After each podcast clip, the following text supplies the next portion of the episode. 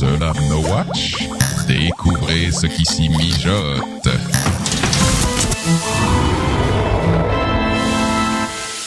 Cette émission vous est présentée avec la participation de la boutique No Watch. Bonjour et bienvenue sur le podcast des Caluax, le podcast sur l'actualité de World of Warcraft. Nous sommes en mars 2012 et c'est l'épisode numéro 17.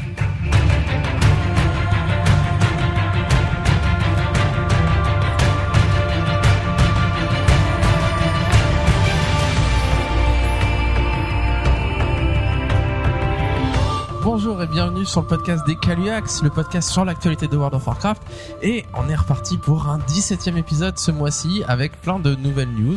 Pas énormément parce que le press tour euh, Mist of Pandaria va se passer, c'est cette semaine justement, et puis le NDA qui finit la semaine prochaine. Donc on s'est dit qu'on n'allait pas euh, attendre que le press tour se, se passe pour pouvoir faire un nouvel épisode. On aura un gros épisode bien riche au mois d'avril.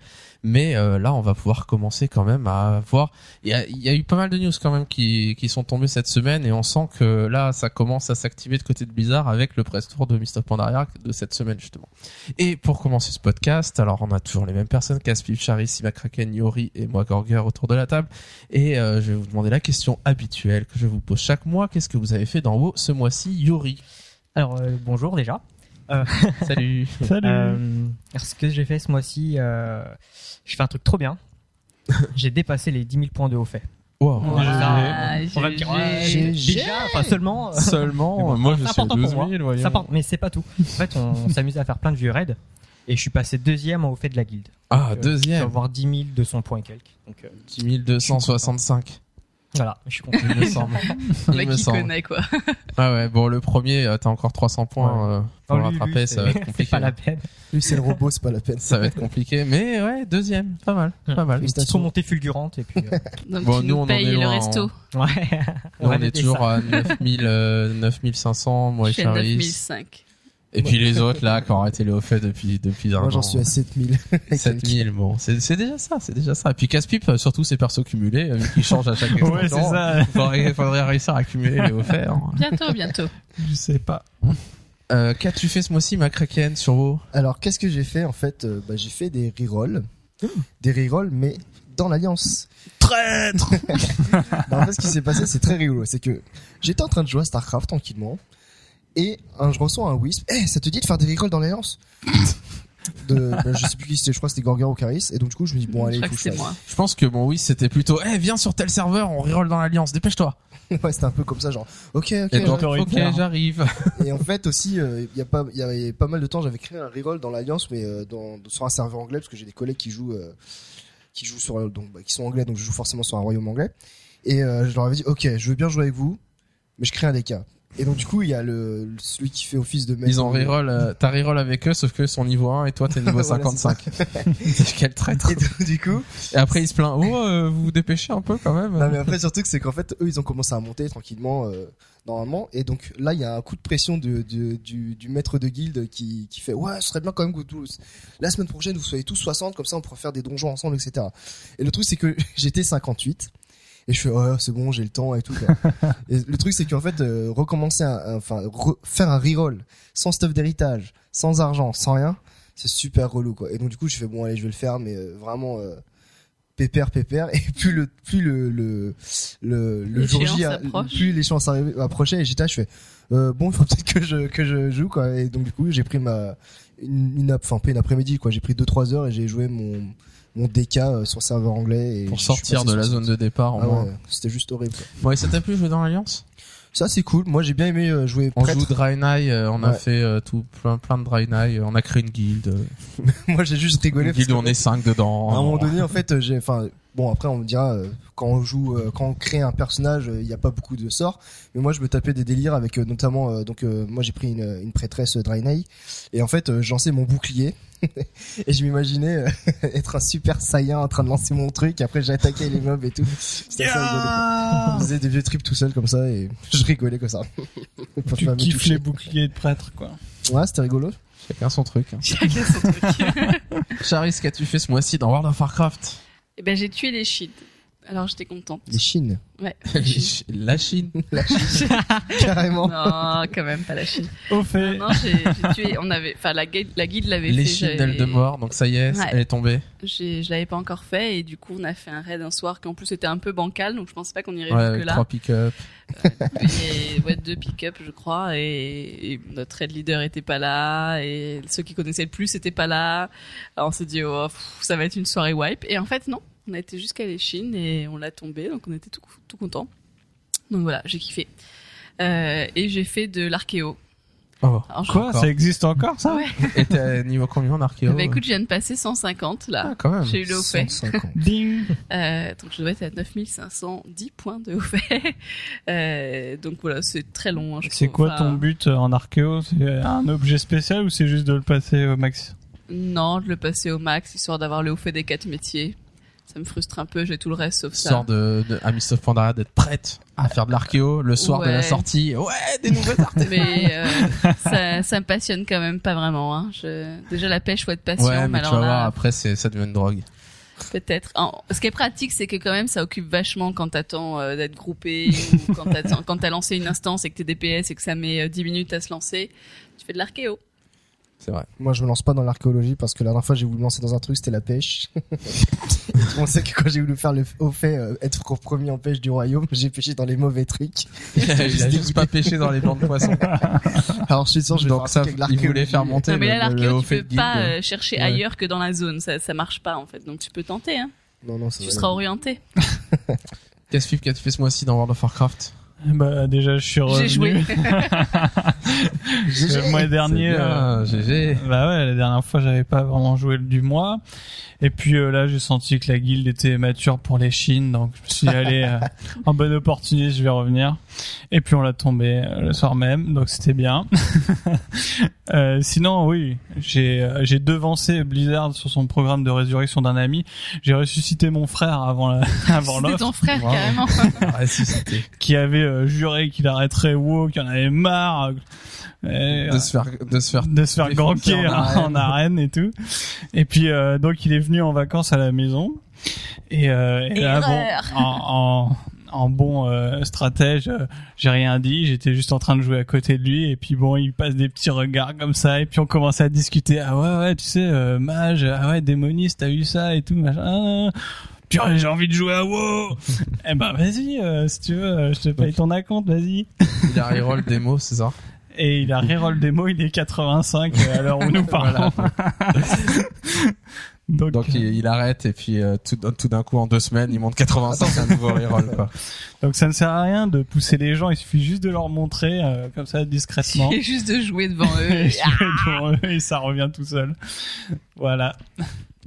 Pour ma part, euh, qu'est-ce que j'ai fait ce mois-ci? J'ai changé de métier, j'en avais marre d'être calligraphe. Le, pour moi, calligraphe, c'est le métier abandonné de Blizzard et ils ont promis qu'ils allaient le changer, mais euh, vraiment, euh, j'étais désespéré. Je me suis dit bon, je vais changer. Je suis devenu alchimiste, donc j'ai pris deux heures de ma vie. J'ai dépensé 5000 PO en compo à l'hôtel des ventes et je me suis monté euh, un à 525 euh, alchimiste. Donc euh, bon, maintenant je fais plein de flacons et je les vends, je les vends partout. N'empêche, pour anecdote, euh, grâce à tes flacons, c'est là, c'est le soir où on a tombé la première fois les Chines. Hein. Ouais, je sais. Parce que t'avais pas raidé flacons avec nous ce soir-là. J'étais venu juste pour faire un chaudron, quoi. Il est venu juste pour faire Oui, un chaudron. connecte-toi, viens nous faire un chaudron et casse-toi après.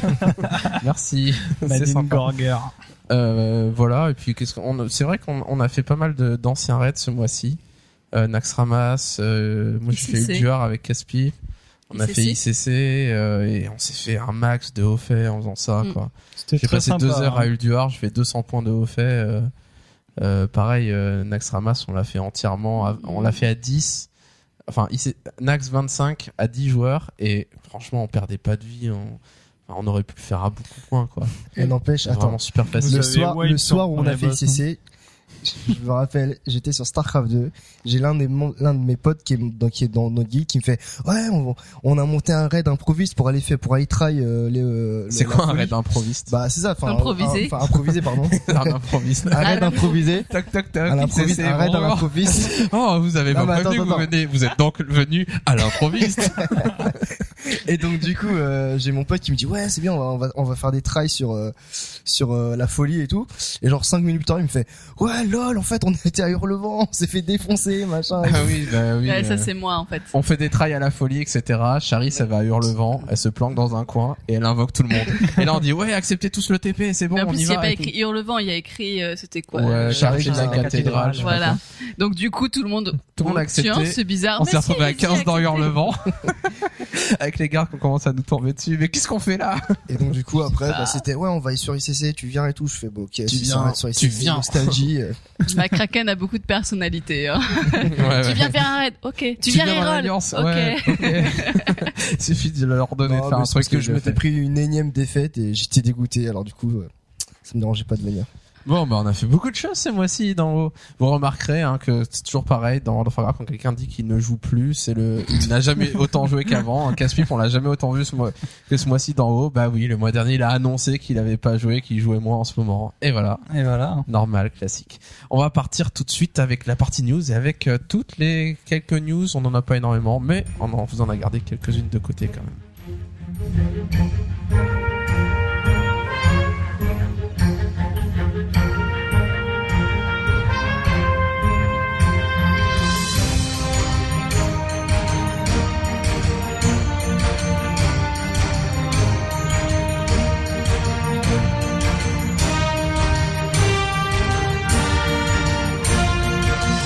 Alors avant ce press tour Mist of Pandaria qui a lieu cette semaine, on va quand même prendre quelques news qui sont tombées ce mois-ci et on va commencer tout de suite avec une news que si on l'avait eu le mois dernier, ça aurait été sympa quand même.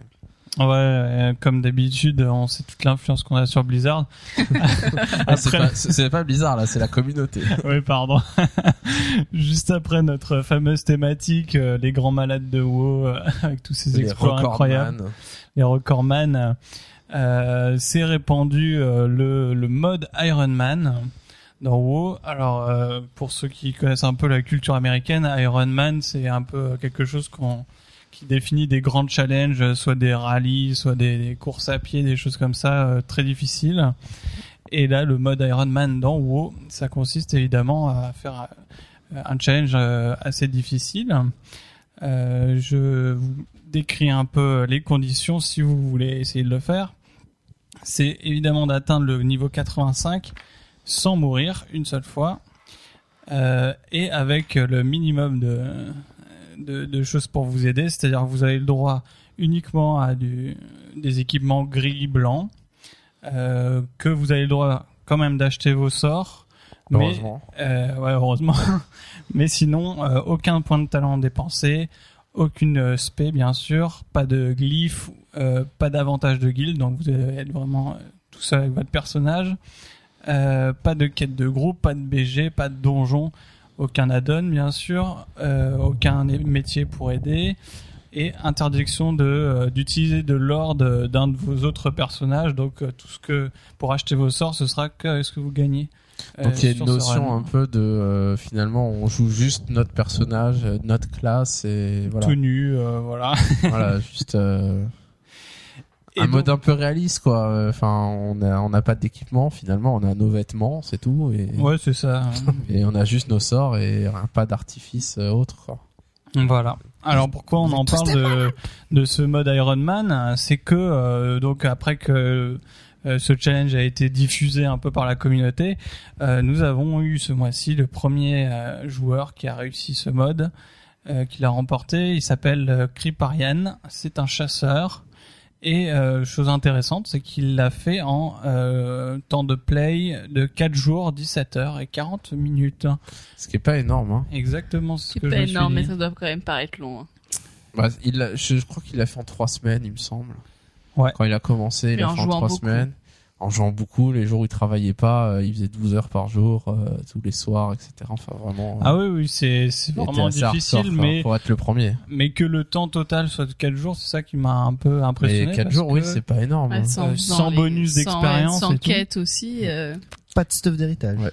4 Ouais. jours, 17 heures, c'est à peu près le temps qu'il fallait pour passer 1 à 60 à l'époque Vanilla, en étant assez optimisé, en ayant un peu de stuff, en ayant du stuff normal, en faisant des quêtes euh, dans un ordre optimal. euh, Ah oui, c'est pas de Pour quête aller de vite, groupe, quoi. mais il peut faire des quêtes tout seul. Ouais, Ouais, ouais. Bon, ça va, c'est Ça Bon. aide. c'est euh, bon euh, il y a ça a motivé beaucoup de gens hein. il y a plein de gens qui ont été à fond dedans euh, trouvé que c'était un challenge intéressant de faire ça et puis surtout le fait que ce soit une sorte de concours euh, que Ouais, Bon, la communauté entière, quoi. voilà et ça ça a vraiment intéressé beaucoup Si de gens vous voulez avoir plus de détails, vous pouvez, euh, et que vous êtes anglophone, vous pouvez lire son interview sur MMO Champions, d'ailleurs, euh, puisque euh, il il explique il plus fait. en détail euh, comment il s'arrangeait, combien de temps il a pris. Ouais, euh, mais franchement, il faut être sacré maso- masochisme pour faire ça, quoi. Parce que moi, je disais tout à l'heure, euh, quand j'ai quand j'ai créé des mes rerolls, je trouvais ça juste horrible de pas avoir de stuff d'héritage, de pas avoir de- d'argent, de rien avoir, et les mecs ils s'amusent à faire ça, quoi. Je dis, ouais mais justement c'est le challenge c'est euh, Bah, ça redonne un petit peu de dynamique aussi, quoi. Il y a, il y a un côté un peu endormant quand tu joues à WoW et que tu défonces les mobs et que du coup bah tu dois en tuer 15 et voilà t'en tues 15 c'est toujours pareil c'est facile etc. Quand euh, chaque mob tu risques ta vie c'est il y a l'adrénaline c'est différent. du coup, Comme on dit, euh, à vaincre sans péril, on triomphe sans gloire. Comme ça. Oh, le philosophe. Ouais. Ah là là, Non, c'est pas ça, non Si, si, c'est ça, ouais. Ah, à regardez, regardez, regardez euh, Yuri qui joue à Uncharted et qui a fait le 1, maintenant qui vient de finir le 2, qui va bientôt attaquer le 3 et qui à chaque fois qu'il finit le jeu, il recommence en mode extrême pour faire tous les trophées et pour le boucler complètement. Extrême Bon bah voilà, c'est un peu notre Iron Man d'Uncharted quoi. Mais euh, j'avoue, ouais, ne pas mourir une seule fois, euh, t'es niveau Ouais, 49 voilà. et puis tu te fais péter par un Ouais, mob, ouais. euh, t'es là, oh Ah bah c'est vrai qu'il y a de quoi. Euh... C'est le genre de challenge, tu l'essayes une fois, dès que tu meurs, tu le réessayes Le- plus. Ah, hein. ça va PVE Euh, je pense. Ouais, ouais, oui. En même temps, ça semble. J'imagine. Sur avoir PVP, euh, Je pense que c'est un c'est peu- trop risqué. non, beaucoup trop ouais, dur. c'est trop risqué. pas possible. Euh, il disait que ce joueur qu'il avait joué beaucoup à Dark Age of Camelot avant, donc à la limite, bon ça, peu importe, mais euh, qu'il était à fond sur Diablo 2 Quand il y en avait mode le- hardcore. Ah, le mode hardcore où tu mourrais une fois et si après, tu meurs, euh, tu meurs quoi. T'as une vie. Et, Et, du coup, c'est bon, il- c'est des joueurs qui sont un peu habitués euh, à, À pas prendre de risques. voilà, à pas prendre de risques, à bien gérer, à savoir gérer son situation et puis à gérer, voilà, si ça arrive qu'il crève, ben, voilà, ça- on va pas se prendre quoi. Il a l'habitude, il a perdu plein de persos à Diablo sûrement. euh. Euh, une autre news qui est tombée ce mois-ci, alors une petite news, Chris Metzen a, tweeté ce mois-ci. Alors il tweet régulièrement, mais là il a tweeté et il a demandé à ses followers sur Twitter s'ils avaient joué à Warcraft 3. Il a suivi un autre tweet euh, où il demandait euh, quel personnage euh, ses followers aimeraient que qu'on voit ressusciter. Alors bon, tout le monde s'est dit tiens, est-ce que vraiment il va faire ce qu'il a dit? Est-ce qu'ils sont vraiment en train de réfléchir ou est-ce que c'est juste une idée comme ça? Et euh, forcément, certains lui ont répondu qu'ils ne voulaient pas avoir de personnages ressuscités, qu'ils voulaient des nouveaux personnages, des nouveaux boss, des nouvelles histoires. Et pas choisir la solution de oh ben en fait Illidan il est pas vraiment mort il, a, il, il peut revenir, endormi. etc. Et puis... Et, et c'est vrai que ça pose un peu une question. euh, Enfin, Chris Metzen répond et dit bien sûr qu'il bosse sur de, de nouveaux personnages, crée des nouvelles histoires, mais qu'il fallait des années pour que les joueurs s'attachent à un personnage. Ce qui est assez vrai.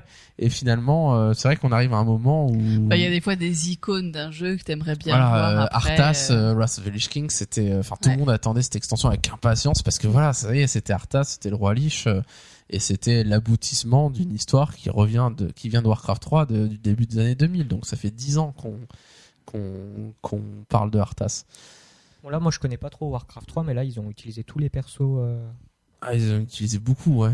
Le- Enfin, les, les plus gros méchants, les plus gros personnages, on les a tous tués. Enfin, j'exagère, mais euh, Illidan, euh, Kael'thas, euh, Arthas, euh, Eldemort. Enfin, c'est un peu les gros méchants emblématiques. Il y a eu une sorte de gradation.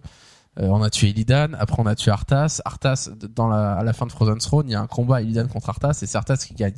Donc on a tué Illidan, ensuite on a tué Arthas, c'est encore plus puissant. Après Eldemort, qui est censé être bien plus puissant.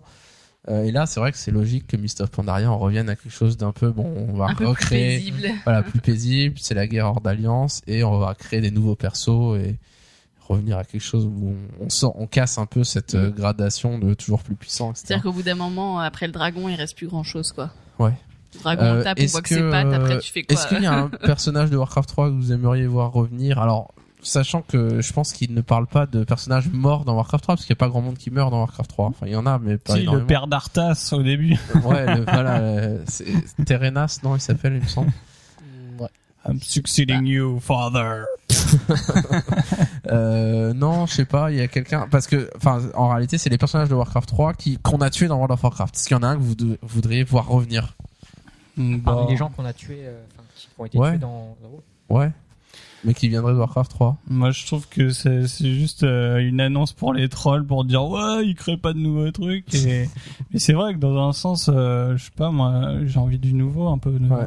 Mais il y, a- il y a plein de joueurs qui appellent Blizzard à dire, enfin, qui, qui le disent, qui sont persuadés qu'ils vont le faire et pour l'instant ils le font pas.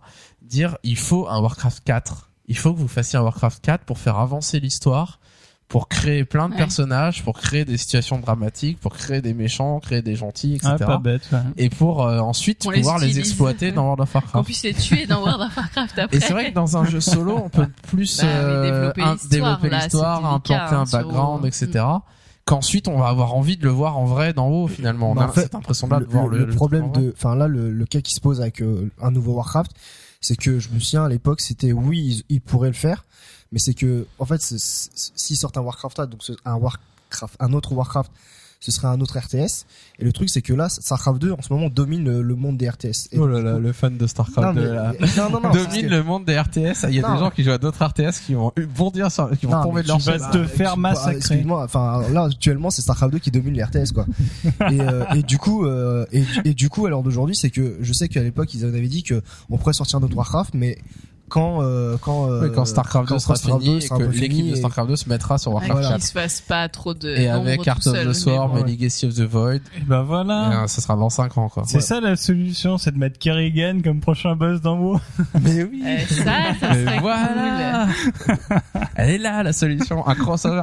Euh, Warcraft, on- n'a jamais été explorer les étoiles. Et là on se rend compte que en fait Starcraft c'est haut. cool. On a trouvé la solution.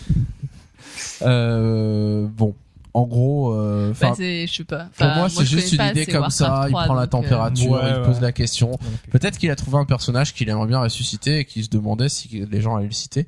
Mais euh, c'est vrai que ça paraît pas forcément fondamentalement. Bah, les gens qu'on a tués sur WoW, c'est un peu délicat de les, enfin, enfin, tu vois, avec le truc de Ragnaros. Il a été euh, ressuscité dans la même extension. Hein. On l'a tué dans le donjon de la tempête et ensuite euh, Ouais. il est pas vraiment mort et il revient pour Bah, invoquer un- Kill Jaeden. enfin, C'est un peu gros ce genre Ça fait de un peu truc, mauvaise suite de film quoi. Ouais. C'est le, le méchant qui revient.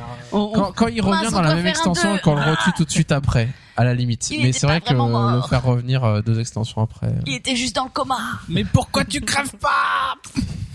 En même temps, Ragnaros, hein, euh, on l'avait pas Ouais, tué, mais on l'avait renvoyé, mais euh, voilà, il est revenu et Oui, enfin, sauf que les gens assez concrètement, contents, euh, quoi. enfin, ouais, je sais pas. Enfin là ça peut s'expliquer. On tu peut vois, tout expliquer, Arthas, Yori, non, tu non, sais. non, mais dans le sens où. Ouais, non c'est vrai, c'est vrai. On peut tout expliquer. tu vois, il ferait revenir Arthas. À part euh, on l'a Arthas. pas vraiment tué. Enfin, Pour moi, bah, Arthas, si, euh, je veux dire, à la euh, fin, il tombe, il a plus de vie. euh, il y a une cinématique où il meurt, etc. Vraiment, faire revenir Arthas, ça serait vraiment débile. Ouais. Moi il avait juste une petite carence en, en sucre. il s'était- Mais- l'hypoglycémie. Non, non, en fait, c'était un clone qu'on a tué. Je Ah, vois, d'accord. je vois que des noms, de, qu'est-ce qu'il dit du sombre, euh, des ombres autour de moi. Arthas. c'est une, hypo, une chute de tension. Alors, un autre, euh, une grosse news qui est, qui est tombée ce mois-ci, c'est euh, un post de, je ne sais plus qui, Ghostcrawler, sur le changement des caractéristiques et euh, sur tout ce qu'ils allaient changer sur euh, dans Mist of Pandaria. Alors, on va revenir un peu rapidement. C'est un peu rébarbatif et un peu ennuyeux. Et En flou tout cas, moi, ça m'a très ennuyé de, de lire et de détailler ce truc-là. Euh, mais bon, il y a des choses intéressantes, notamment, alors, le, ils vont supprimer la résistance au sort et du coup la pénétration des sorts.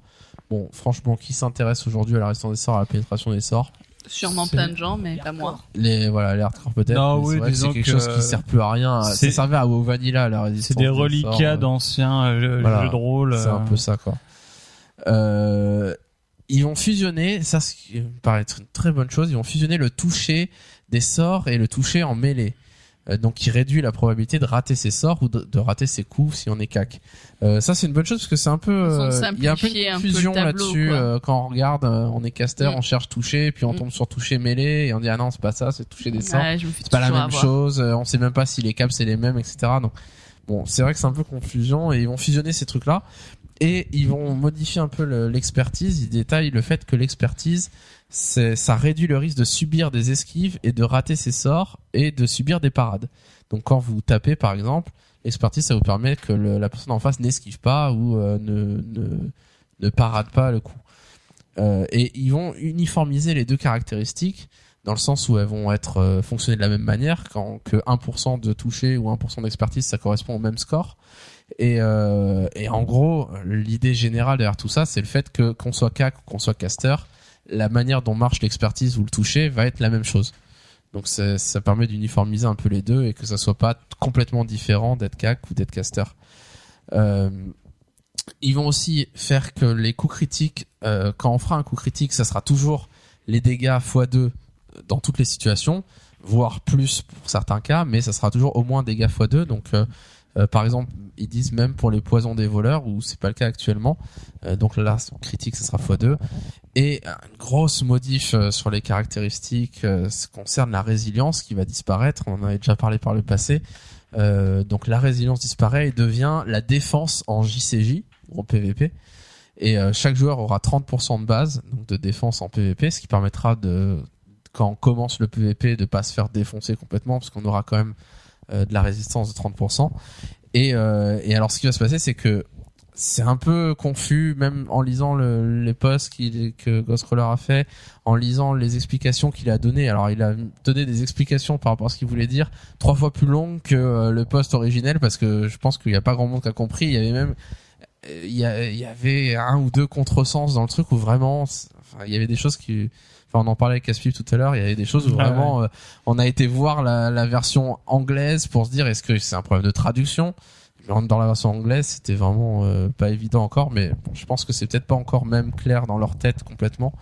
Euh, tant que c'est pas fait on comprend pas exactement à quoi ça va correspondre mais en gros l'équipement PVP va donner donc de la défense euh, donc de la défense PVP et vont donner de la puissance PVP, qui, donc qui augmente euh, la, donc la défense euh, réduit les dégâts qu'on se prend quand on nous tape, et la puissance augmente les dégâts et la puissance des sorts de soins pour les healers. Et l'équipement PVE va aussi donner de la puissance et de la défense, mais dans une moindre mesure que l'équipement PVP.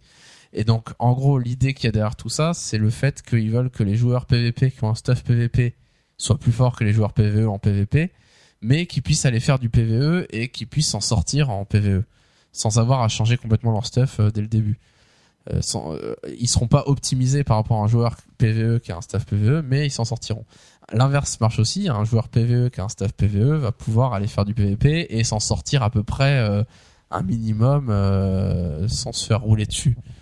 Euh, bon, après, tout, tout, toute la question va être dans quelle mesure, euh, enfin, quel l'écart est si important que ça. Est-ce que ça permet juste de s'en sortir à peu près en PVP ou en PVE et qu'il y a un gros écart ou est-ce que ça revient presque au même et que le- les trois quarts des joueurs vont avoir un stuff d'un type et vont l'utiliser des deux côtés? Bon, c'est des choses encore qu'il faudra voir dans le jeu à quoi ça ressemble. Mais c'est vrai que euh, actuellement, euh, on sent quand même que l'écart est tel que euh, si tu veux commencer du PVP alors que t'as juste été équipé donjon, tu te fais massacrer. Et vice versa, moi parfois avec mon personnage PVP, je veux faire euh, Alizabal ou un truc comme ça parce qu'il y a des stuff PVP qui tombent. Euh, je, je fais tellement pas de damage que euh, j'en ai honte quoi. Donc euh, euh, la transition est un peu difficile et Ouais. c'est ce qu'ils veulent essayer de réduire pour que on ait plus de mobilité à passer de l'un à l'autre euh, au moins au Ouais, que début si, pour si on commencer. veut, si on veut pas raider mais qu'on veut faire que des héroïques par exemple, bah, qu'on puisse le faire avec nos stuff PVP et que, Voilà, que tu l'écart soit euh, pas dramatique. Quoi. ouais. Bon, ce qui est pas, est-ce que c'est une mauvaise chose, une bonne chose euh, Mais c'est marrant parce que moi j'ai pour alors enfin, peut-être que je me trompe mais euh, vers début cataclysme il y en a ils étaient quand même enfin là je parle parce que par rapport aux chasseurs ils étaient full stuff PVP et quand ils venaient en donjon euh, ils cartonnaient au meter quoi. Alors euh, alors c'est ce que c'est ma mémoire qui me joue des tours ou pas mais j'aimerais euh, enfin il me semblait Ouais, que y a, non mais il y a, il y a des moyens. euh, Enfin, quand une fois que t'as gémé, enchanté ton enchantement et que c'était le début de Cataclysme, l'écart, euh, enfin le, le stuff PVP était pas le stuff PVP d'aujourd'hui où on a énormément de résilience, etc. Ouais. Euh, c'est possible que si t'étais full stuff PVP du niveau le plus haut, tu t'arrivais à t'en passer à des joueurs normaux qui sont stuffés normalement, qui sont pas très bien stuffés, qui, qui soient supérieurs en PVE. C'est un peu comme euh, en PVP, il y a, y a- finalement ce qu'ils expliquent un peu, c'est que un joueur qui a un stuff PVE, uniquement PVE, qui va en PVP, il peut faire, il va faire plus de dégâts qu'un joueur qui a du stuff PVP. Parce qu'il va avoir des stats, il va avoir du toucher plus élevé, il va avoir euh, vraiment un stuff opti pour faire des dégâts. Par contre, il va se faire défoncer quoi. En trois coups, il est mort parce qu'il n'y a pas de résilience. Et leur idée, c'est un peu de. Et du coup, c'est un peu compliqué parce qu'on pourrait se dire presque. Enfin, je me souviens de d'époques à Wrath of the Lich King, etc., où il y avait des joueurs qui étaient en stuff PVE et qui faisaient des arènes et qui étaient très bons, qui arrivaient à ne pas se faire toucher, et qui du coup préféraient se mettre en stuff PVE pour euh, faire des dégâts parce qu'ils avaient un mec avec eux qui allait euh, essayer de faire du, du contrôle, etc., et que du coup le but c'était de pas se faire toucher. Et là, j'ai l'impression qu'ils veulent un peu changer ça et que ce soit plus euh, un peu plus lissé que que le stuff PVP soit vraiment utile pour être euh, dans les pros PVP et que ce soit vraiment plus intéressant dans du stuff PVP, mais que le stuff PVE marche aussi un petit peu. Qu'on se Ouais. débrouille quoi. Un autre intérêt pour eux, en tout cas, c'est aussi euh, que ça sera plus facile à équilibrer s'il y a un problème. Parce que là, il y a deux statistiques PVP et puis les statistiques PVE euh, classiques, mais elles sont beaucoup moins mélangées. Donc si, euh, par exemple, euh, il y, a, un problème d'un côté ou de l'autre, ils peuvent beaucoup plus toucher aux statistiques en question, PVE ou PVP, mais que ça se mélange beaucoup moins, quoi. Je veux dire, que les des mages euh, dépendront en PVP de cette nouvelle caractéristique attaque joueur et qu'en PVE les damages euh, dépendront plus de l'intelligence ou etc quoi. Ouais, ça donne l'impression d'une simplification du jeu à nouveau en même temps. hein.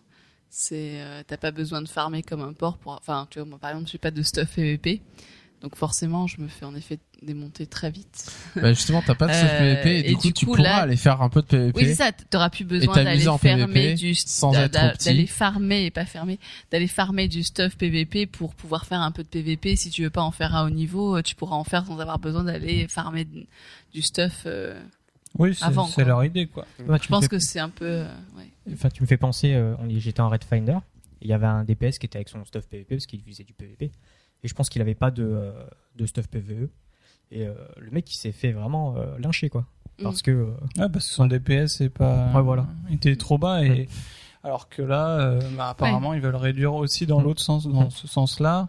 Si on a du stuff PVP, on pourra quand même faire les donjons de base sans se faire lyncher.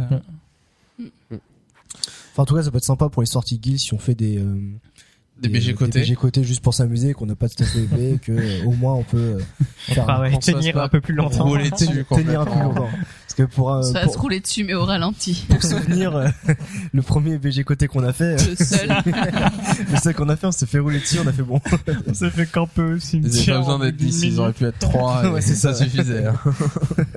Et un autre truc aussi que je pense, c'est que du fait que maintenant on aura 30% de résistance, quand vous euh, serez avec vos rerolls, bah vous avez pas, enfin vous allez moins vous faire passer dessus par euh, un mec d'en face qui arrive quoi, parce que ça c'est, je sais pas moi, le, c'est tellement déséquilibré le PVP entre le niveau 1 et 85 actuellement que euh, tu te fais euh, tout shot parfois euh, par des gars de ton niveau, tu comprends rien. Alors que là, avec 30% d'encaissement euh, naturellement, je pense que euh, ça, ça pourra un peu euh, Faut en profiter maintenant shots. alors. Five Ouais. shots. five shot.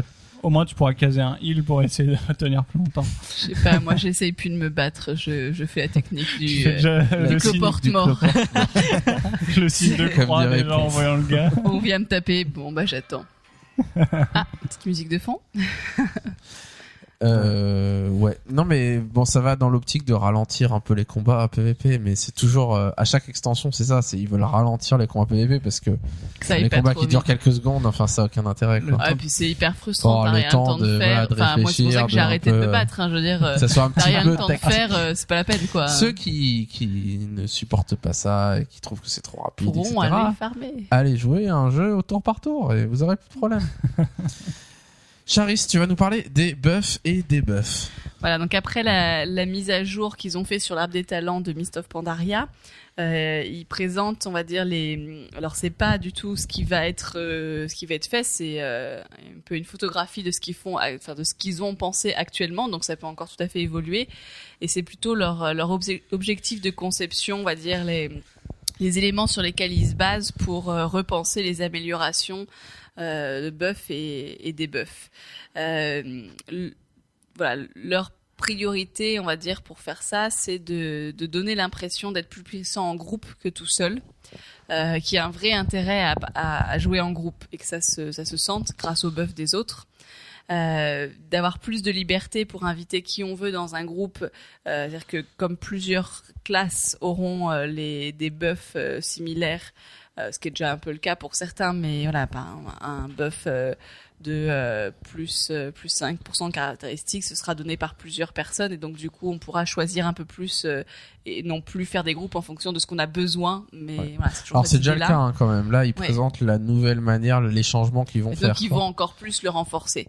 Euh, et en même temps, ils veulent pas non plus que ce soit on puisse prendre euh, 10 persos de la même classe parce que de toute façon chacun donne tous les buffs donc euh, c'est bon, on n'a pas besoin de diversifier. Ça doit être un, un casse-tête pas Ouais, possible pour eux équilibre de, entre les deux, de se euh. dire quelle est la meilleure répartition pour que euh, les que toutes les classes donnent pas tous Ouais. les buffs, mais que en faisant un raid de manière aléatoire, en prenant un peu n'importe quelle classe, On, on est une bonne partie des buffs, même, quoi. Euh, Euh, J'ai hâte que le mage donne le buff euh, plus 50 force.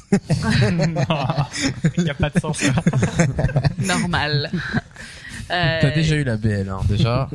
déjà tu sers à quelque chose maintenant, Je sais. alors arrête. Plus 50 intel. D'ailleurs, on l'appelle plus Mal McCracken, on l'appelle la BL en, en. Bon, la BL, euh, tu te déplaces, viens. Ah, non, ça- la BL est morte. C'est exactement C'est ça. arrivé cette C'est- semaine c'est- en plus. Oh non, on a perdu la BL. Ah ouais, c'était ça. Et oui, C'est McCracken était En décédé. fait, c'était euh, BL. Ah, plus de BL. J'étais mort.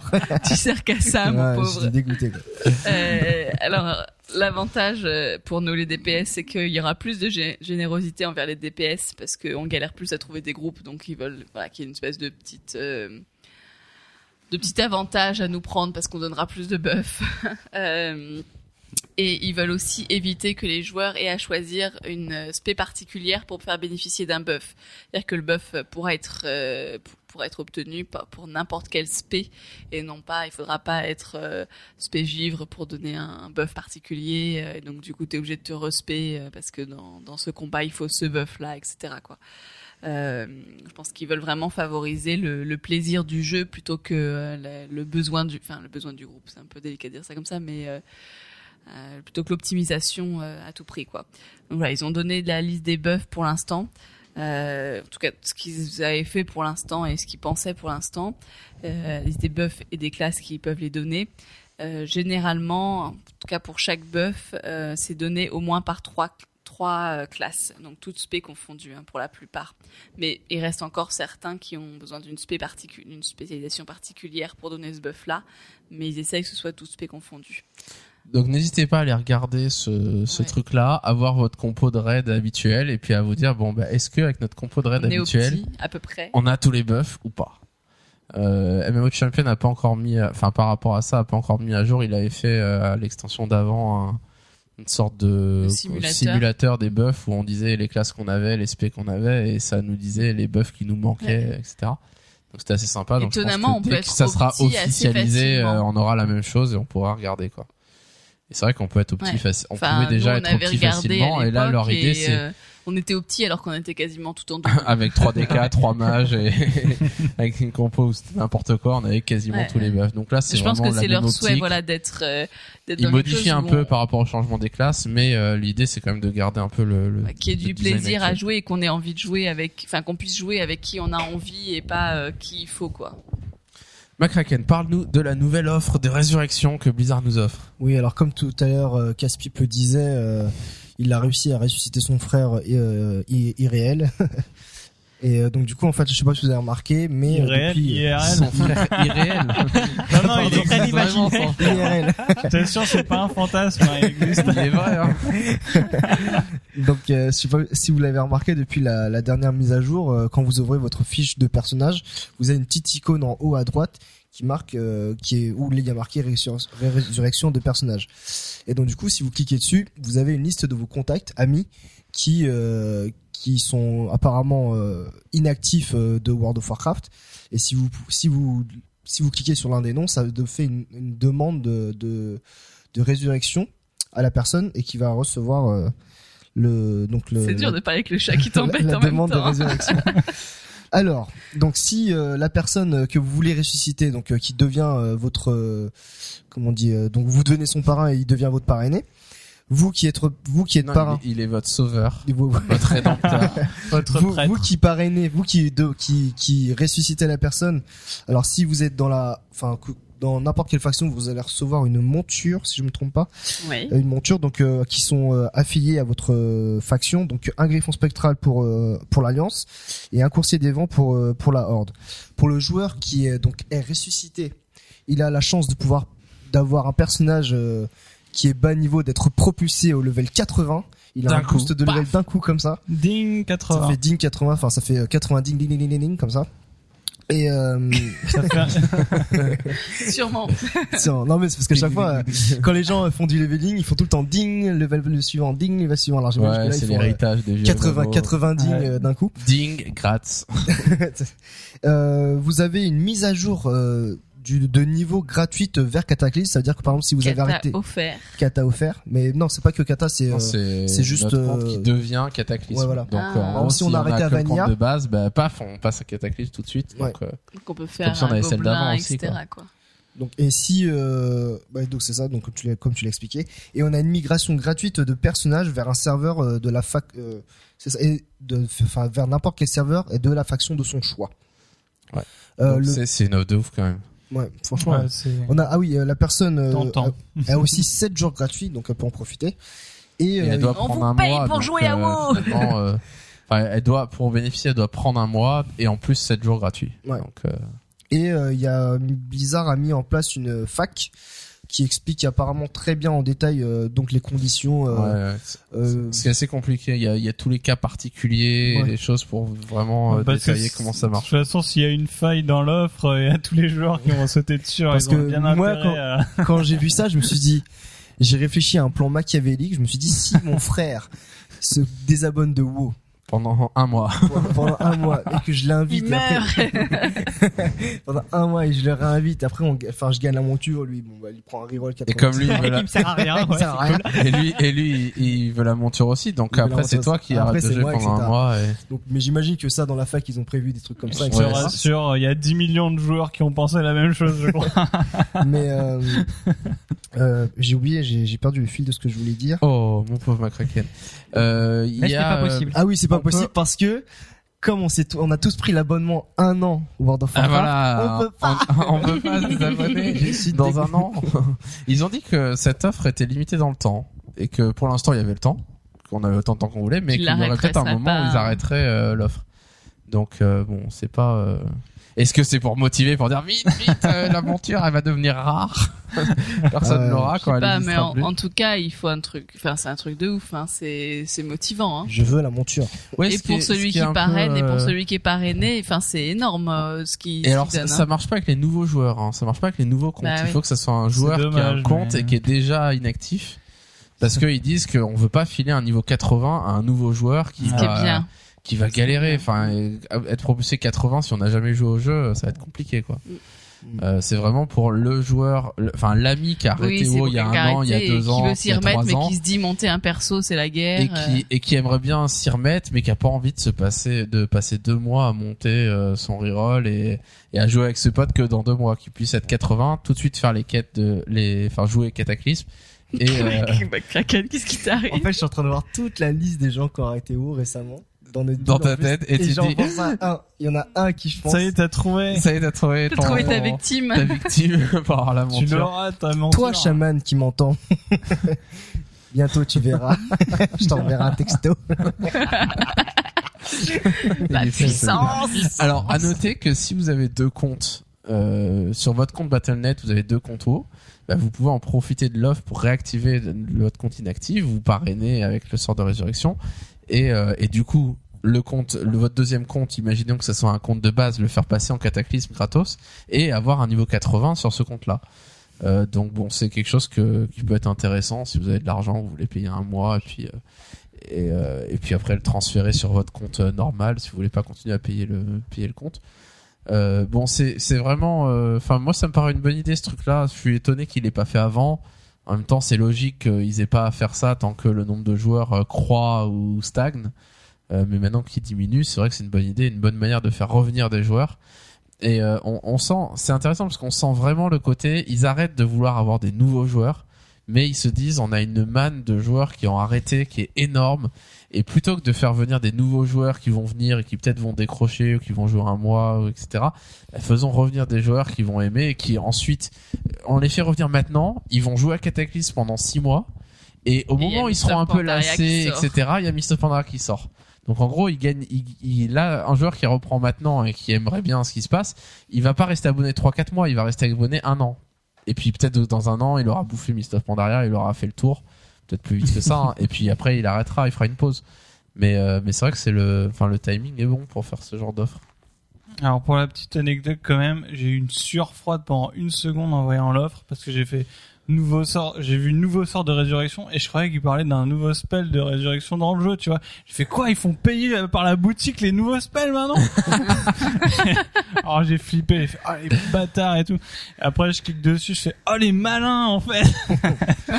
et donc euh, voilà, j'ai eu peur un moment. Ils- D'une certaine manière, ils font un peu un, enfin il y, a- il y a un côté, euh, bon, on oublie les extensions d'avant et on passe tout de suite à Cataclysme. On vous donne un perso 81 et vous Ah allez jouer la nouvelle extension et vous amusez dans la nouvelle extension et pas aller voir les extensions d'avant. Et, et c'est c'est pas mal, c'est pas mal comme idée. Enfin moi vraiment. euh, Oui oui. Enfin, j'adhère quoi. Euh, Ça veut dire qu'ils, ils- ça montre bien le côté. Ils veulent euh, créer du contenu à Mist of Pandaria de niveau max et uniquement de niveau max et laisser un peu tomber cette idée euh, de, de créer du contenu au premier niveau pour attirer les Pour que joueurs. ce Ils soit disent, non, non, intéressant pour un Vaut mieux joueur. donner des, des niveaux gratuits et que les joueurs commencent directement au niveau de la nouvelle extension et qu'ils puissent profiter de ce contenu niveau max et qu'on crée du contenu là parce que c'est là, c'est comme ça qu'on gardera des joueurs. Ouais, et puis l'intérêt euh, de World of Warcraft, c'est de jouer à plusieurs. Hein. C'est pas de jouer tout seul. Enfin, quand tu fais ton leveling tout seul, c'est vachement dur. Hein. Quand tu rejoins, enfin, que tu rejoins le jeu, que tu commences niveau 1, euh, à part les hardcore qui font ça en trois jours, mais euh, sinon, euh, les gens normaux, C'est Ça de demande beaucoup d'investissement. surtout si t'as ouais. jamais joué ou peu joué, euh, ou que ça fait longtemps que t'as pas joué, euh, Ouais, c'est Ah, une voilà, longue traversée du euh, désert de six mois c'est ça, où, où on tu est tout seul. et- euh, Enfin, il y a de quoi arrêter et te démotiver. Ouais. C'est vrai. Les, les fois où je me suis fait camper. Ça y est, il est traumatisé. Les mauvais souvenirs reviennent. Ah ouais, vrai. Il y avait un voleur qui m'avait campé pendant deux jours. Genre, je me connectais, je me faisais camper par le même gars. Je ah, c'est pas possible. C'était ton frère. Et regardez à chaque fois que tu as les ordinateurs. tu vas sur moi? Ok. Allez, pour finir, quelques news en vrac présentées par Yori, le spécialiste des news en vrac. La minute ouais. tuerie. En Euh, vrac. donc euh, Blizzard a mis en vente euh, une nouvelle monture qui euh, qui est vendue 20 euros. Et elle Normal, s'appelle le cœur des aspects. Et Elle s'appelle le cœur des aspects. Donc vous l'avez tous vu, c'est le, le gros Espèce de dragon, Dragon sorte asiatique. de là, dragon, ouais. euh, dragon jaune. C'est quoi, c'était c'était pour le Bon, nouvel vous an en pensez quoi Moi je le trouve Je plutôt joli. kiffe. Plutôt joli mais en or je trouve que ça fait un peu bling bling. Ouais, ça fait très bling bling, c'est vrai. En même La temps, monture toutes les bling bling. montures à 20 euros sont bling bling, je vais dire. hein. Ouais, moi j'arrive Ah, faut pas à que ça se voit, hein. Tu as euh, payé 20 euros, faut bien que ça se voit. Moi quand j'ai vu le premier screenshot, je me suis dit ah ouais c'est cool, euh, c'est c'est c'est coloré. Enfin, j'aimais pas trop les montures d'avant, le le chevalier, le le Pas le froid. pas le froid machin, et puis le gros lion là, ils étaient un peu gris, un peu transparents. Bon, là je me suis dit ah c'est très différent, c'est coloré et tout. Je Puis en fluo, fait en voyant tue. euh, dans le jeu c'est énorme, ça brille, euh, ça prend de la place. et puis euh, je peux pas m'empêcher quand je suis à Grimard de voir les 15 mecs qui sont là avec leur monture le premier jour. je me dis mais sérieux c'est ridicule parce que enfin le but d'avoir une monture comme ça c'est un peu d'avoir une monture différente des autres. Et là tout le monde l'a. Et t'es là et tu et t'as envie de, de courir et de courir dans Grimard en criant pigeon pigeon pigeon!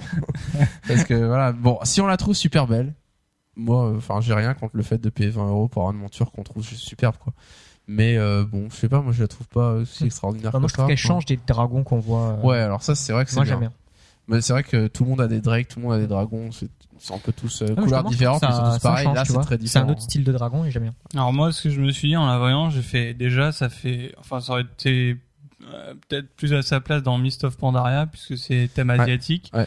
Euh, Dezio, euh, C'est une monture, c'est une monture qui était dans les databases, qui avait déjà été euh, data minée il y a Ah, il y a plusieurs super mois. longtemps.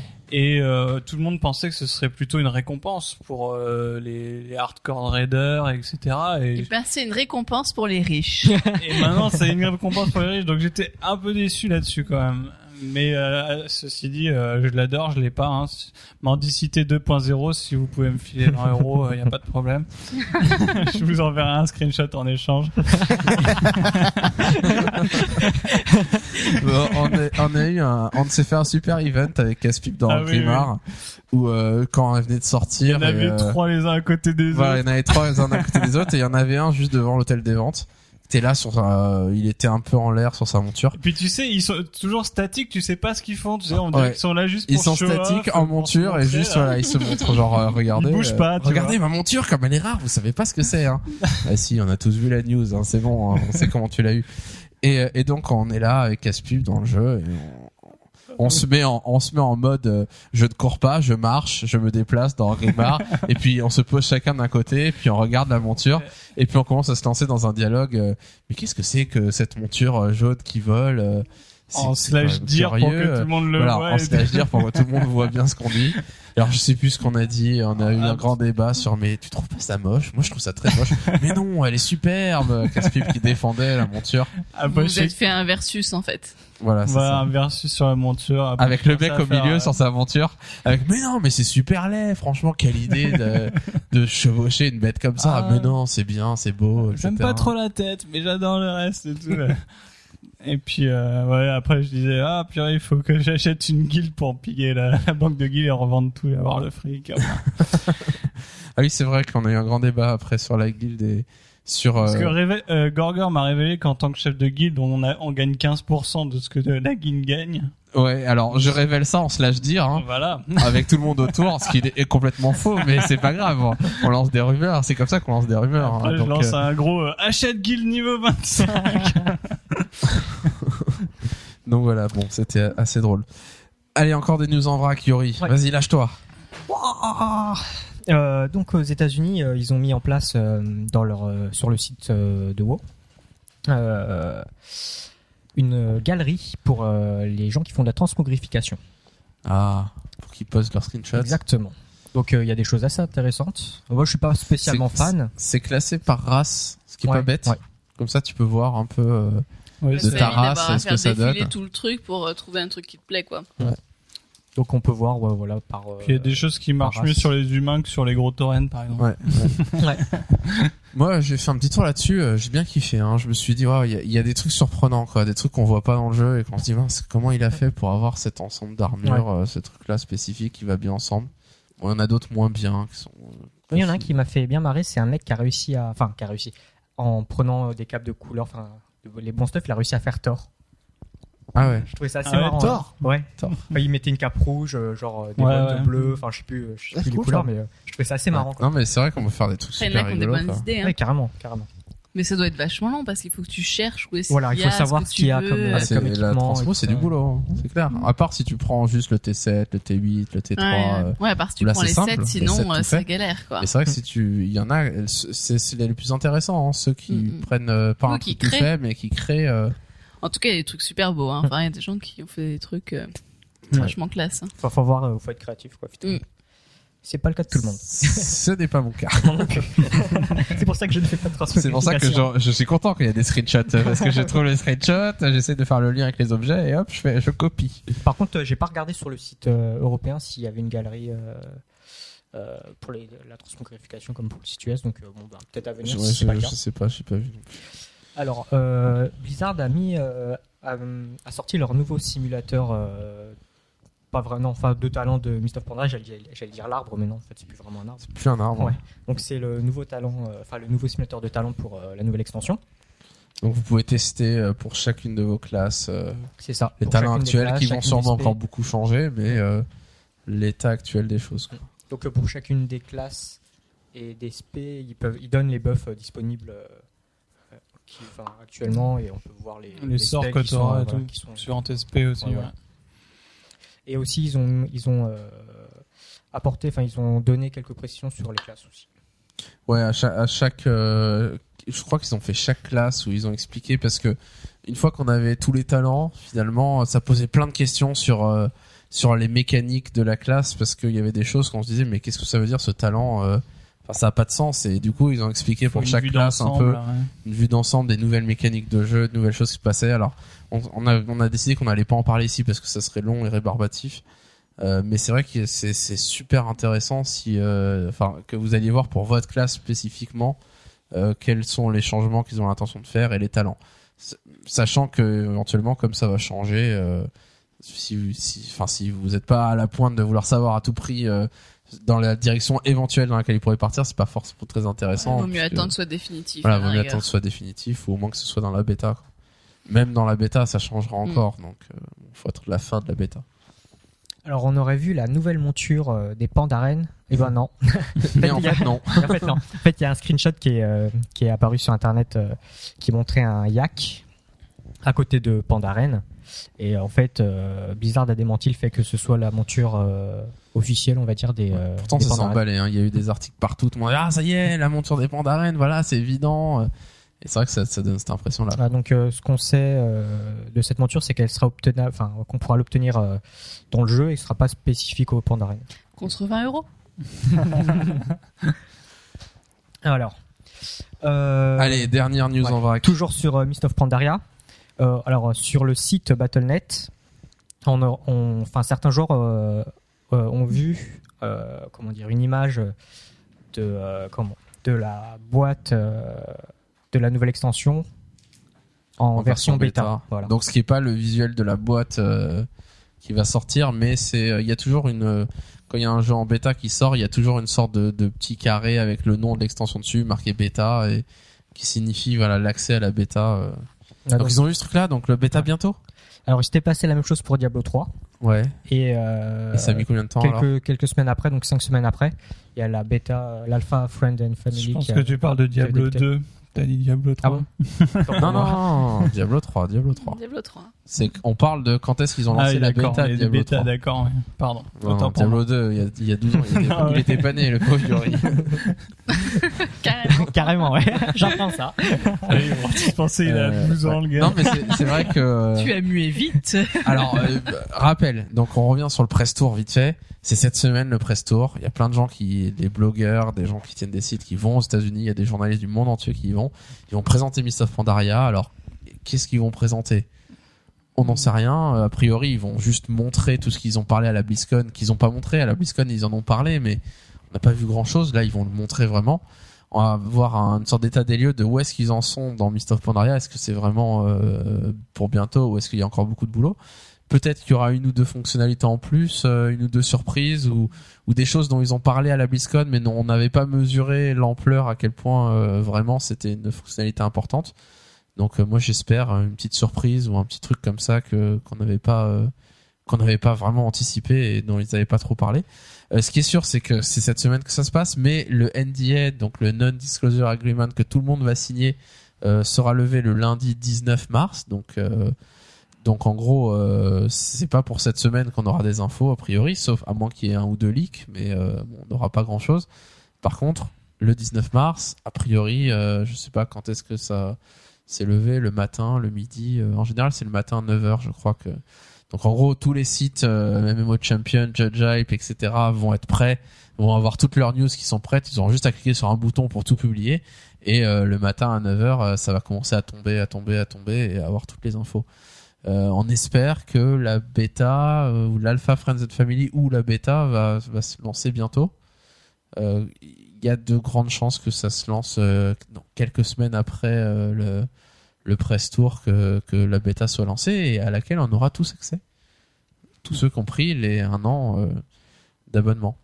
Euh, MMO Champion disait ce mois-ci qu'il était persuadé que la bêta, enfin qu'il y avait une sorte de bêta interne qui avait été lancée déjà. Donc il y a un moment dans le développement du jeu où il le laisse en accès aux, gens de, Blizzard et qui peut jouer au jeu en interne. Parce que il a vu sur euh, sur certains certains euh, certains en faisant du data mining certains objets certains trucs qu'il y avait des références dans certains trucs qui disaient que c'était euh, que c'était euh, enfin que c'était des références qui menaient à euh, une bêta interne. Donc une sorte de c'est la phase avant l'alpha Friends and Family où c'est les amis, la famille des gens euh, de Blizzard qui peuvent y ont accès. Donc déjà cette phase-là aurait co- commencé il y a quelques semaines, selon lui. hein, c'est une supposition. Donc bon, est-ce que vraiment ça va arriver vite? On espère de tout cœur. On passe au thème du mois et ce mois-ci, on va essayer de faire une sorte de petit bilan avec l'aide des développeurs de Blizzard qui en ont beaucoup parlé ce mois-ci. Un petit bilan post-cataclysme.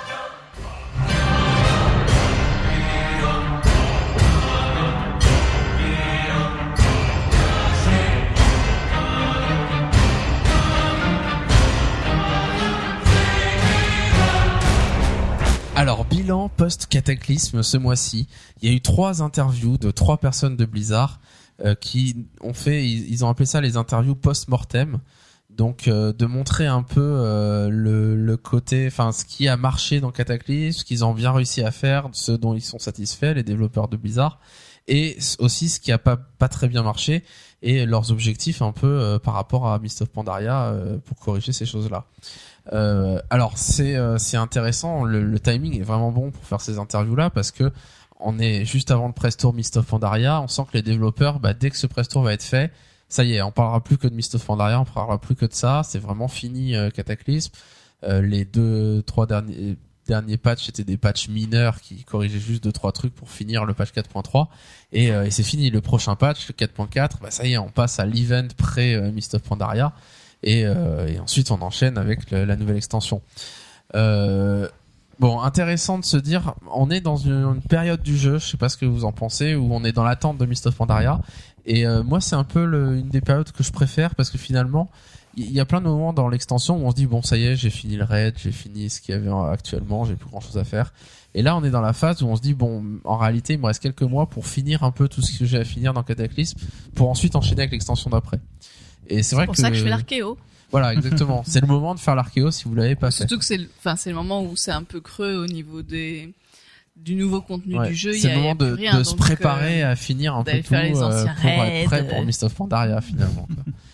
Euh, bon, c'est moi je, je me dis euh, ça me fait toujours un, à ce moment-là un léger pincement au cœur le côté euh, aujourd'hui peut-être qu'on s'ennuie un peu d'en haut parce qu'on attend une prochaine extension. En réalité, dans un an, deux ans, trois ans, Cataclysme, ça sera loin derrière nous et on sera nostalgique de cette époque. Et c'est ça qui est rigolo, c'est de se dire que là, peut-être que des fois, on s'ennuie un peu. Moi, ça m'arrive plein de fois en ce moment de m'ennuyer un peu sur WoW, de pas savoir quoi faire, parce que voilà, j'ai l'impression d'avoir fait le tour du contenu. Et, euh, et de me dire, ah, dans trois ans, quatre ans, on sera nostalgique de cette période parce qu'on la retrouvera plus. Et c'est vrai que là, on est vraiment dans ce moment-là où on va basculer dans une autre extension et puis Cataclysme, ça va rester loin derrière. Imaginez si aujourd'hui vous pourriez, vous pouviez revenir à l'époque Burning Crusade ou à l'époque Wrath of the Lich King ou même Vanilla. Voilà, on en a gardé de très bons souvenirs. euh, et, et Et, surtout euh, de cette période de fin d'extension Ouais. où voilà, ça y est, le jeu, l'extension est arrivée à son à son paroxysme. On est au moment où, On où a voilà, on a tout fini l'extension et on passe à une nouvelle période. Donc, qu'est-ce que nous disent les développeurs de Blizzard sur justement, voilà, qu'est-ce qu'on peut en tirer comme conclusion de Cataclysme, qu'est-ce que eux en tirent comme conclusion et qu'est-ce qui n'a pas marché et qu'ils aimeraient corriger?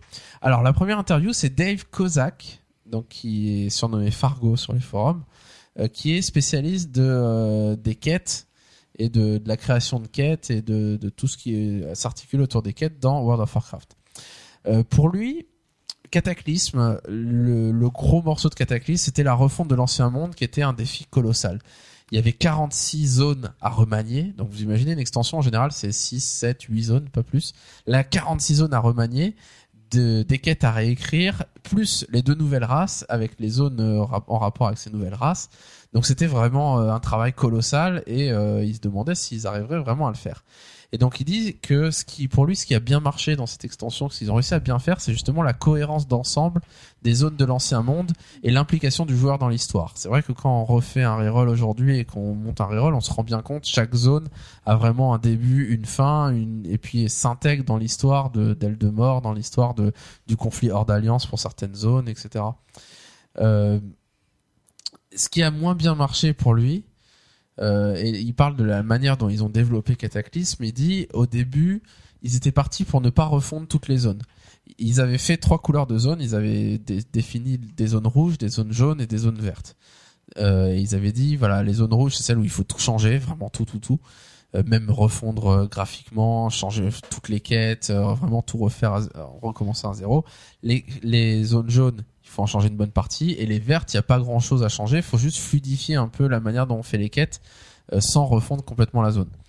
Euh, au final, quand ils ont commencé à travailler sur les zones vertes, donc les zones où il n'y a pas grand chose à faire a priori, ils se sont rendus compte qu'il fallait quand même tout refaire parce que euh, finalement ils voulaient juste fluidifier etc mais ça ça allait pas parce que ça faisait une différence finalement avec les zones qu'ils avaient complètement refondues il y avait vraiment une différence de zones où certaines étaient passionnantes et d'autres bah on sentait que que ça accusait un peu euh, enfin 7 ans d'âge quoi ça fait 7 ans que ces zones ont été faites donc bon euh, il il y a vraiment une grosse différence en- entre les quêtes Euh, et donc ils disent que du coup une fois qu'ils ont fait tout ce boulot là ils ont vraiment souffert quand il a fallu créer les zones 80 à 85 parce qu'ils venaient de se taper les 46 zones et, euh, et finalement euh, faire Ultum, Vagir, Tréfond, etc.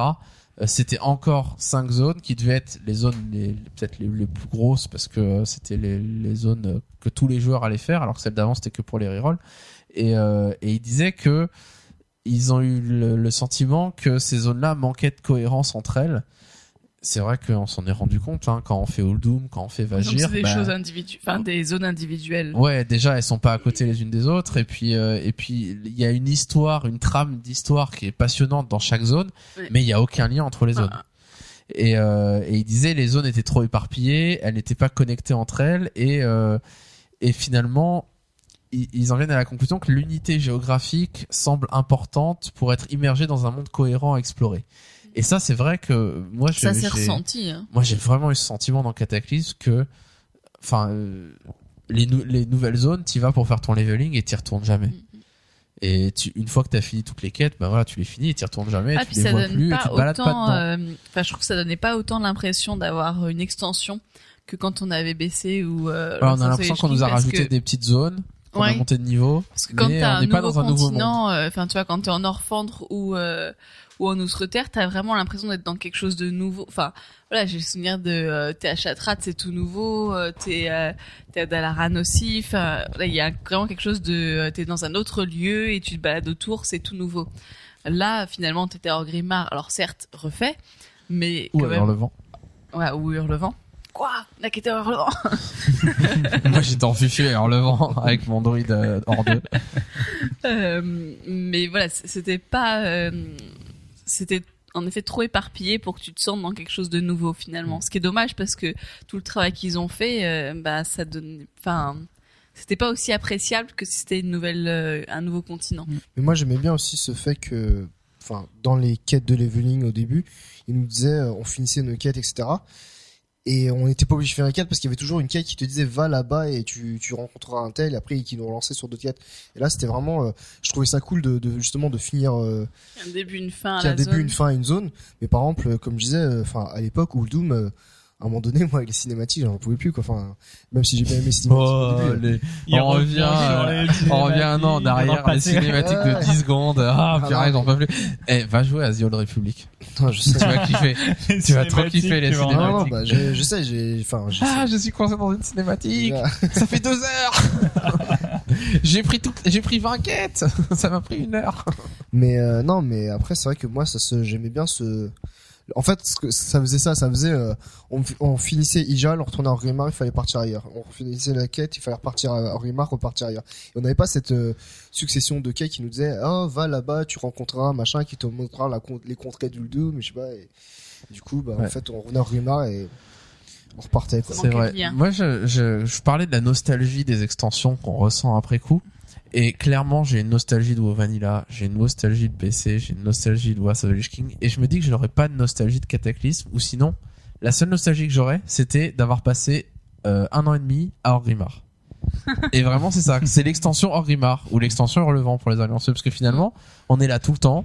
On met notre pierre de foyer dans cette ville. On revient tout le temps. On est tout le temps là. Et de temps en temps, on va prendre un TP pour aller dans une autre zone. Mais en réalité, on revient toujours à Orgrimmar. Et voilà, c'est le hub, quoi, où on reste. Et c'est vrai que c'est un peu triste. Euh, Quand, quand je me balade à Norfand actuellement, quand j'ai fait monter l'archéo, euh, je me suis dit, purée, mais quel... euh, Enfin, j'ai l'impression d'être dans, d'être en dehors de chez moi, quoi, d'être en train de me balader, d'être dans un endroit que j'ai connu euh, par le passé quand on était à Lost King, où j'ai passé beaucoup de temps. Et vraiment, il y a ce côté, voilà, on doit aller d'un point A à un point B, c'est super long, on traverse trois zones et euh, et on est immergé dans le monde et on est dans un RPG, quoi, un jeu de rôle et pas Bah, pas un coup, jeu où euh, on reste dans le hub Orgrimmar ou Hurlevent et où on se TP dans un BG. En fait, peut-être qu'ils a- comme comme ils avaient fait Orgrimmar, ils attendaient peut-être que qu'on se qu'on s'habitue à Orgrimmar pour la prochaine extension et que quand on revienne à Orgrimmar, euh, ce soit très familier. Alors que là, euh, C'était le bon temps, en j'ai- attendez, la prochaine extension, la prochaine Ah oui, extension, on mon va rocher tout en haut où j'allais, qui était mon endroit. la prochaine extension, euh, on va être en Chine. Alors quand on va revenir Orgrimmar, on va faire, ah, On va être en Chine. C'est vrai qu'ils avaient dit que leur but c'était de re... enfin de re- faire que les joueurs reviennent dans l'ancien monde, mais là c'est vrai que c'est On est revenu dans nos capitales. voilà, il y a C'est ça eu, le problème, quoi, Il y a eu un problème et ils le notent très bien là-dessus Ouais, ouais. et ils vont le reporter ce- cet objectif sur Mist of Pandaria. Mais de toute façon, euh, enfin clairement, moi, je le voyais. euh, je me souviens à l'époque de, enfin à l'époque, enfin que je je viens de Quand de, Lich King, donc forcément j'ai que ces que ces souvenirs-là. Mais euh, moi, clairement, euh, à- quand j'étais à Lich King, je me baladais tout le temps, quoi. Enfin, enfin, je passais de Dalaran. À-. Non, mais là, t'es devenu euh, paresseux. Tu restes sur ton rocher, mais on peut se balader quand même. Hein. Il médite sur son. Eh, mais c'est fais de tellement loin. l'archéo. Ouais, c'est vrai. Va à Uldum euh, sans prendre le TP. T'en as pour 10 Ah, minutes non, de, ça, c'est de pas une bonne idée. Non, ça va. Euh, alors, qu'est-ce qu'ils nous- ils nous disent aussi que un- un des trucs qui a pas trop marché, c'est que dans les zones 80-85, elles étaient trop linéaires. Il nous dit par exemple, si vous faites Ijal, Ijal, ça se fait d'un point A à un point Z en passant par un certain nombre de quêtes dans un ordre bien précis. Euh, et finalement, on doit tout faire dans cet ordre. Et il dit, franchement, ce truc-là, c'est génial. La première fois, c'est super épique. Dès la deuxième fois, c'est super relou. Il a Parce vraiment dit relou. Ouais, ouais, il a dit relou. En anglais, euh, euh, It's relou. Non, c'est Eevee, c'est, c'est Vihi. euh, non, euh, non, mais vraiment, c'est ce côté-là, c'est ce côté, quand on monte les rerolls, ben, on doit se retaper la même zone dans le même ordre, exactement, et, Il n'y a pas de liberté. et on en a, je crois qu'on en a parlé le mois dernier Ouais, un petit ouais, peu, on en avait mais c'est vrai que euh, ce truc-là, euh, c'est vraiment quelque chose à corriger parce que Bah, ceci dit, moi j'aime bien parce que j'aime pas réfléchir quand j'ai, je suis à mon sixième reroll à ce que, à quel parcours je vais faire. Donc, non, mais une fois que t'as j'ai fait, mes habitudes. une fois que t'as fait, euh, Machinalement, tu vas d'un point A à un point B. Ah ouais, mais j'ai un trajet depuis le niveau 1 à 85 et je fais toujours le même par les mêmes zones, les mêmes ah quêtes. ouais, mais c'est relou. Un jour, on va retrouver Mais parce que j'écoute un, j'écoute un podcast en même temps et je réfléchis pas, tu vois. Tu écoutes les Caluax Pas que. Il s'écoute lui-même. Qu'est-ce que t'es fort, Cassu Ce que tu dis, c'est Je l'aime bien ce génial. gars-là, je l'aime bien. Ouais, ouais, je te dis bien. Je trouve qu'il a des C'est très lui bonnes qui- analyses. C'est lui qui m'a redonné envie de jouer à WoW d'ailleurs. Euh, non, mais c'est vrai que, enfin, moi qui aime bien faire des quêtes, euh, les quêtes de fin de zone, je les ai fait une fois ou deux fois à tout casser, et alors que les premières quêtes, je les ai fait dix fois avec tous mes rerolls, quoi. Ouais, ouais. Et c'est vrai que c'est un peu relou, quoi. Mais euh, voilà, ça dépend de l'esprit dans lequel tu fais. Euh, moi, quand je joue à WoW, je sais que je suis pas Mais en train de jouer pourras- à tu pourras Uncharted où j'attends euh, une, une expérience merveilleuse, quoi. Je sais que, en fait, Mais tu but- pourras faire toujours ça. Voilà, ouais. Tu pourras faire ton chemin et garder le même chemin. Le truc, c'est juste s'il pouvait y avoir plusieurs chemins, qu'on puisse en prendre un différent, euh, si on le souhaite, c'est pas mal, quoi. Même si au final, ça revient au même, hein. il y aura 150 quêtes dans la zone et c'est tout, quoi. Mm. Il y aura pas euh, 3000 quêtes où on en fait que 100. Euh, il nous dit aussi que le phasing, le phasing était un peu trop présent à Ijal, euh, au point de séparer les joueurs, ce qui n'est pas bon. Donc c'est vrai qu'il y avait des zones entières euh, qui étaient phasées euh, selon comment on avançait dans la zone. Et, euh, et c'est vrai que ça, il y a certaines situations où ça peut devenir un problématique si on a des amis qu'on veut aider dans une quête et qu'on peut pas. Ouais, qu'on Et ses pas. amis, que, euh, Qu'on veut aider parce qu'on se fait camper par des alliés. ouais, ça arrive. T'as un problème avec ça, hein, sérieux. Lâche l'affaire. Hein. Mais non, mais c'est vrai que euh, l'intérêt dans un MMO, c'est de voir des gens autour de soi. Et même si on joue tout seul, qu'on fait notre quête dans un- notre coin, c'est de voir des gens autour de soi. Et si la zone elle est coupée en deux ou en trois parce que c'est phasé, euh, finalement, bah on est tout le temps tout seul. Quoi. Mm. Enfin, Il y a moins de vie autour Bah, de nous. surtout que c'est c'est même pas, on n'est pas au même niveau, donc on se voit pas. Mais c'est vraiment, il faut juste un, un truc différent. Enfin, il suffit qu'on ait fait une quête de plus, et paf, on se voit plus, c'est fini. Enfin, c'est un peu compliqué, quoi. C'est euh, il y a eu quand même une nette amélioration par rapport à toute la zone de la citadelle des glaces où Il on faut se TP. voyait jamais. Ah, c'est vrai qu'alors devant devant ICC à Wrath of the Lich King où euh, où on, on allait à deux TP devant la pierre à l'entrée. Donc on y allait, les, Sauf quêtes- les que mêmes quêtes. si on avait fini toute la, la, la couronne de glace et quelqu'un qui n'avait pas fini ne se voyait pas, ils pouvaient pas TP ensemble. T'es devant, mais oui, Donc je c'est suis vrai que Je te vois pas, tu mens. euh, ce truc-là. Ouais. Donc ils ont pas fait d'erreur comme ça, mais bon, c'est vrai que le phasing, faut pas trop en abuser. Ah, Yuri, elle est parlé, il a raté son tour. Non, mais c'est un truc, mais ça n'a rien à voir. Donc, euh, c'est pas, je pense pas que c'est intéressant. Il se marrait tout seul, je sais pas pourquoi. Je sais pas. Non, non, c'était pas intéressant. Ok. Euh, ils reviennent sur Blague du euh, McDo qui est ressortie. ils, ils reviennent sur la quête de Thrall à la 4.2. Donc vous savez cette quête où, où Thrall euh, se fait, euh, je sais plus, capturer, machin, euh, qu'il faut Ouais, euh, ouais, aller combattre haine. les quatre éléments, etc. Avec La grande etc. histoire d'amour avec Agra. Voilà. Et, euh, et il, revient là-dessus. jusque-là. C'est clair. Il revient là-dessus, mais si on la voit au début. Si vous regardez les quêtes au début, elle est au. Maelstrom avec lui, etc. C'est elle qui, c'est avec elle que vous montez sur le griffon et que vous descendez dans les tréfonds. Ah oui, c'est vrai. Quand même, c'est votre taxi, quoi. Ceci dit, j'ai eu l'impression de voir Amour, Gloire et Beauté à la fin quand même. Ah oui, je t'aimerais Ah, toujours. mais il faut tout, bien. Il y a des les filles qui jouent à WoW au casse-pipe. hein. Ouais, bah quand même. Il faut bien Euh, les toucher aussi. Ils reviennent sur le design de, de cette quête et ils nous disent que c'était compliqué de pouvoir faire cohabiter 500 joueurs qui feraient la quête en même temps. Tout comme donner la possibilité à un joueur full vert tout seul de réussir à le faire aussi. Ouais, Et faire donc, tout seul, c'est euh, chaud quand même. hein. Et donc c'était non, voilà. Ah non, c'est très faisable. Il y a, il y a de la petite barre à rentrer. Faut pas taper les élites, faut taper que les mobs euh, Enfin, normaux. long. On les tape un par un Ouais, et ça marche. Super long. Alors le problème c'est s'il y a possible, mais un long. allianceux ou un hors qui viennent vous qui vient vous camper et qui vous tue là faut recommencer. donc là c'est la galère. Mais ah, fallait pas jouer sans hein. fallait pas jouer sans savoir PVP. C'est tout. Euh, ils, ils disent qu'ils sont satisfaits de l'ambiance de cette quête mais que la mécanique de jeu finalement s'est pas révélée très amusante. Euh, c'est vrai, je sais pas ce que vous en avez pensé, mais moi, C'est euh, très long. je la première fois, c'était sympa euh, pour voir l'histoire. euh, L'ambiance était bien. Ouais. Thrall qui qui était euh, dans torturé, qui euh, Mhm, qui mhm. était qui s'énervait après Garrosh, que Kern soit mort, etc. Qui se sentait coupable, euh, qui enfin qui qui pétait un câble à Ça une moments et tout. profondeur c'est vrai que c'était ouais, ce truc-là c'était génial. C'était Mais assez épique. la comme quête en lui-même, ils disent que c'était très Ouais. compliqué le design de pour réussir à le faire que s'il y a 500 personnes, bah, ils arrivent à le faire et que ça se fasse pas en deux secondes, etc.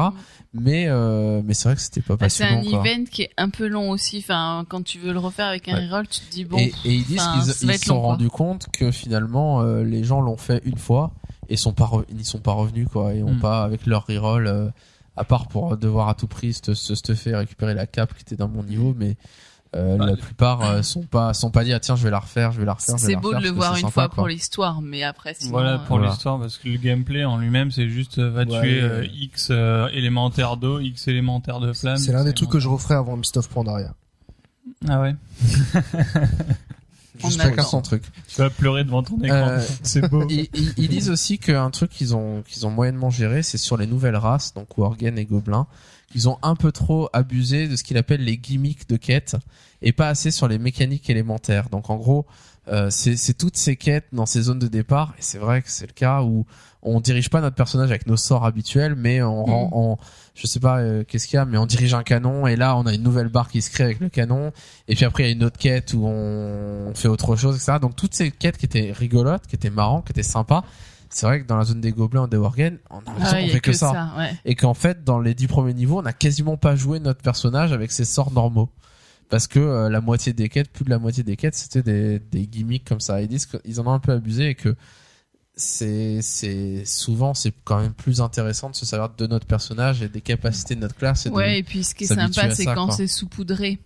Et que du Voilà. coup, tu fais euh, Qu'il y en a une de temps en temps une qui est de temps en temps, et du comme ça. coup, euh, voilà, tu t'éclates et c'est sympa. Si t'en as trop, euh, Et encore, c'est des choses que quand on est à haut niveau, niveau 85, on joue tout le temps en permanence avec notre classe. C'est bien d'avoir des quêtes comme ça très différentes où on dirige un véhicule, on dirige le truc, c'est cool parce que on passe notre temps en donjon, en raid à jouer notre personnage. Mais au Ouais. début du jeu, est-ce qu'on a besoin au niveau 5 déjà Bah, d'avoir des éléments comme ça ça, permet d'avoir des, des events un peu plus originaux euh, que ce que tu pourrais faire avec tes sorts normaux, quoi. Je Mm. pense que c'est ça aussi l'intérêt qu'ils avaient derrière. Alors passons à la deuxième interview, Scott Mercer, donc qui est d'Aelo sur les forums, qui lui euh, travaille du dans le, le côté combat de World of Warcraft, donc la, la création des des rencontres, euh, de raids, de donjons, etc. Et euh, donc il dit que ce, sur quoi il est satisfait et qu'il est content de ce qu'ils ont réussi à faire dans, dans Cataclysme, notamment c'est les trois premiers raids, donc Trône des Quatre Vents, euh, Bastion du Crépuscule et Descente de l'aile Noire, et euh, particulièrement la mécanique de saut de plateforme dans le Trône des Quatre Vents, qui était quelque chose d'assez nouveau et Ouais. c'est vrai que ça marchait plutôt bien et c'était assez Ouais, sauf rigolo. quand euh. tu sais pas pourquoi euh, ça te téléporte pas et que tu tombes. Ouais, bah ça, ça arrive, mais c'est- ton PC qui fait n'importe. Ouais, comme par hasard. Non, mais c'est vrai que c'était quelque chose qui marchait plutôt bien, qui était Mais C'était original. bien et, ces raids, hein. franchement. Moi, j'ai moi, je c'est vrai que j'ai beaucoup bon apprécié ces premiers raids, quoi. À la rigueur, tu vois, j'ai la- de préféré ça euh, après à Terre de Feu ou à Aile de Mort. Ouais, C'est vrai. bah, en fait, euh, c'est vrai que euh, les trônes des vents, c'est peut-être euh, à cause des loots le raid qui a été moins euh, primé, on va dire. Mais- D'ailleurs, on devrait le faire, hein. D'accord. Il manque toujours un haut fait à la cuire à sais pas, Charlie. Ouais, bah ouais, c'était fin de Mais grossesse. ceci Non, mais c'est vrai que c'était euh, super Quand on m'a original. expliqué la strat, j'étais vachement emballé, c'était super original. Après, ma petite déception, c'est, euh, comme disait Charis, c'est euh, y a quand même des choses où tu mourrais, mais c'était pas complètement de ta faute. C'est que euh, le tremplin, euh, tu l'as pris 2 cm à droite, donc il t'éjecte complètement dans le vide, ou euh, des choses comme Des ça. fois, il y avait des bugs plutôt sympas parce que tu tombais, ça te remontait. Ouais, ouais. Bon. Et ça, c'était cool quand Bah, même. en général, de- quand de tu tombais, wipe- ça te remontait toujours. Enfin, disons que pour Non, un Tu pouvais pas joueur, mourir là. Euh, pour un joueur, Si, si, c'est il y avait des important. bugs des fois où ça marchait pas. Je dirais juste que pour un joueur, c'est important que si il meurt, il comprenne où est la faute et qu'il ait pas Ouais. l'impression d'être une victime Bon, d'un- après, système. pas c'est majoritaire non plus. Enfin, c'est. tout. Euh, Après- bah, moi sur la attends, sur la plateforme des vents, tu vas voir. Moi, à chaque fois qu'on était au trône des quatre vents et qu'il y a un mec qui dit oh mais il y a eu un bug et tout, je fais ouais c'est ça. hein, À d'autres, t'as fait nimp, t'as crevé, on va tous wipe à cause de toi. Oh mais il y a eu un bug et tout. Ouais d'accord. J'ai des bugs dans la lave, j'y suis pour rien. la plateforme des vents était un peu difficile parce que comme c'est des textures de vent, Ouais. tu sais pas très bien où est la limite. Euh, ça dépend peut-être Ouais. de ton PC. et donc ouais. il suffit que tu sois dans la limite mais que t'aies pas l'impression et Après, tu ça fais dépend peut-être des effets de euh, particules activés voilà, ou pas. Ce euh, genre de choses quoi. C'est vrai que moi j'ai pas eu de C'était un peu problème ma déception mais sinon euh, le, le Mais alors du coup, ce saut de plateforme, ça a été repris dans le combat de la folie la folie. de mort. Quoi. Mais là, il est vraiment automatique. Tu sautes dans le vide, Ouais, t'es ouais, mais aller, quoi. je sais Bon, pas si c'est des bugs ou pas, mais en Red Finder, parfois tu vois un mec qui meurt et qui fait Oh, saleté de bug, machin. Donc Ah, après, je sais pas. c'est euh, comme la manette qui marche pas sur la console. ah, j'ai la mauvaise manette. Et en fait, il veut juste les loot sans avoir à combattre. Il est AFK après, il est tranquille. Hmm. Hmm, ça te donne des idées. Non, en tout cas, ça, ça crée, ça donnait une dynamique qui était vachement Mm, intéressante ouais, pendant le combat. Ouais, Là, tu vois, en switch, euh, on repasse, on repart. Ah ouais, le euh, fait de switcher, de, de croiser les autres en saut et de ouais. passer d'un boss à l'autre, ouais, c'est vrai que c'était rigolo. Euh, Zulaman et Zul'Gurub se sont révélés particulièrement adaptés à des donjons 5 joueurs. Ce qui est vrai, ça a été euh, sympa de retrouver ces raids Oui, et de les, ouais. les adapter. C'était toujours le début, quand même. Euh, Ouais. Ouais, c'est Le bah, donjon en deux heures et demie. C'était dur. Ah oui, oui, c'est vrai. Parce que vous êtes des noobs. Ouais, c'est ça. Non, c'est vrai que c'était dur au début, mais bon. pas, ça va être rapide. Alors justement, on va, C'est on va juste un revenir un peu sur la difficulté. Euh, il nous dit que le Raid Finder, il, il en est très content, que ça cartonne auprès des joueurs qui ne raidaient plus. Donc les joueurs qui avaient arrêté les raids, ça cartonne auprès d'eux. Et ça cartonne aussi auprès des joueurs qui font toujours des raids, mais qui veulent stuffer des rerolls notamment. C'est vrai que pour ça, c'est assez pratique. Euh, bon, il nous dit que le codex des donjons, c'est quelque chose qui a bien marché parce que ça permettait de renforcer l'immersion, d'éviter les alt tabs, d'avoir un site ouvert à côté, etc. Donc, c'est vrai que ça, c'était toujours euh, une bonne chose à prendre, même si moi, j'ai pas utilisé énormément. Euh, et enfin, le, pour lui, le réglage des modes de difficulté a bien fonctionné. Et c'est vrai que c'est quelque chose que, euh, si vous vous souvenez bien, euh, le fait que le raid 10 et le raid 25 soient de la même difficulté, c'était quelque chose qui n'était pas acquis, qui était, c'était pas le cas à Wrath of the Lich King. Quelque chose de nouveau, qui a été bien intégré, qui finalement euh, a pas posé trop de problèmes, selon lui, hein, c'est son avis. Et, euh, et la, le rajout du Red Finder, qui est une sorte de mode facile, donc le- la gestion voilà de, de ces histoires de mode difficulté, de la différence entre le mode facile, le mode normal et le mode HM, c'est quelque chose qu'il trouve qu'ils ont assez bien géré. Maintenant, regardons ce qui n'a pas marché selon lui, ce qui est le- les points les plus intéressants. Alors, un point que pour lui n'a pas marché et qu'ils ont raté, et pourtant tous les joueurs ont plutôt apprécié, enfin tous les joueurs, non, une bonne partie des joueurs ont plutôt apprécié ça, et il n'est pas d'accord avec cette idée-là, c'est le fait que pour lui, les héroïques au début de Cataclysme étaient beaucoup trop difficiles et trop longs. Ça a été trop abrupt dès le début par rapport à la fin de Wrath of the Lich King. Et, euh, et il dit que euh, le, depuis la 4.3, on est revenu à ce qu'ils veulent, euh, à la vitesse qu'ils veulent pour faire une héroïque. Donc en gros, le faire euh, en une demi-heure, il dit, euh, pour moi, une héroïque, ça doit se faire pendant sa pause déjeuner au travail. On a une pause déjeuner, on va manger un sandwich et on va se faire une petite héros vite fait. Et, euh, et c'est vrai qu'au début de Cataclysme, une héroïque, c'était quoi Une heure et demie euh, minimum, deux heures euh, plus. euh, c'était c'était très difficile. Et tout le monde était assez content hein, euh, de ce truc-là. J'ai bien souffert en heal, moi. hein. Tout le monde était assez content. Et il nous dit, il nous dit, il y a beaucoup, beaucoup, beaucoup de joueurs qui ont arrêté les héroïques à ce moment-là. Moi, j'en fais partie. Pas forcément pour les mêmes raisons, mais c'est vrai que le soir, j'avais trois heures pour jouer à des jeux vidéo en général. J'avais pas envie de m'enfermer trois heures dans une héroïque, quoi. Euh, clairement, quoi. Euh, mais euh, et, et il dit finalement ça, l'expérience de jeu est devenue plus longue. Donc que ce qu'ils voulaient euh, que ce soit. Donc les joueurs étaient obligés s'ils jouaient, qu'ils sont dans une héroïque, ils savaient qu'ils en avaient pour au moins deux heures. Et euh, c'est quelque chose qu'il n'a pas apprécié spécialement. Euh, donc on pourrait se dire mince, c'est un problème parce qu'il y a beaucoup beaucoup de joueurs qui ont aimé ce côté au début que les héroïques, bah, avoir du stuff 346 bleu, c'était déjà une victoire parce que c'était pas évident de, de réussir à tomber tous les boss en héroïque. Mais ce qu'il nous dit, il nous dit voilà, donc on veut que la vitesse avec laquelle on fait les héros aujourd'hui perdure, que dans Mist of Pandaria ça soit la même vitesse, mais que euh, mais ils vont euh, rajouter le mode défi dont on a déjà parlé on a déjà parlé par le passé qui devrait contenter les gens qui préféraient avoir plus de challenge dans les héroïques. Et finalement c'est un peu une manière un peu comme les raids avec le raid finder etc de garder le mode rapide euh, comme on a actuellement pour faire les héroïques mais que si on veut du challenge dans les héroïques on puisse en avoir deux points euh, qui dont il, dit qu'il est assez fier euh, par rapport au, combat et à ce qu'ils ont fait par rapport au- aux rencontres dans, Cataclysme. Euh, il est fier de deux choses du combat sur l'échine d'Eldemort et il nous dit un truc intéressant. Il nous dit la question qu'on se posait, c'est comment orchestrer un combat sur le dos d'un gigantesque dragon en plein vol sans donner la nausée aux joueurs. Et c'est vrai que euh, la question c'était un peu ça, c'était de faire une rencontre épique sur le dos du dragon, etc mais en même temps, euh, faut pas que ça bouge partout et que, enfin, que ça tremble, que quand on fait des loopings, etc. euh, finalement, moi, j'étais un petit peu déçu par cette rencontre de me dire, euh, quand on fait un looping, si on regarde pas le ciel, on s'en rend même pas compte, finalement. Si on regarde le ciel, on voit bien Ah que oui, ça oui. tourne. Mais en réalité, euh, on, on s'en rend pas compte. Et en réalité, il dit, euh, bah, le gros problème qu'ils avaient, c'était ça, c'était euh, d'être sûr que on n'allait pas avoir des joueurs qui vomissent euh, parce que voilà. Sur leur écran. avoir un quand on est focusé sur un truc et qu'il y a des choses qui défilent derrière ou que ça bouge etc bah ça peut ne pas être très agréable et il était assez content de, de la manière dont on a fait ce combat là et deuxième point il nous dit ce qui est génial et là c'est vrai que j'avais pas pensé à ça mais c'est vrai que c'est pas bête c'est que la cinématique d'ouverture de Cataclysme nous montre Eldemort qui se fait poser les plaques d'élémentium et qu'à la fin de l'extension un an plus d'un an après finalement on les lui enlève. Et c'est ça la conclusion c'est que il était il s'est renforcé il a eu des plaques d'élémentium il est devenu surpuissant. Et euh, à la l'avant dernière rencontre sur les Chines ben on passe le notre temps à réussir à lui enlever cette armure pour le rendre euh, euh, vulnérable, et pour ensuite le tuer quoi. Et c'est vrai que c'est c'est c'est sympa ce côté euh, bouclé, bouclé. voilà, ce côté euh, on fait une conclusion à quelque chose qu'on a vu dans la cinématique. Et c'est vrai que c'est sympa de voir cette liaison toujours entre les cinématiques où c'est juste une cinématique, c'est pour faire beau, c'est pour euh, en mettre plein la vue et de voir vraiment le lien dans le jeu et participer à enfin participer à faire le lien entre ce qui se passe dans la cinématique et ce qu'on fait dans le jeu.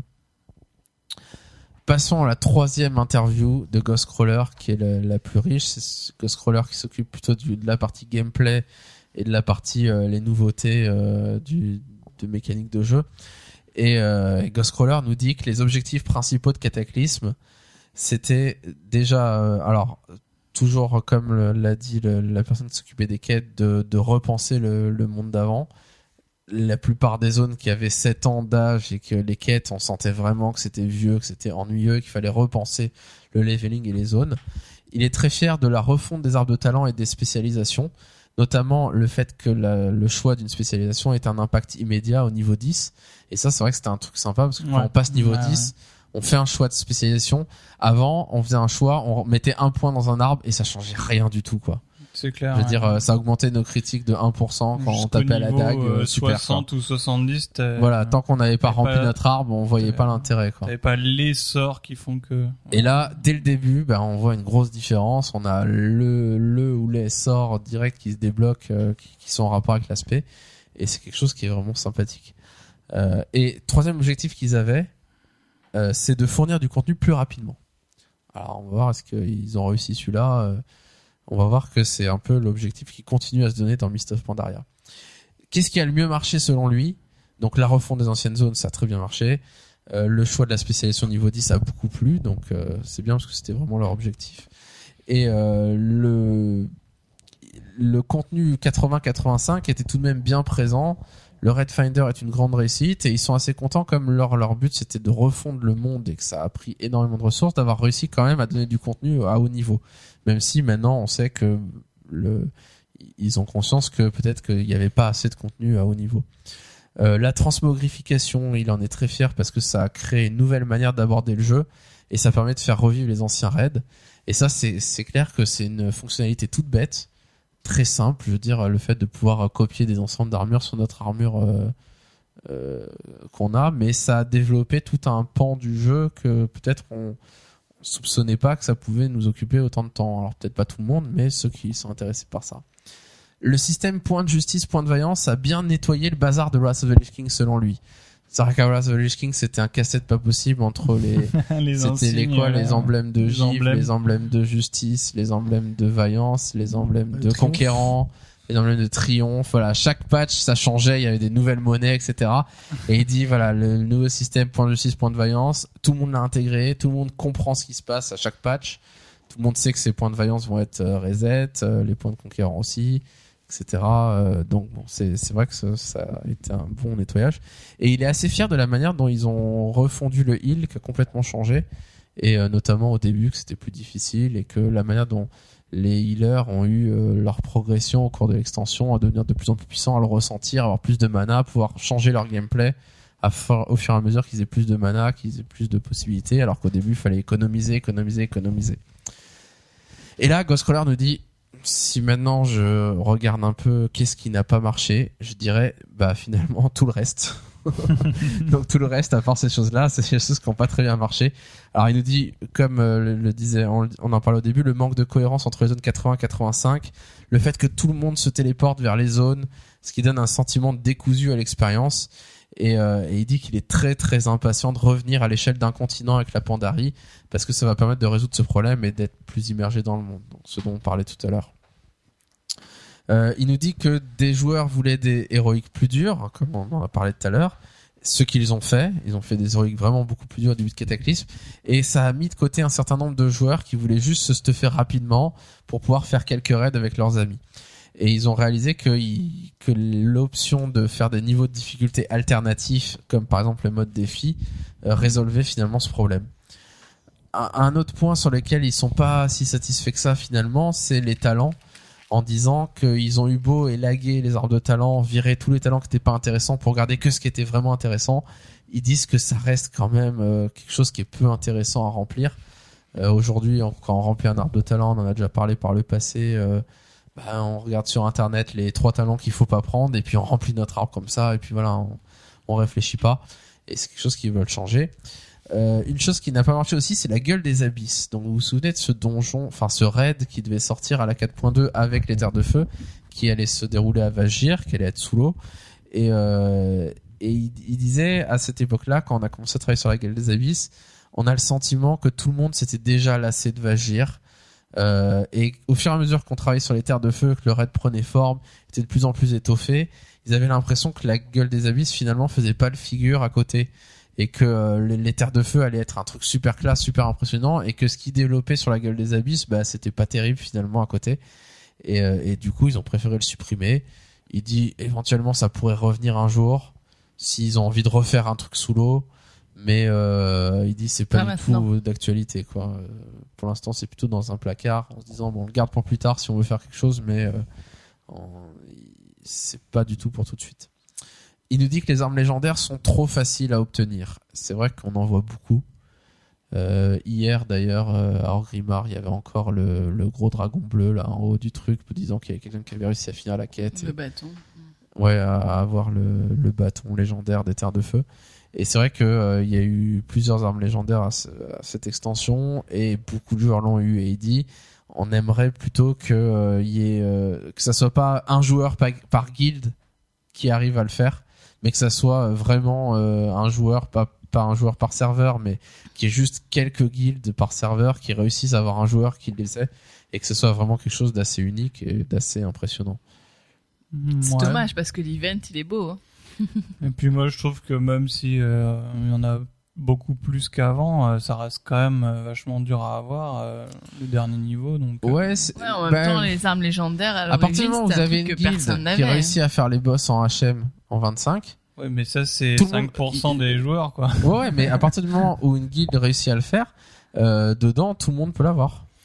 Oui. euh, Et quand mois, on quoi. voit les, les guildes coréennes qui l'ont farmé avec même leur reroll et qu'en ont eu des tonnes, que c'est pas un joueur qui en avait un, mais que c'était euh, leur joueur plus euh, trois de leur reroll qui avaient tous le bâton légendaire, Ouais, c'est vrai, vrai. qu'on se dit il y a un problème quoi. C'est vrai que en- euh, peut-être chez les Européens, on en a moins que chez les Coréens. mais mais on en a beaucoup. Hein. Moi je vois le nombre de fois que j'ai vu l'event en En Rimar, tout cas, ça me choque pas. moi. alors que alors que c'est euh, alors que c'est quelque chose, euh, enfin, c'est censé être quelque chose d'assez unique à l'époque. euh, je me rends je me rends pas trop compte, mais quand même à l'époque de Vanilla, les armes légendaires, on en voyait quand on voyait un mec qui l'avait, c'était waouh.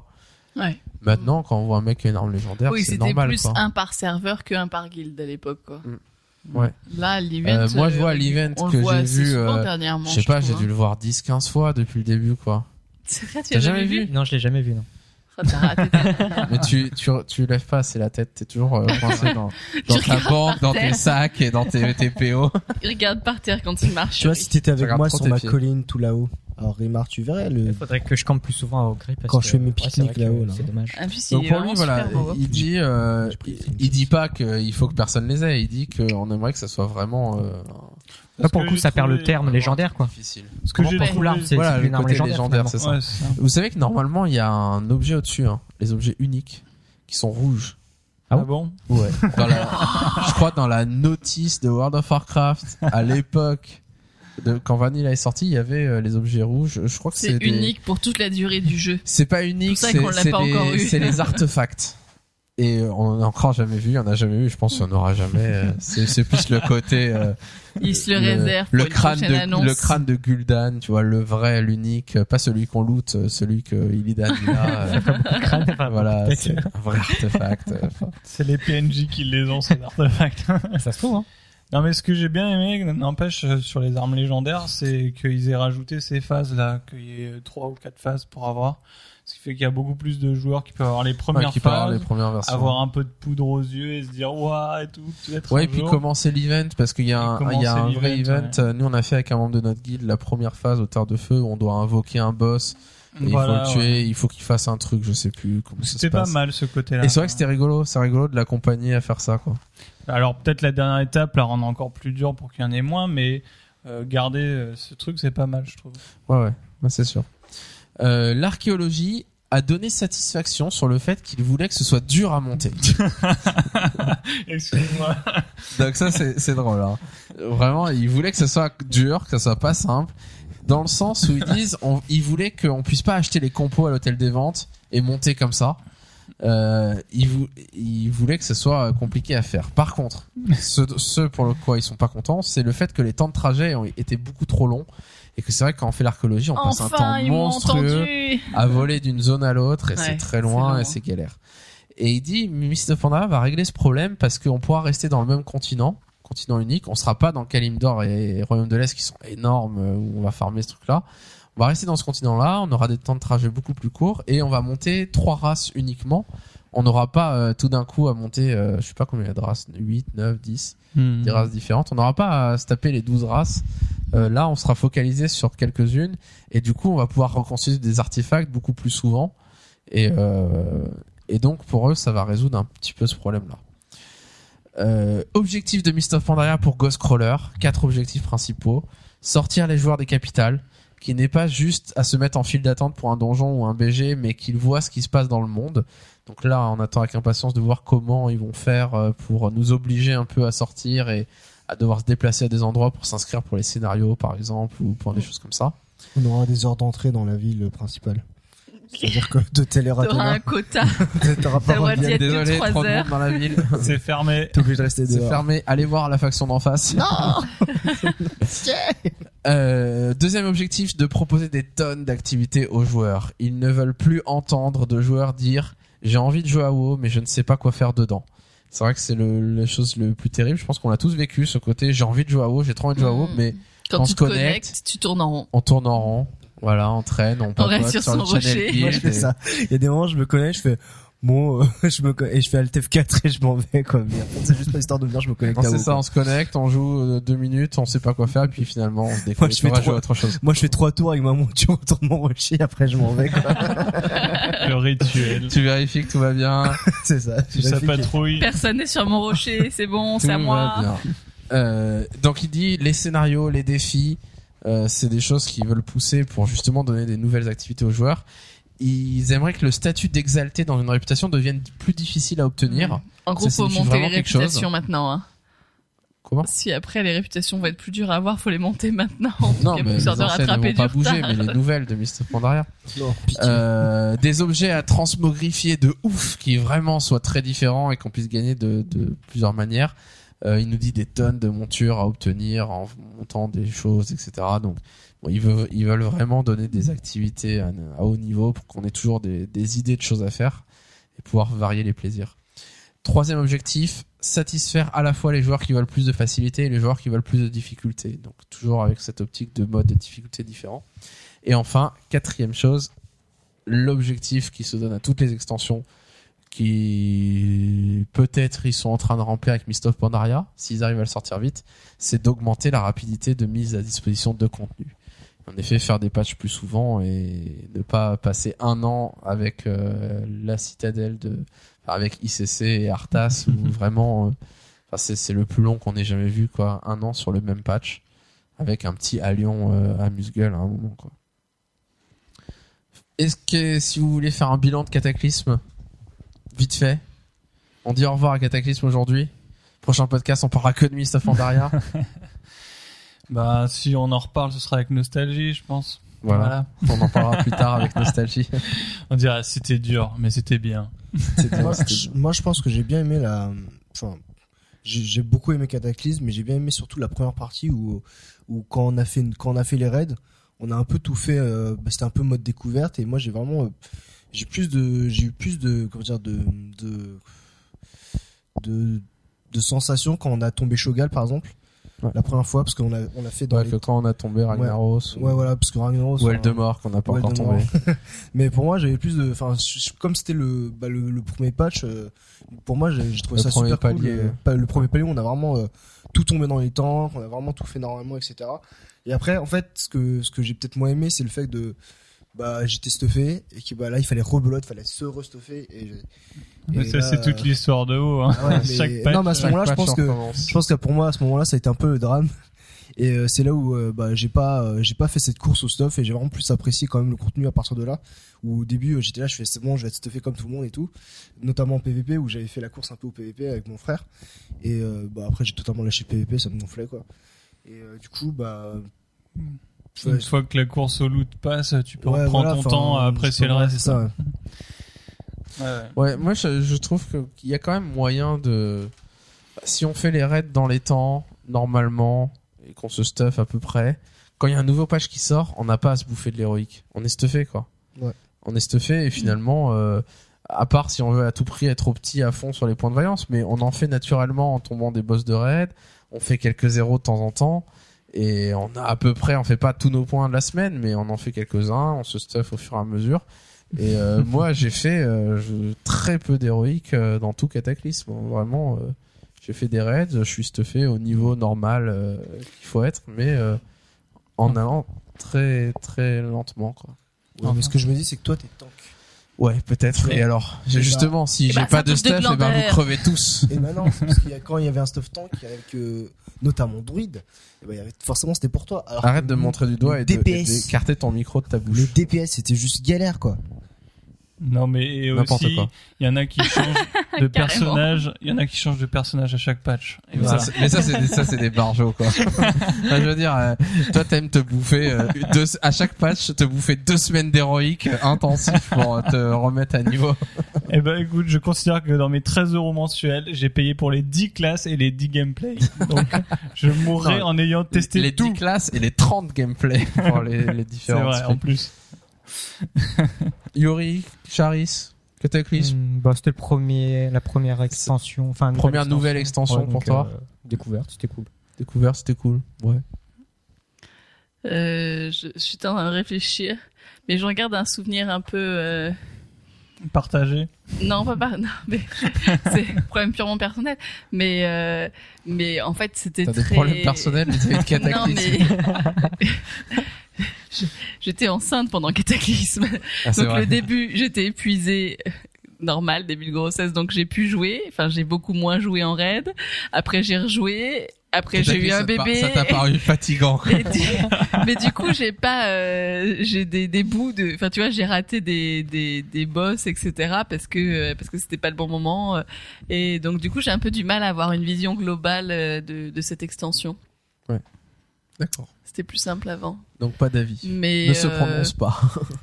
mais voilà, Bon, après. euh, sur euh, les, on dit les premiers raids c'était cool, les premiers paliers et tout. Moi, je suis sûr que la nostalgie elle commence déjà à opérer. ça fait un an, ça y est, on commence déjà à se dire ah c'était bien, c'était chouette et tout. Et vous verrez dans cas, un an on dira des- les raids d'Eldemort, ah c'était cool. Non, mais il y a des chouette. boss que j'ai beaucoup appréciés, que ce soit sur Eldemort ou sur Terre de Feu, et d'autres qui m'ont saoulé.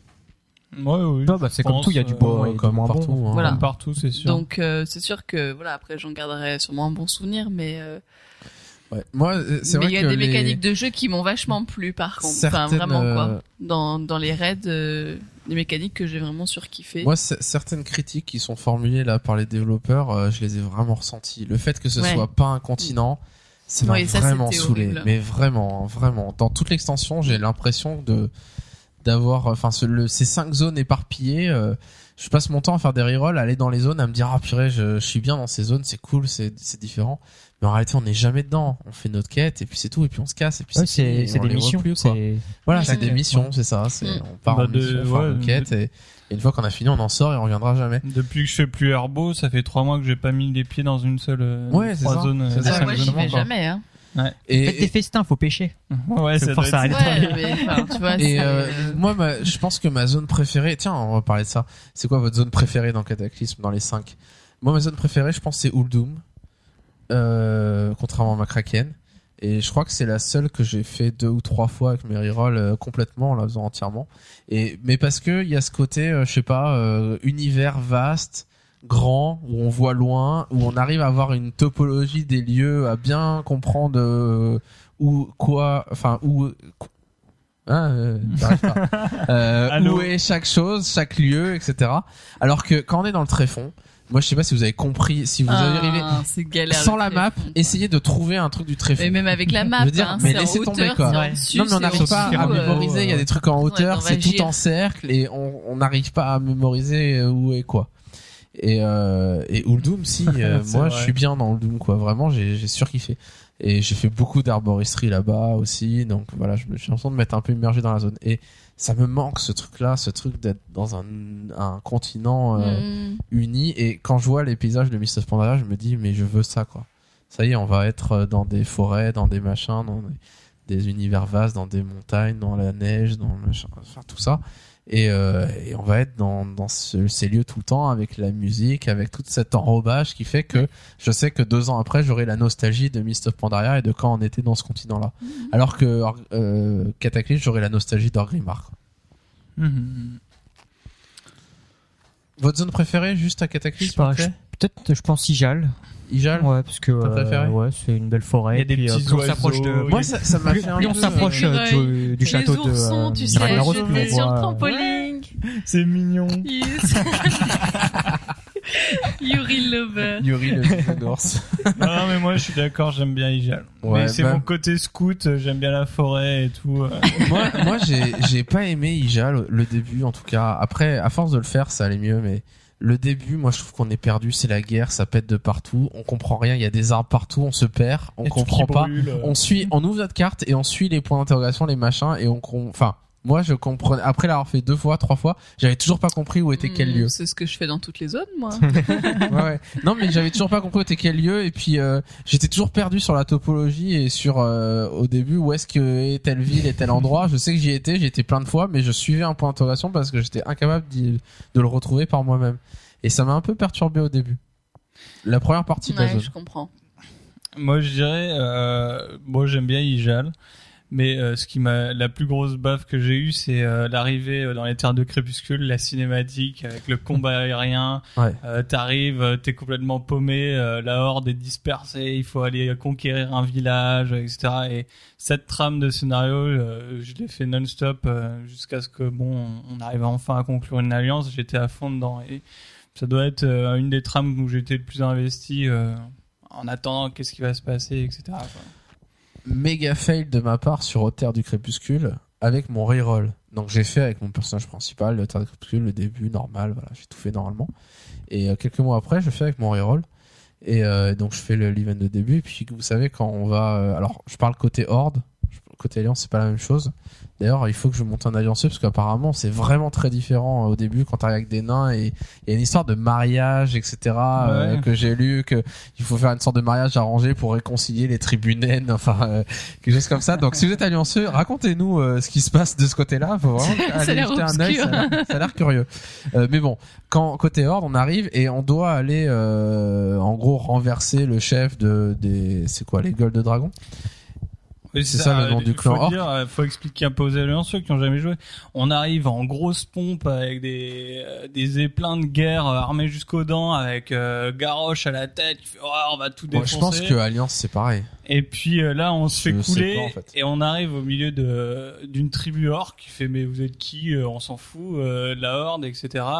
Et il y a une enfin un- une orc quand même à l'intérieur qui dit mais non, il faut soutenir la orc et tout, Et la horde.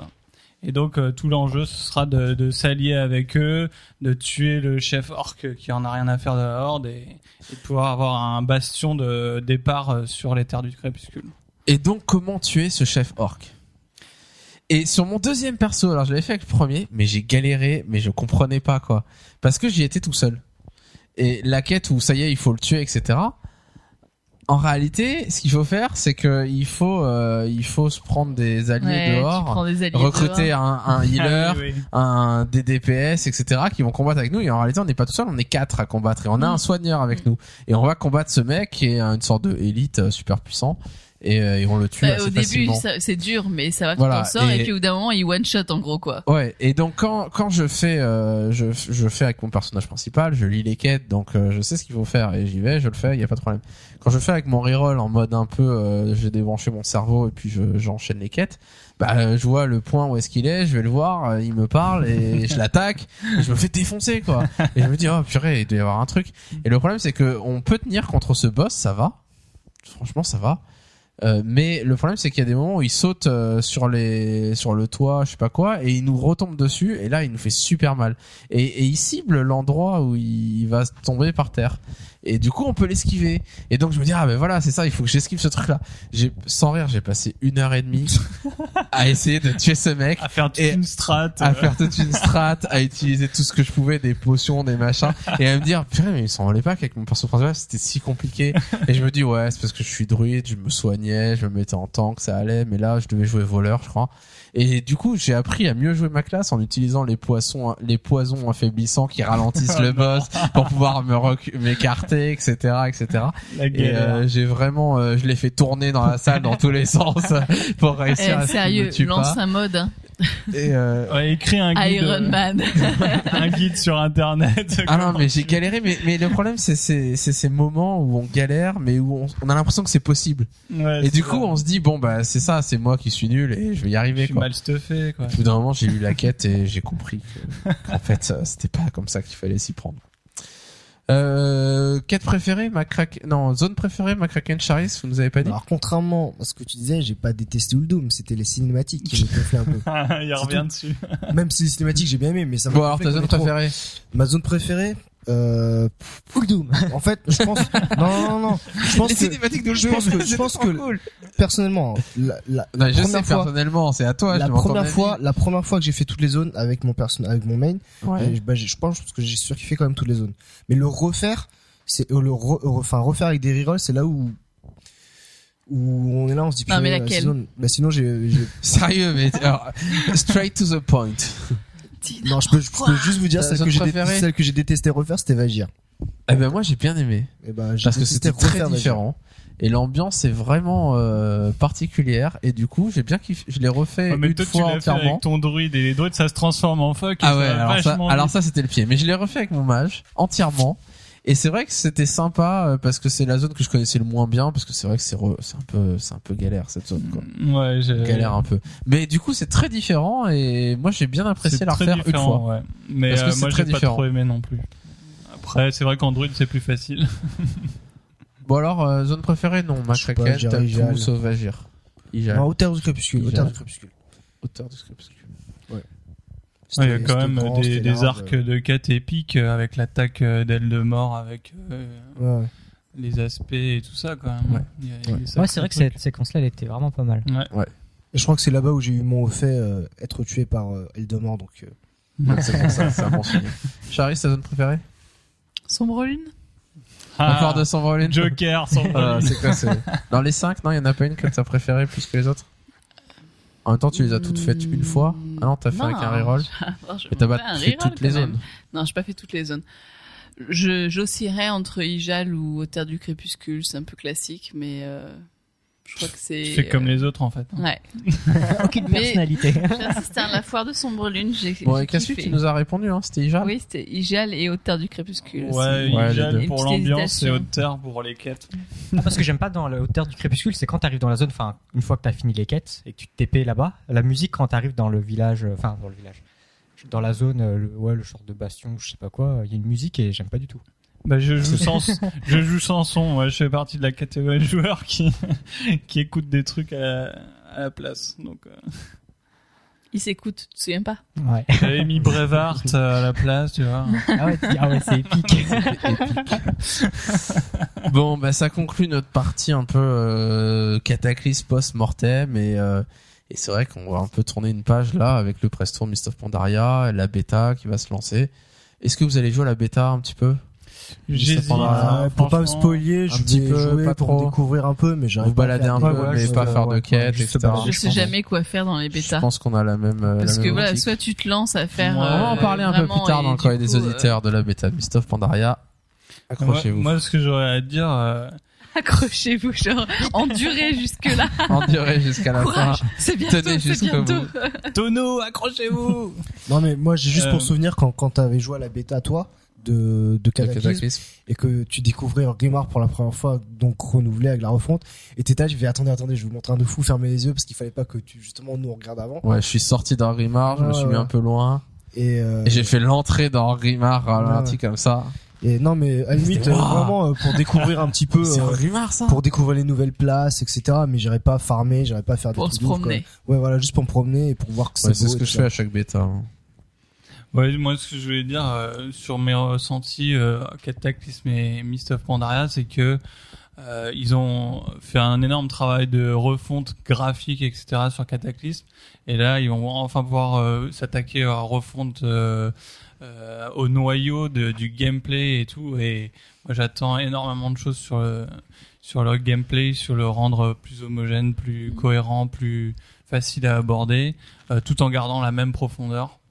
Et euh, je pense que vu euh, tout ce qu'ils ont fait quand même sur leurs objectifs, euh, je suis je suis vraiment euh, empressé de, de voir ce qui se fait. Alors j'ai voilà la petite tentation pour la bêta, ce serait de jouer les gameplays, de d'essayer de voir un peu les modifications et de garder un peu le décor et tout ça pour euh, la sortie. Quoi. Mais tu Euh, vois, c'est le, je suis en train de penser qu'en fait, Cataclysme, c'est le moment où j'ai fait le, le haut fait maître des traditions. Et du coup, je garde un souvenir équivalent d'avoir refait des zones bas level, genre forêt des perins argentés, que d'avoir fait Uldum ou, euh, ou autre, quoi. Et, et c'est triste. Enfin, je, je, je pense qu'il y a vraiment ce côté, en effet, de, de zone éparpillée qui fait que, euh, bah, je- enfin, voilà, j'ai pas, euh, j'ai Un pas un précis, sentiment. Ouais, j'ai une sensation comme ça d'avoir fait une extension de ouf euh, dans une zone particulière, etc. Là, non. on- enfin, finalement, on, voilà, on a fait des quêtes dans des zones et c'était cool. Euh, bon, pour conclure, petite conclusion rapide. Euh, juste, on a l'impression quand même qu'on- que World of Warcraft euh, avance inexorablement vers un affinement du jeu. Depuis Vanilla, Burning Crusade, Wrath of the Lich King, il y avait un affinement, on allait plus loin, les arts de talent s'élargissaient, et euh, on était toujours plus puissant, etc., etc. Ah, des Donc, surcouches, des voilà, couches des sur surcouches, des couches, des couches, des couches. Et Cataclysme, ça a été le moment où on a enlevé ces couches-là et on a simplifié et on est arrivé un peu au, euh, j'exagère un peu, c'est c'est pas ce que je veux dire, mais une sorte de WoW parfait par rapport à ce que euh, ce qu'ils avaient voulu faire depuis le début. Et Mist of Pandaria, on part sur quelque chose de nouveau. Moi, j'ai vraiment ce sentiment-là où ça y est, on, on arrête euh, Cataclysme, c'était vraiment le moment où on essaye de rendre le jeu parfait. Euh, moi, au début, je parlais de WoW 2 d'une certaine manière parce qu'il refaisait énormément de choses, il simplifiait, il, il changeait les caractéristiques, il changeait les arbres de talent, il changeait énormément de choses et ça me donnait l'impression d'être dans un WoW 2. En réalité, non, c'était pas un WoW 2, c'était un WoW 1.5, c'était un WoW euh, euh, re... enfin où on lui redonnait une cohérence finalement. Mais c'était le même jeu. Et Mist of Pandaria, j'ai l'impression que ça y est, on passe à bon maintenant qu'on a réussi à avoir notre socle solide de, de jeu et qu'on a fait ce qu'on voulait et enfin c'est ce qu'ils voulaient faire, ils se sont dit bon c'était peut-être pas une bonne idée tant que ça, il fallait qu'on simplifie etc. Mais euh, maintenant il faut qu'on crée du nouveau contenu, il faut que euh, on, on fasse des nouvelles choses et on va rajouter des couches. Et ce qu'ils font avec les défis, les scénarios etc. C'est ça, ils rajoutent des couches, des couches, des couches, des couches pour rajouter des choses. Rajouter des choses. Alors que Cataclysm c'était un peu bon, on essaye de simplifier, de se recentrer sur les, les choses de base. Et du coup, ça, pour moi, on est vraiment à un tournant qui va être intéressant. Alors bon, est-ce que euh, est-ce que je dirais ça à la prochaine extension encore? Bah, Malheureusement, c'est possible. hein. c'est possible que finalement on se dise bon, finalement, ils ont pas réussi à faire exactement ce qu'on voulait, etc. Mais la prochaine, ça y est, c'est la bonne. Il y aura, il y aura plus de choses. L'espoir du joueur. Voilà, exactement. On va rester optimiste. On va passer maintenant aux parties au fait et boss avec Yuri et Charis.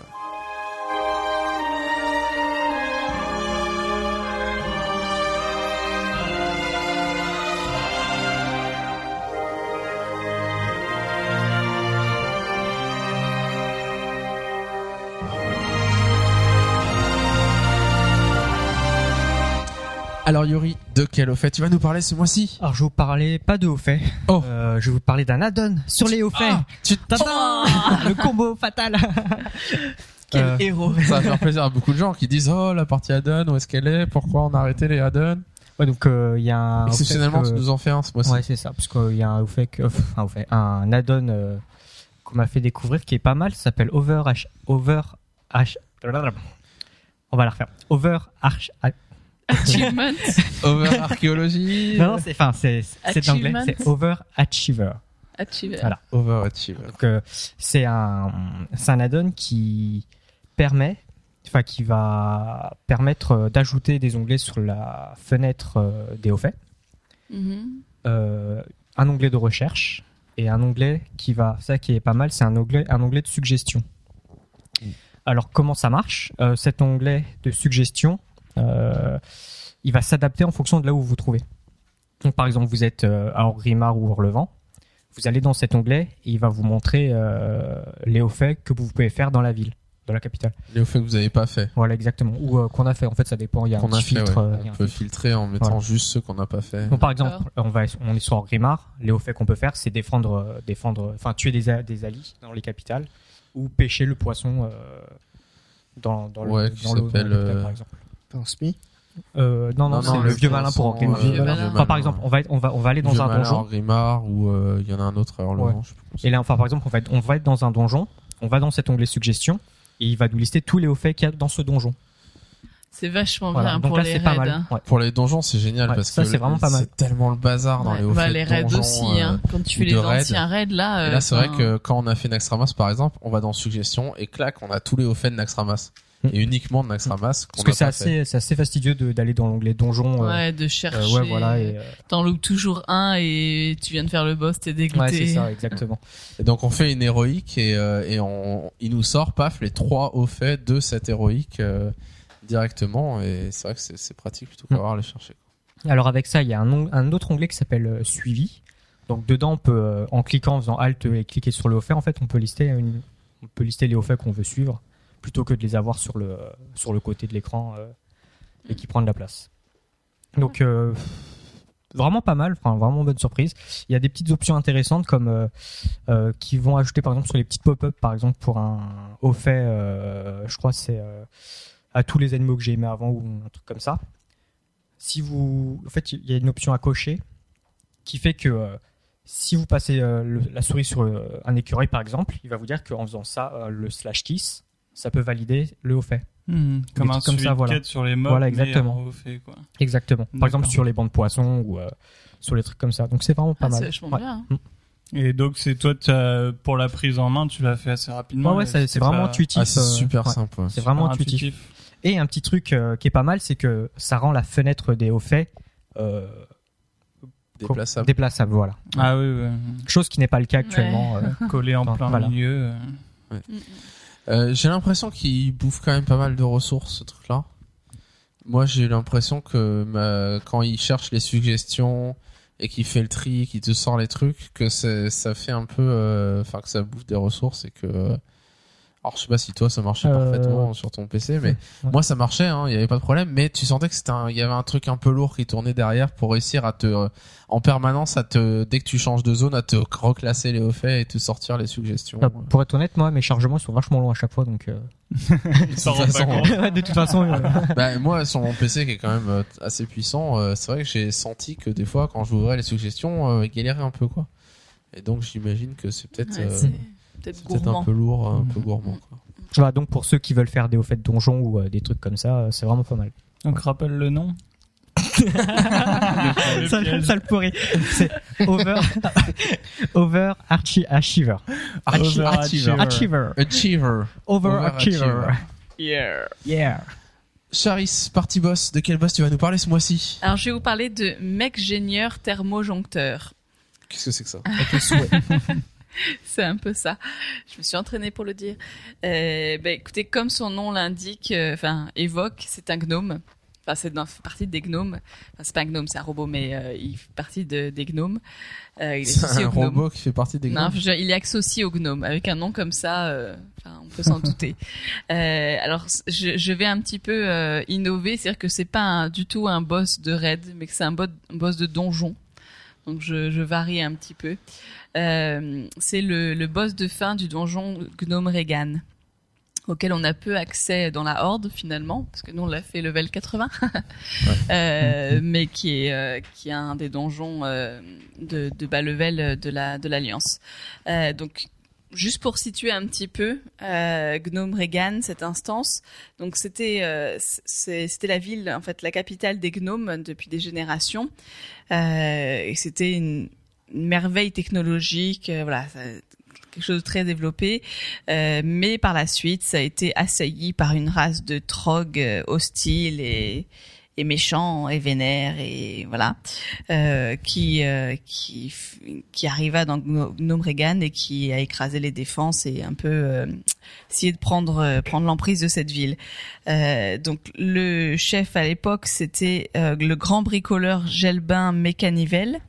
Euh, et le grand bricoleur, alors juste pour préciser, c'est le plus haut titre de euh, des gnomes. C'est la classe. tu es grand bricoleur, c'est la classe. Euh, Le chef de guerre chez nous, quoi. voilà, mais eux, c'est grand bricoleur. Il pourrait l'appeler MacGyver, mais ça faisait un peu trop pompeux. mais euh, voilà, donc ce, ce chef-là, qui est quand même un, un mec sacrément intelligent, parce que c'est lui qui a construit le tram euh, qui relie Hurlevent à Forgefer. Donc une fois que les euh, les trocs sont arrivés dans la ville, il avait beau chercher euh, dans toutes ses inventions, il n'a rien trouvé pour les pour les virer. Et du coup, son conseiller qui s'appelait justement le mec génieur thermojoncteur dont je vais vous parler, il a eu une idée géniale qui était Hum, mais voyons, la solution est facile. Allons vider les réservoirs radioactifs dans la ville. Comme ça, ça tuera les trogs et on sera tranquille. Excellente idée. Excellente idée. Suicidons-nous tous ensemble. voilà, donc euh, le euh, le grand bricoleur dit "Oh, mais c'est une trop bonne idée. Allez, on fonce. OK, on donne euh, l'ordre d'éradiction des oui, d'éradiction dans, dans la ville." Et au début ça marche, Éradication. d'éradication. Ouais, parce que j'ai irradiation qui est écrit sur ma, ma feuille et du coup j'ai mélangé.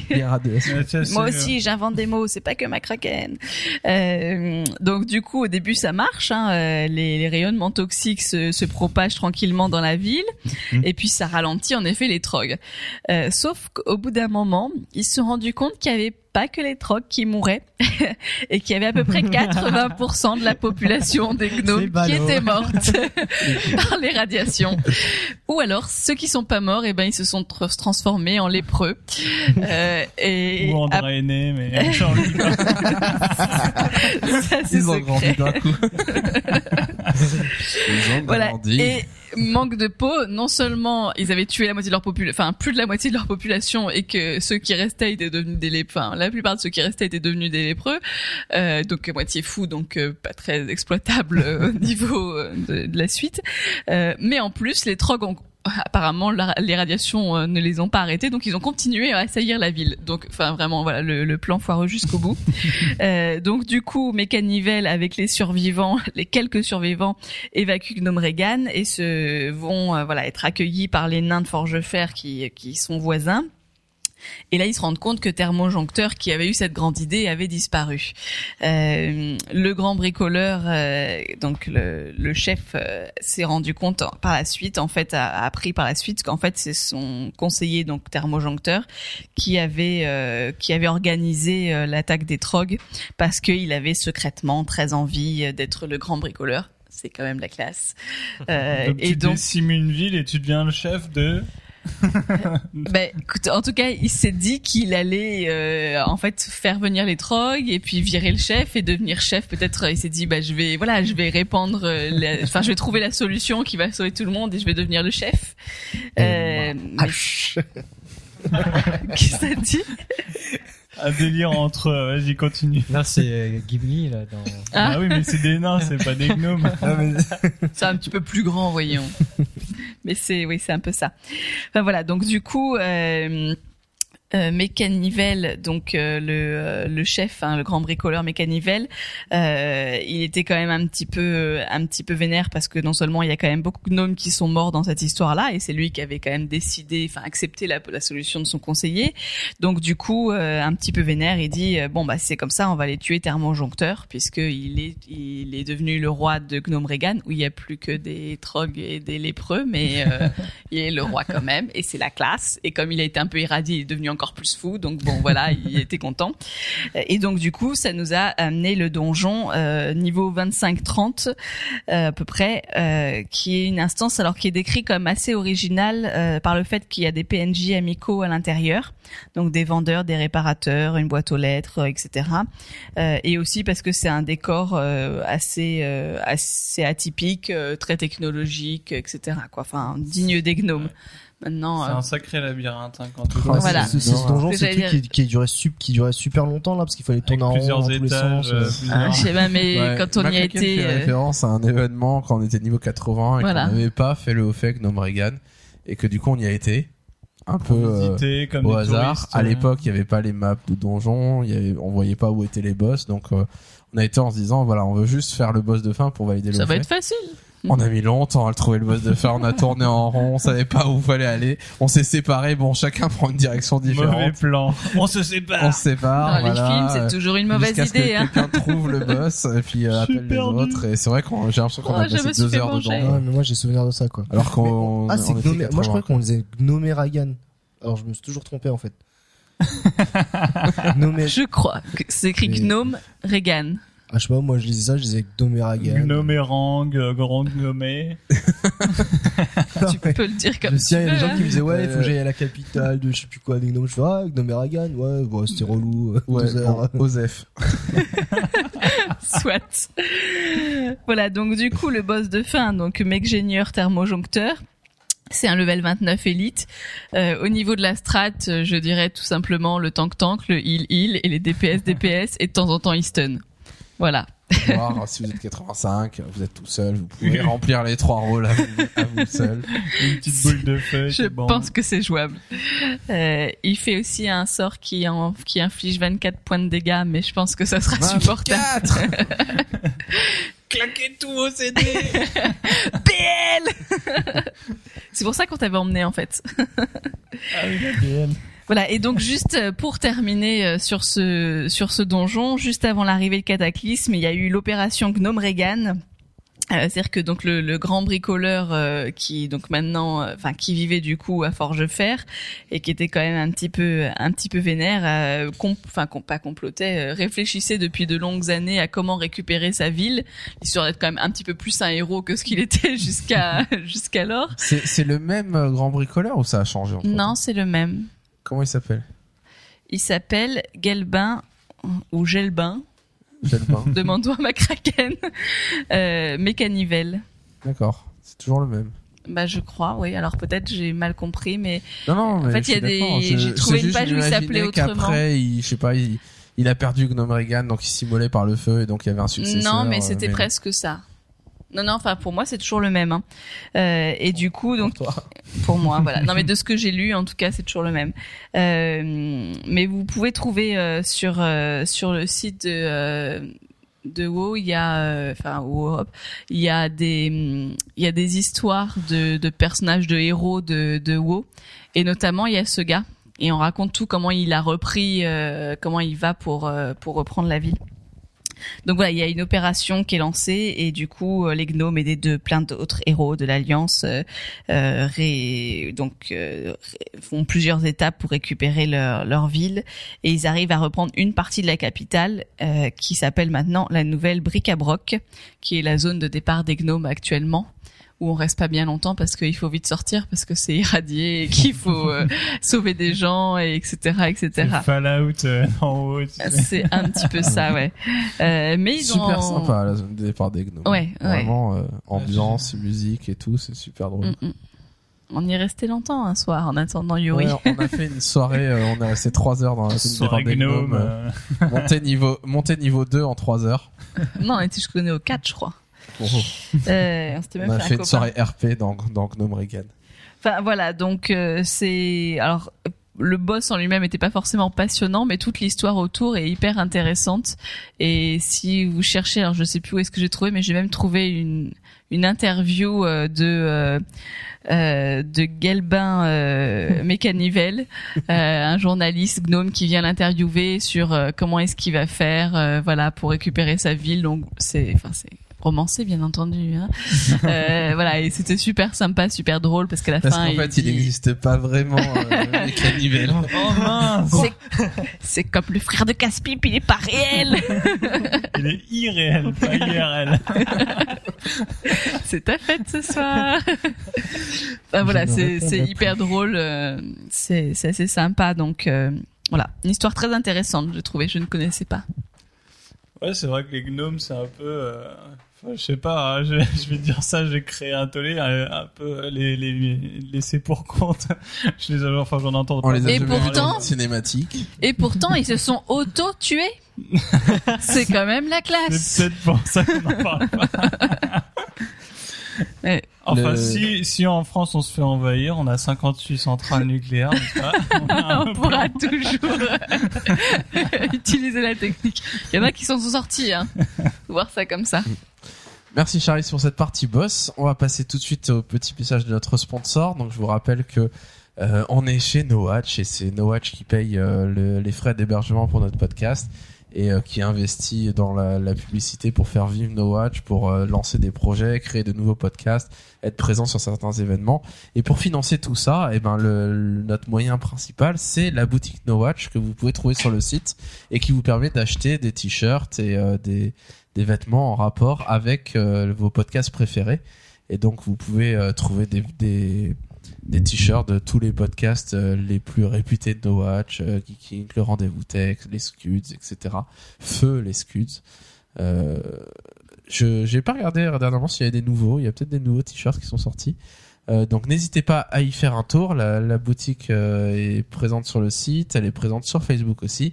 Et n'oubliez pas que en achetant euh, quelque chose sur la boutique No Watch, bah, finalement, euh, vous contribuez à soutenir notre travail et à, à nous permettre de continuer à faire des podcasts sans que ça nous coûte euh, trop d'argent à investir nous pour pour financer tout ça. Merci beaucoup et on passe tout de suite à la partie Blizzard.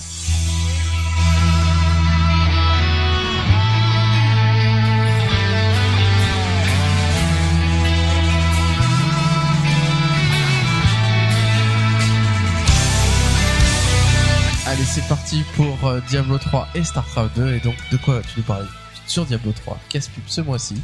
Euh, je vais aborder un thème euh, qui a été un peu expliqué dans à la BlizzCon 2011 sur le, nouveau système d'artisanat qu'ils vont implémenter dans Diablo 3 et surtout son, son utilité globale. Je sais pas si vous avez tous joué à Diablo 2, même le 1, on va dire. Le, le cycle avec les loots et l'argent, c'était quoi? C'était vous tapez du monstre, vous avez plein de loot dans votre inventaire et vous savez pas trop quoi en faire parce que vous avez mieux, donc vous les vendez, vous avez plus d'or, plus d'or, plus d'or, vous payez un peu de réparation, mais euh, en finalité, vous aviez, euh, si vous avez joué pas mal de temps, euh, des, des paquets d'or et vous saviez pas trop quoi en faire. Euh, Il y avait une euh, une fonctionnalité que peu de joueurs ont utilisée parce que elle était un petit peu euh, effrayante, c'était le gambling, les jeux de hasard. Vous aviez un petit PNJ vous pouviez donner une bonne somme d'or et vous aviez et vous donner un objet euh, aléatoire. Et donc euh, il y avait des Je croyais que c'était un jeu d'argent, il vous donnait encore plus d'argent. Super. non, c'était pas ça. Mais euh, certains gros objets pouvaient être obtenus comme ça. Seulement les premières fois que vous voulez l'essayer, vous voyez que c'est un gouffre à fric, et donc vous les vous le réessayez plus après, quoi. Et donc ils ont voulu euh, retravailler complètement le cycle. euh, Qu'est-ce qu'on va faire de tous ces loots Qu'est-ce qu'on va faire avec cet argent, etc. Ils ont implémenté donc le système d'artisanat qui va euh, se présenter et qui va jouer euh, maintenant un rôle euh, pour faire tourner un peu un cycle entre l'acquisition de tout cet argent, de ces loots inutiles, et son recyclage pour obtenir de meilleurs objets. Comment ça va se passer? C'est qu'au cours de vos aventures, vous allez rencontrer et aider un forgeron et un joaillier qui vont ensuite s'allier à vous et vous suivre dans vos aventures. Ces deux personnages, euh, vous pourrez les, leur donner de l'argent pour les entraîner. Et à chaque fois que vous leur donnez de l'argent, ils vont débloquer des recettes. Les recettes, vous pouvez aussi les acquérir bien sûr en loot. Et euh, ces recettes-là, euh, une fois que vous les avez acquis, ce qui est pas mal, c'est qu'elles sont liées au compte. C'est-à-dire que si vous avez beaucoup joué un personnage et que vous recommencez, ben, toutes les recettes que vous avez déjà apprises sont là. Euh, elles vont vous permettre de créer des objets, euh, de, bien sûr, euh, des objets de trois euh, raretés différentes. Euh, dans Diablo, il y aura les objets magiques en bleu, les objets lé- légendaires, non, les objets rares, pardon, en jaune, et les objets légendaires en marron. Bien sûr, il y aura toute une économie qui va se créer autour de ça. Parce que ces objets-là, c'est pas parce que ah super j'ai j'ai tombé une recette épique que vous allez forcément avoir euh, un, bon objet. Pourquoi? C'est- euh, C'est que dans Diablo 3, tous les objets auront une caractéristique, enfin des caractéristiques et propriétés aléatoires. Donc vous avez votre recette, à quoi elle ressemble? C'est euh, vous avez une hache, on va dire, qui fait du euh, 10 euh, dégâts par seconde, on va dire, plus deux propriétés aléatoires. Donc vous allez récupérer des composants, euh, créer, essayer, essayer, jusqu'à ce que les deux propriétés aléatoires correspondent à votre classe et soient intéressants pour vous. Ce qui fait que euh, ça, ce sera quand même un, un processus euh, assez long. C'est pas parce que vous avez la recette que ça y est, c'est gagné. Et euh, ce qui va là où les loots qui vous servent à rien vont interagir avec ce système, c'est que tous les loots que vous aurez pourront être recyclés en composants. Ce qui fait que euh, vous, créez ces objets avec ces composants de loot que vous avez ramassés au cours de, vos donjons.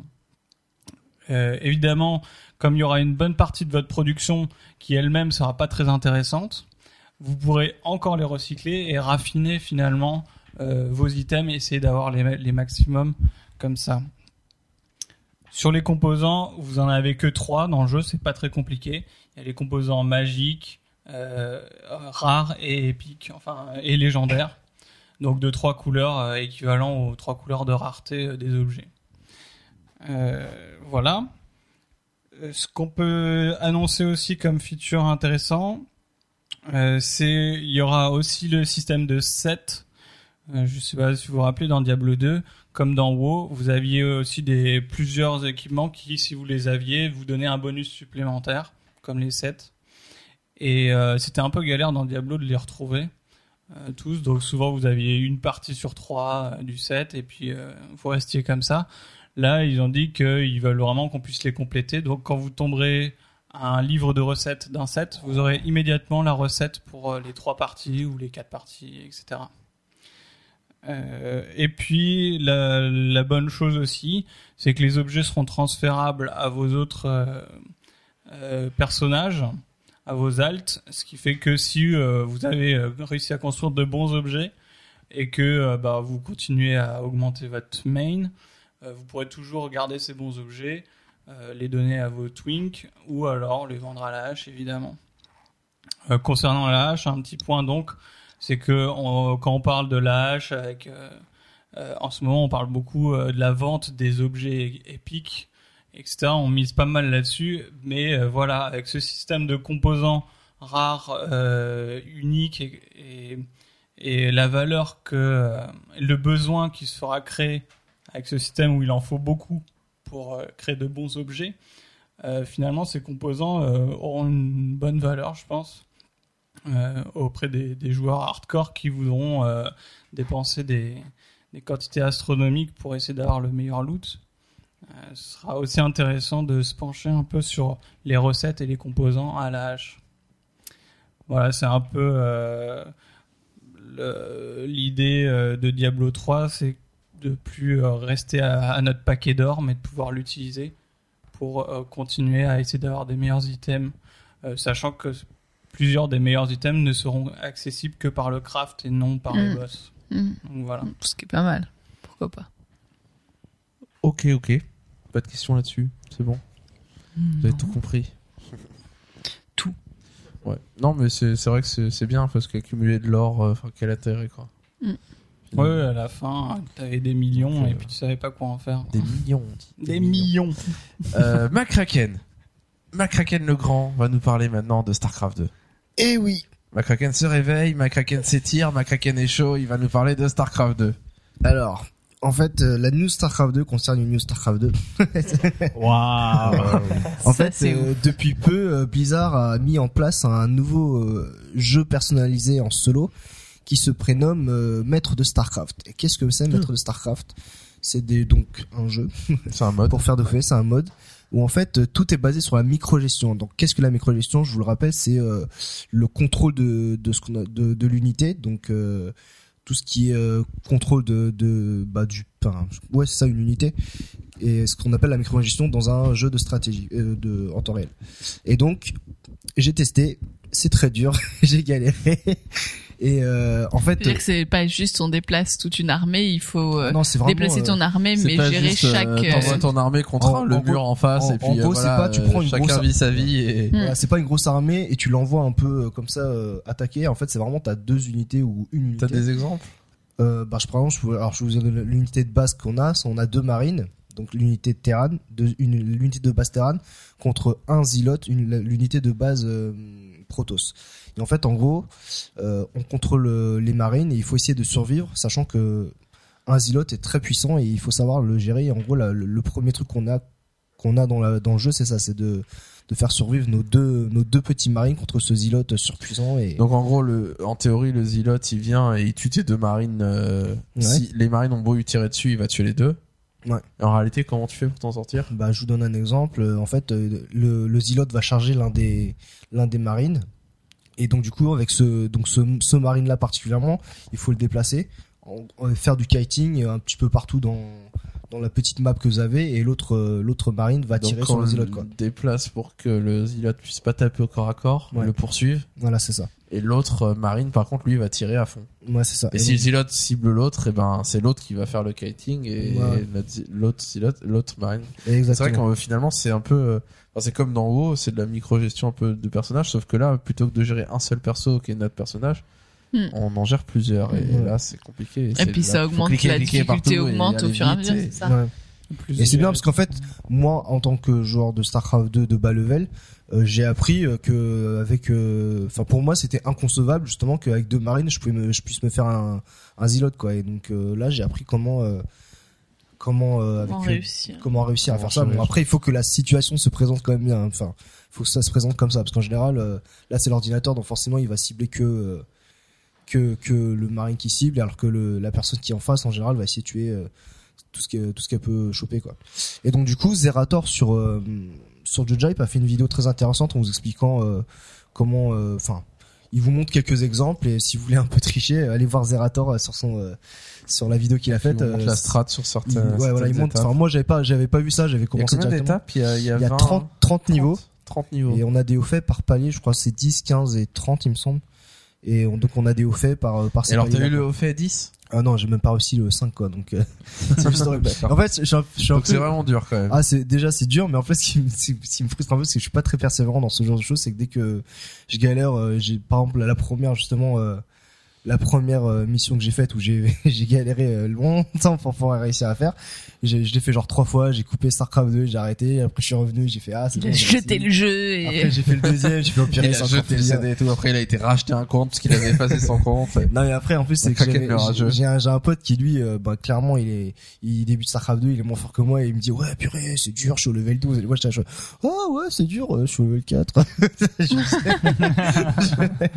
donc c'est assez rigolo mais bon il faut il faut juste avoir de la persévérance et trouver le le truc qui fait qu'après on peut y arriver mais apparemment ce jeu là il y a eu une compétition de Starcraft 2 qui a eu lieu euh, donc qui s'appelle la PXL euh, numéro 33 euh, qui a eu lieu et apparemment c'était l'attraction de, de cette compétition où pendant leur euh, pendant les pauses qu'ils avaient les joueurs ils faisaient tous cette euh, donc ce, ce, ce niveau là et ça a été euh, moi j'imagine que les joueurs euh, qui sont euh, platine bon diamant entraînement, maître euh, ils ont dû euh, gérer facilement alors que moi je suis en train de galérer comme un ouf euh. Ouais, ça fait prendre conscience de la, la mesure du- de la différence de niveau entre des joueurs bronze, argent, or et euh, peut-être au-dessus diamant, platine, etc. Et Zerator disait, en gros, si vous êtes diamant, alors là on parle de, de ligue dans StarCraft 2, selon votre niveau en multijoueur, vous êtes associé à une ligue. Donc bronze, euh, il y a quoi? Bronze, argent, il y a or, bronze argent or platine diamant platine, maître diamant, et grand maître, grand maître. Et, et Zerator disait, si vous êtes diamant, ça va vous, ça va pas vous poser problème, euh, ce truc-là. Parce que les joueurs en diamant font naturellement de la micro, enfin, il disait à partir de diamant, ça peut être avant, ça peut être après, hein, mais à partir de diamant, on est obligé de faire de la microgestion comme ça. Et quand on regarde un match de StarCraft 2, on se rend pas compte forcément, quand il y a deux armées qui s'affrontent, que, que les mecs, euh, ils montent à 200 APM, on se dit, ouais, bon, c'est juste qu'ils gèrent leurs unités, mais on s'imagine pas ce qu'ils font. Et quand on voit les strats qu'on doit mettre là face à quelques unités, on se dit en fait les mecs euh, leur combat ils le gèrent d'une certaine manière par rapport à quelle unité qu'il y a en- face, etc. Et donc c'est rigolo de se dire qu'on se rend pas compte, mais il disait à partir de diamant ça vous posera pas de problème parce que vous êtes habitué à ce genre de mécanisme et à faire cette micro, à avoir ce travail de micro-gestion. En dessous vous allez galérer. Et c'est vrai que finalement c'est ça. Moi j'ai pas essayé, mais je sens que je vais galérer. Mais en même temps c'est un super euh, bon bon entraînement ah ouais c'est super au cool, moins hein, pour comprendre euh, la microgestion que font les pros. Je suis pas sûr que si on est bronze que ça va nous permettre de faire la même chose en, en situation de de combat parce qu'il faut gérer la macro à côté parce que voilà on s'en sort pas. Mais euh, mais c'est vrai que ça te fait réaliser euh, peut-être de voir ce que ce que font les uns les autres. Notamment par exemple le, le fait de dès qu'on a une unité qui est au corps à corps par exemple qui se fait taper, qui se fait cibler, qui a perdu trop de, de vie, il faut l'enlever pour qu'elle se fasse décibler et ensuite on la renvoie au combat. Ouais. Et, euh, et finalement, euh, c'est super compliqué parce qu'on envoie 10 unités euh, taper des, des mecs. Et, et en réalité, très vite, il y en a une, dès qu'elle a plus de vie, il faut la faire reculer. Une autre, pareil. Et puis après, il faut les renvoyer au combat pour que, parce que si on les enlève juste, ça sert à rien, elles font plus de dégâts. Et donc les renvoyer, etc. Et donc il y a une sorte de mécanique comme ça, il faut aller très vite. Et euh, bon, c'est vrai que c'est Ça a l'air fatigant. euh, hein. difficile, quoi. Mais en fait, en gros, on se rend compte que quand même les, les joueurs qui sont très haut, le- enfin, très bien placés dans les ligues, ils ont une sorte de, enfin, de précision chirurgicale avec la souris que, que les Ouais. joueurs de basse ligue, on on n'a pas, quoi. Ouais. Et clairement, moi, quand je vois ça, j'ai l'impression que, enfin, ça, ils ont une facilité à faire ça. Et que moi, quand j'ai été, quand j'ai essayé de le faire, euh, bah, j'arrive pas, quoi. C'est juste du n'importe quoi et c'est c'est juste horrible, quoi. T'es frustré. Ah, bah, non, enfin, c'est du travail à faire, mais bon, après, euh, T'as du respect pour eux maintenant. Bah, j'ai pas de respect pour eux, mais je trouve que c'est. Non, mais c'est non, mais ce que je veux dire, c'est que. Carrément. Enfin, ce que je veux dire, c'est que il faut vraiment, euh, faut être un maniaque de la souris ou je sais pas Ouais, quoi. bah, c'est mais- comme tu sais pour les, les FPS, t'as les mecs qui vont voir un bout de pixel, tac, qui tirent dans la tête. Counter Strike. Voilà par exemple. Et toi tu vas arriver, tu vas tirer tout autour du personnage. Ah, c'est moi ça. c'est moi aussi. C'est Je comme dans regarde les mes pieds, je regarde le ciel. C'est comme dans un film avec Chuck Norris. Le mec, il a une mitraillette, il tire partout et Chuck Norris, il a, il, il a rien, il, il reste en vie. Chuck Norris. hein. Tu sais le secret pourquoi tu n'y arriveras jamais Parce qu'ils ont un relais numérique dans le crâne comme dans Matrix, tu vois. Ils jouent pas la souris. Hmm. Je suis perdu. On t'expliquera tout à l'heure. D'accord. Bon. Enfin voilà, un mode à essayer quand même, euh, à tester pour se rendre compte Oui, de la enfin- difficulté. Puis avec du travail, on peut y arriver, sachant que c'est des petites situations ponctuelles. Quand on est en jeu, appliquer cette micro-gestion, c'est vraiment très difficile quand on est sous pression, quand la compo de l'armée en face, c'est pas exactement la compo. Là, on a une compo fixe et on sait, si on regarde sur internet, on sait la strat qu'il faut appliquer en détail, donc on peut s'entraîner et réussir à le faire. Mais en tout cas, c'est vrai que, enfin, en majeure partie, il y a beaucoup de, de scènes, enfin, de scènes de, comment dire, de mise en, en situation qu'on verra pas souvent. Mais par exemple, il y a, bah, là, je vous donne un exemple, la situation où je galérais, c'est que il y a les airs qui ont une unité qui s'appelle le spine crawler. Enfin, en fait, en gros, c'est une sorte de, De- C'est une tourelle, quoi. une, tour- une tourelle de défense et euh, on a chez les Protoss deux stalkers, deux trackers, donc en français tracker et en anglais stalker. Et en fait, en gros, il faut tuer la spine crawler et survivre avec les deux stalkers, les deux trackers. Et donc du coup, en fait, c'est bien parce que moi, je savais pas que justement euh, Je pas que c'était possible de tuer euh, Bah, la je pense- tourelle bah, avec déjà, je les- pensais ces pas qu'une spine unités, crawler quoi. était si puissant que ça par rapport à deux, deux stalkers. Et en fait, euh, ça bien, donc c'est bien pour les stalkers de pouvoir gérer leur euh, juste deux unités et tuer une spine crawler, quoi. Donc t'apprends des choses avec ce mode. Euh, ouais. Et donc ça fait partie des autres. Enfin donc c'est donc c'est un autre mode qui a été rajouté en plus de Star Jeweled.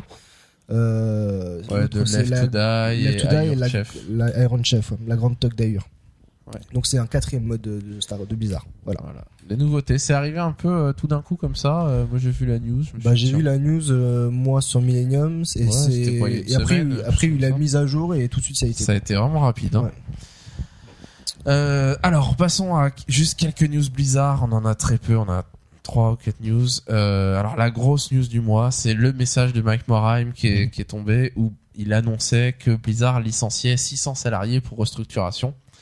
Euh, donc 600 salariés, c'est quand même énorme. J'ai pas en tête combien il y a d'employés chez Blizzard. C'est quand même une très très grosse société. Mais c'est vrai que 600 salariés, c'est vraiment beaucoup de gens. Euh, donc euh, bon, ça s'est emballé un peu partout. Euh, dans les commentaires, voilà, on est parti avec des commentaires comme ça un peu idiots euh, sur oui, euh, c'est scandaleux, alors que c'est c'est le, le- c'est Activision qui qui les oblige, c'est pour faire plaisir aux actionnaires, etc., etc. Euh, bon, le, le message de de Mike Morheim était euh, très sérieux, très sobre et il n'y a pas eu l'annonce et après il y a eu une polémique et après il a réagi. Il a il a annoncé lui-même l'événement et euh, et ça a été euh, c'est marrant parce qu'il a vraiment pris les devants pour euh, parce qu'il avait l'air très gêné de faire cette annonce et très embêté et il avait l'air enfin dans la manière dont il en parle c'était euh, c'était vraiment compliqué pour lui d'annoncer ça.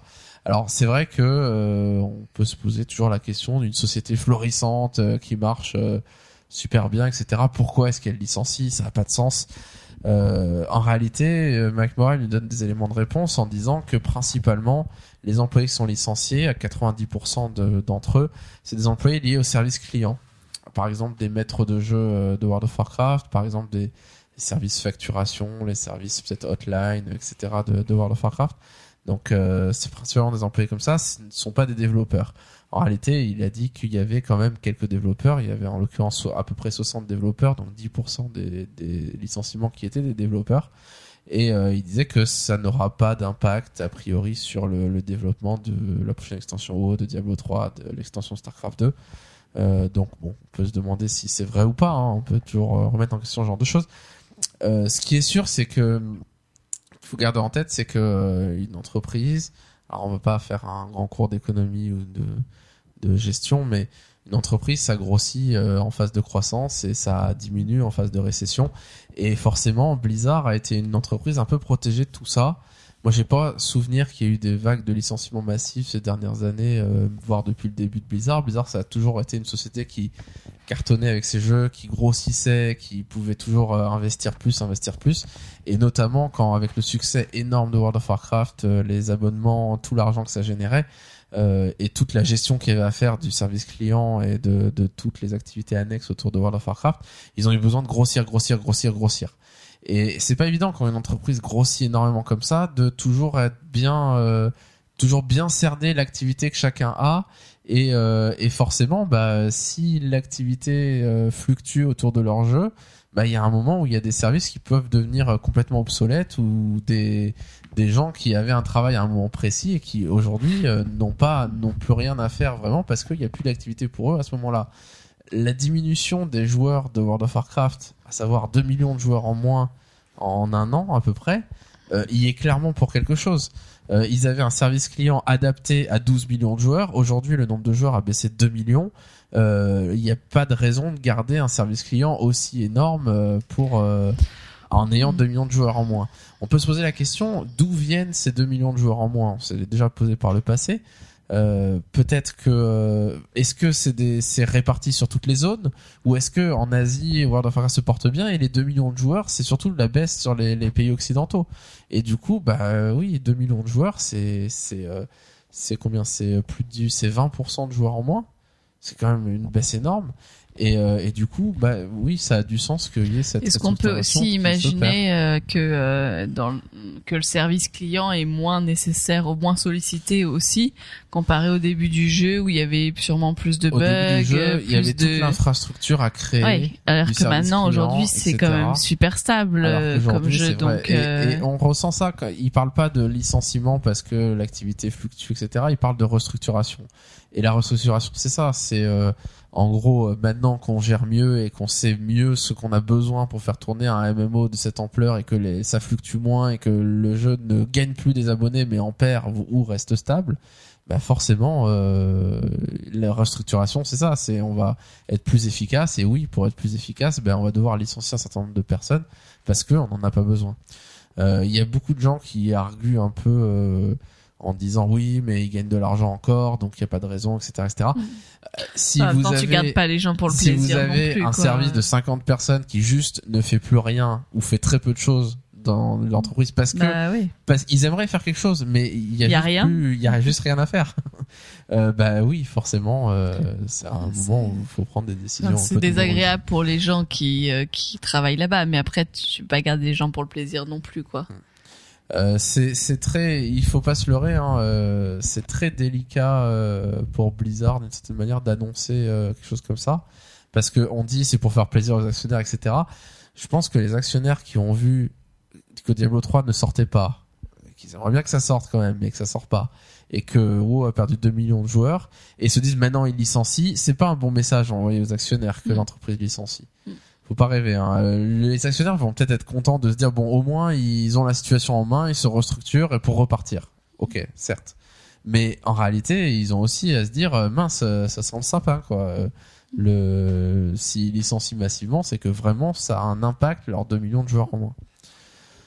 Bon, après, on tergiversera pas trop sur l'impact de la crise financière qui touche partout et Blizzard n'a pas été impacté énormément jusqu'à présent parce que l'activité est toujours, toujours florissante et Blizzard c'est un peu une success story depuis 15 ans euh, assez incroyable mais euh, faut pas rêver même euh, même les entreprises les plus florissantes qui continuent à, à gagner de l'argent ils ont besoin de fonds pour investir sur leur prochain jeu.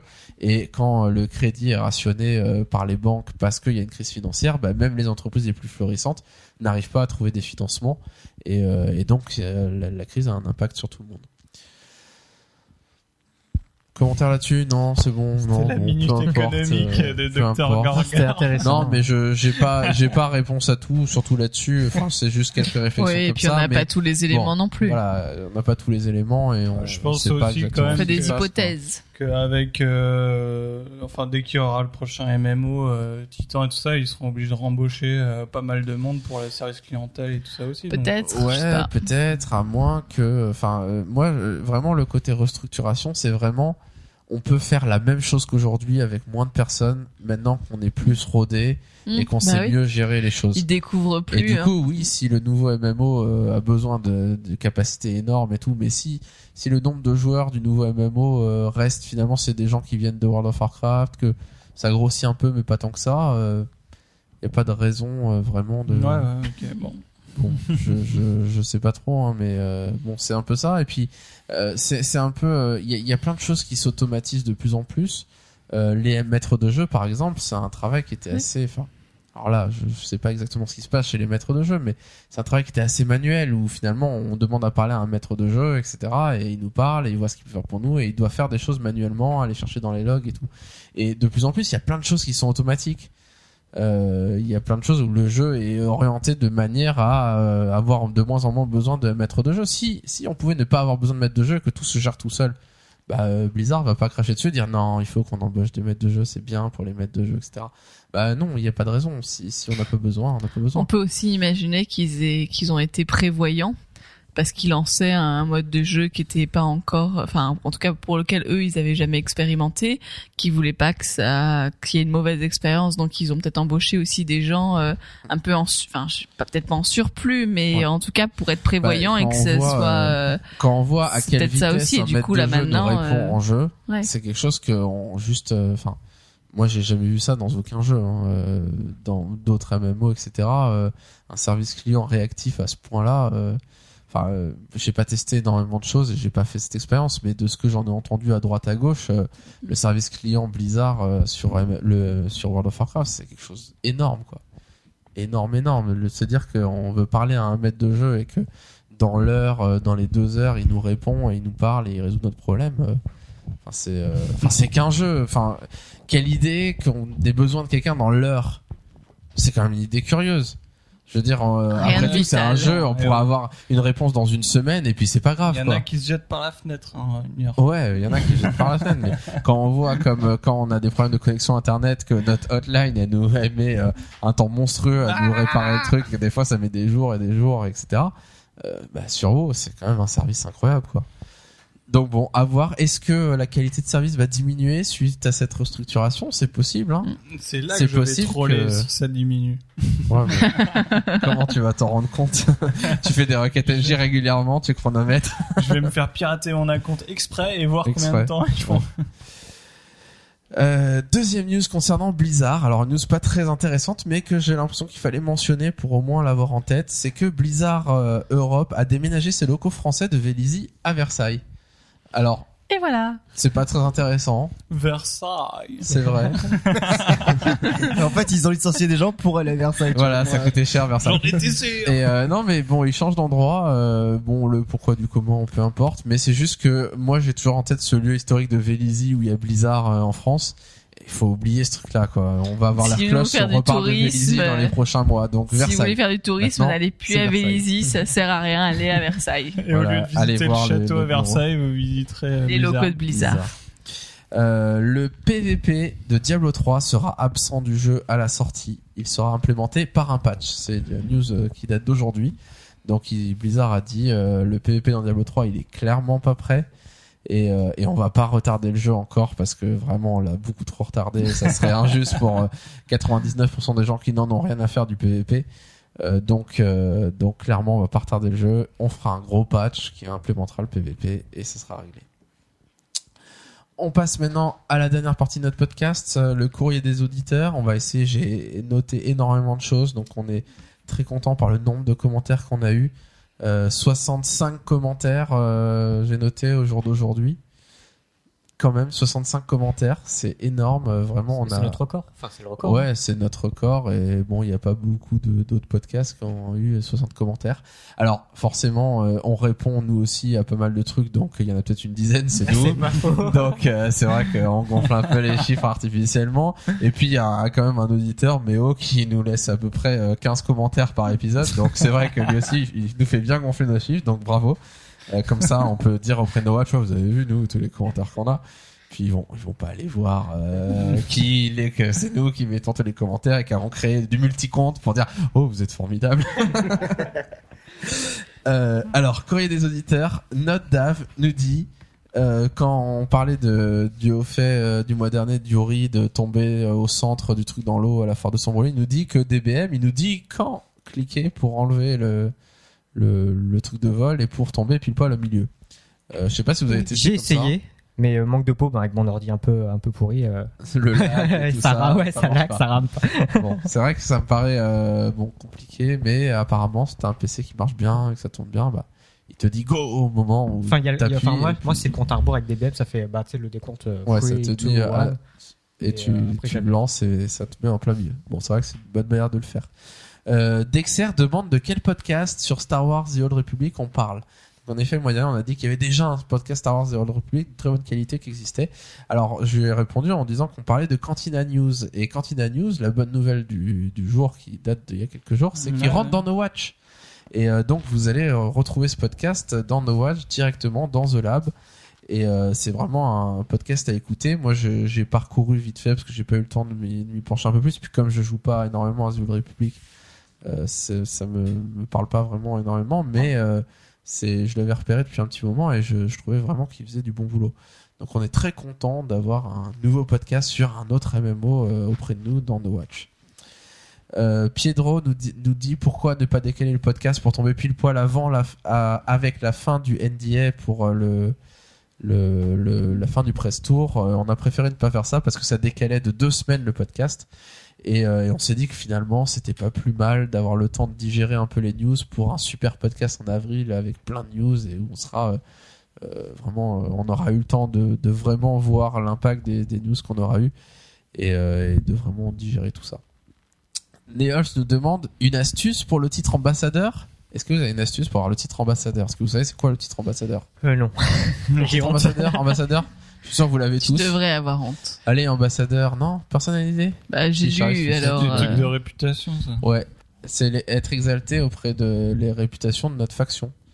Donc, Ah, euh, oui, oui, Ah oui. ouais, ah oui. alors, c'est tournoi d'argent. ça. Orgrimmar, Lune d'argent, euh, Fossoyeuse pour la Horde, etc. Et puis euh, Hurlevent, Ironforge, euh, enfin Forge Moi, Fer, je l'ai euh, fait à l'époque du tournoi d'argent quand on faisait nos. Alors voilà, la meilleure manière de le faire, clairement, alors c'est de faire plein de quêtes dans le jeu parce que les quêtes naturellement vous donnent de, la réputation, mais le tournoi d'argent c'est le meilleur endroit pour euh, monter ça parce que ça monte tout seul. En gros, euh, vous bon, vous avez des tabards que vous pouvez porter, faire des instances, ça va monter les réputations, ça c'est la nouveauté. Et euh, et avec le tournoi d'argent, en gros, vous avez des quêtes qui vous donnent de la réputation auprès d'une des factions et qui vous donnent des insignes, qui vous donnent Mm. un bonus peut échanger contre peut échanger contre la réputation qu'on souhaite. Et il y a l'effet splash. Donc, ce qu'on appelle l'effet splash, c'est le fait que quand on monte la réputation d'une des, euh, d'une Une des factions. non, une des capitales, euh, il y a un petit bonus pour toutes les autres. Et du coup, quand vous faites les quêtes du tournoi d'argent, bah, vous avez, je sais pas, 250 de réputation en faisant la quête, euh, de, auprès d'Orgrimmar, et vous avez, je sais plus combien, peut-être euh, 25 de réputation en plus sur toutes les autres aussi. Donc, euh, c'est vrai que c'est assez intéressant. Euh, Neol toujours nous dit qu'il a acheté Star Wars The Old Republic et après avoir écouté notre podcast, l'épisode d'avant, il a repris World of Warcraft. Dois-je vous remercier? Dans le doute, remercie-nous. Voilà, donc solution. Euh, une fois que vous avez écouté notre podcast, si vous ne voulez pas replonger dans WoW et rester dans The Old Republic, bah, vous allez sur Cantina News et vous écoutez Cantina News et comme ça, ça rééquilibrera euh, Ça vous redonnera envie de jouer à envie de jouer à The The Old Old Republic. Republic. Euh, Méo nous dit que Tiven a démenti les hauts faits liés au compte. Alors, qu'est-ce qu'il dit, Tiven? Tiven dit attention, il n'a jamais été spécifié que tous les hauts faits seront liés au compte, mais que cela s'appliquerait à tous les hauts faits et non pas seulement à ceux introduits ou acquis lors de Mist of Pandaria. Euh, ça veut dire quoi Alors, note de Gorger, euh, what Qu'est-ce que c'est que cette histoire? Donc, Tiven nous dit, il n'a pas été spécifié que tous les hauts faits, il n'a jamais été spécifié que tous les hauts faits seront liés au compte, mais ça s'appliquera à tous les hauts faits et non pas seulement à ceux de Mist of Pandaria. Donc voilà. Ouais, je le relis, C'est je, dit. je l'ai relu dix fois, je ne comprends pas. Donc euh, non, c'est pas sur les hauts faits, mais c'est tout sur tous les hauts faits. D'accord. Bon, le but c'est d'être obscur, comme ça ils ont une marge de manœuvre Ouais, ouais, très large. ça. Alors, Mist of- il, il nous dit que pour Mist of Pandaria, ils vont introduire les hauts faits au niveau du compte et de nombreux hauts faits seront donc partagés entre plusieurs de vos personnages sur un même compte Battle.net. Il est probable que cela concerne une grande variété de hauts faits tels que PVP, profession, hauts faits purement fun. Néanmoins, concernant les détails tels que tous les personnages seront-ils concernés, quels hauts faits exactement seront partageables, on n'a pas d'informations à ce sujet pour le moment. Donc on sait pas. On peut imaginer qu'un certain nombre de hauts faits, comme par exemple On en parlait le mois dernier, je crois. Le, le fait de passer niveau 10, passer niveau 20, passer niveau 30 sur quelque chose lié au personnage et que ça soit pas des hauts faits liés au compte finalement, ceux-là. Mhm. Euh, que certains hauts faits, voilà, pas très durs, euh, restent des hauts faits liés au personnage. Euh, mais bon, on verra bien, euh, peut-être avec le press tour, on verra à quoi ça ressemble les hauts faits liés au compte. Méo nous dit qu'il avait essayé de monter un démoniste sans stuff et il était arrivé 68 à l'époque Burning Crusade et il avait arrêté, lassé, si près du but. Bon, c'est un peu. 68, euh, quand On est même- déjà fiers ouais, de toi. 68 alors que c'était 70, mais déjà c'est une belle performance, Ouais, mais c'est une euh, belle performance. Moi, j'aurais arrêté au niveau 20, tu vois. moi j'aurais arrêté au niveau 5 et je me serais dit moi qu'est-ce que je fais? Enfin bon, pourquoi pas, c'est vrai que c'est c'est intéressant de se lancer des, re- des, des défis. Zedrix nous dit où est passée votre petite chroniqueuse en herbe qu'on entendait dans les épisodes précédents? Bah, Bah, je voilà. dors, ouais. Elle vient de se réveiller. Alors voilà, maintenant, en fait, on enregistre arrête. la nuit. Et comme ça, on est tranquille parce que la Elle petite dort. chroniqueuse, elle dort. Et comme ça, on, est un peu plus libre. Exactement. Marcus nous dit, euh, je suis sûr que Caspip, il a joué à Star Wars de la République tout le temps et c'est pour ça qu'il a pas joué à WoW. Caspip, une réponse? Bah, j'ai répondu. Hein, euh, Il a répondu. J'étais très occupé et puis j'ai une tonne de jeux en attente. Euh, moi, j'ai- j'aime bien découvrir d'autres jeux aussi. Je joue pas KO. Et du coup, comme il a dit ça, ce mois-ci, tu t'es lâché et t'as joué à WoW 24 Bah 24, ouais, ouais. Quand j'arrête en général 3-4 semaines, euh, j'ai de nouveau des relents de WoW. Alors, T'as des tremblements. ouais. T'es en manque. Voilà. Euh, alors, il y a un joueur qui s'appelle Lugub qui dit qu'il a pas peur de mon plan pour dominer les hauts faits dans notre guilde. Ouais, ouais, on verra, mec, on verra. Ouais, tu viens de te faire doubler lugubre. Fais gaffe. Alors, euh, Méo nous dit, nous dit, nous dit, oh là là, j'ai du mal. Il nous dit, à quand un thème du mois sur la spéculation? Alors clairement, c'est prévu pour un de ces quatre. Je sais pas pour quand. C'est un gros morceau. J'ai peur de m'y attaquer. Euh, donc tant que je trouve d'autres sujets, je les fais. Mais euh, j'ai un, j'ai un fichier Word sur mon PC avec tous les sujets que je pourrais aborder et que je note dès que j'ai une idée. Et euh, celui-là, il y est. Et je pense que si je le fais, ça sera pas un podcast, ce sera pas un numéro, mais on fera un thème précis de la spéculation et et on parlera d'un autre après, etc. Parce qu'il y a, il y a plein de choses intéressantes à voir. Et il y a à la fois les mécanismes économiques, enfin l'économie qui est créée d'en haut, qui est intéressant à étudier, à détailler un petit peu. Et puis après l'aspect spéculation euh, typique euh, qu'on peut exploiter. Quoi. Euh, voilà. Si vous avez des questions sur ce sujet, clairement il faut aller sur le site Tapin 1PO qui est vraiment, euh, enfin qui est vraiment exceptionnel avec un forum qui est rempli de d'idées euh, très riches pour euh, pouvoir gagner de l'argent et et arnaquer euh, ses, ses, ses amis hors d'eux ou allianceux. Euh, Valorad nous dit allez-vous créer et ça c'est une bonne idée une guilde lors de la bêta de Mist of Pandaria? Ah ah, réponse? Une bonne idée. J'y avais pas pensé. pensez pas que c'est une bonne idée? CST Cosmic Reboot. Bêta. bêta non euh, clairement c'est une bonne Si, idée bah oui, parce c'est une qu'on bonne va tous y avoir accès avec le compte annuel euh, créer une guilde il suffit d'être 5 avoir 5 signatures donc rien que On nous, est l'a. 5. Ouais. Euh, le problème c'est qu'on va pas être énormément sur la bêta C'est ça. Clairement Je vais dire, je vais Mais- pas m'engager à mais jouer si tous on les crée jours, hein. non mais si on crée une guilde qu'on la lance euh, dans les premiers jours qu'on dit à tout le monde euh, voilà dans les premiers jours de la bêta on va la créer on sera dans le jeu avec nos pseudos euh, habituels ou en espérant qu'on qu'on aura ces pseudos. Et vous nous wispez on vous rentre dans, on vous met dans la guilde. On vous donne les droits pour inviter qui vous voulez dans la guilde ce qui fait qu'on n'a pas besoin d'être là pour être officier etc pour inviter et euh, moi, clairement, sur la bêta, comme on a dit tout à l'heure, euh, je vais pas m'y connecter énormément. Quand je m'y connecterai, ce sera un peu pour me balader et tout. Et du coup, pourquoi pas euh, m'y connecter et retrouver euh, plein d'entre vous qui peut-être joueront à la bêta et, euh, et pouvoir papoter un peu en même temps que se balader. Voilà, Quoi. on va faire une IRL pendant la bêta. Une IRL sur la Une sur, en Pandarie. Une IRL en Pandarie. Non, mais clairement, euh, moi, je- j'ai l'impression que c'est Ouais, une très c'est bonne une idée et que ça peut être idée. sympa. Même si, ne rêvez pas, euh, on, vous- On ne sera pas tout le temps. Voilà, vous ne croisez pas On forcément. essaiera peut-être de faire un tour de rôle. Mais on Tour de pourrait, on pourrait euh, du coup, euh, le, quand la bêta est lancée, euh, en parler dans le truc et dire, ben voilà, tel jour à telle heure, on sera dans- sur la bêta, tous ensemble. Oui, oui, et ça pourrait être fait, rigolo, quoi. Ouais, Ça ouais. pourrait être rigolo de se retrouver tous ensemble et, et de se faire un petit event RP marrant avec tous nos persos à un endroit, une discussion. Critiquer les montures des uns et des autres, c'est ça? Ouais, c'est ça. On critiquera les montures jaunes. Trouver la plus haute sim de Pandarie. Non, il y a, il y a- c'est vrai que Et vous trouverez ma comme tous claquette. ceux qui ont l'abonnement annuel en, en la bêta, euh, c'est vrai qu'il y a moyen de, se entre de se retrouver assez assez nombreux et de, de bien s'amuser. quoi. Ok.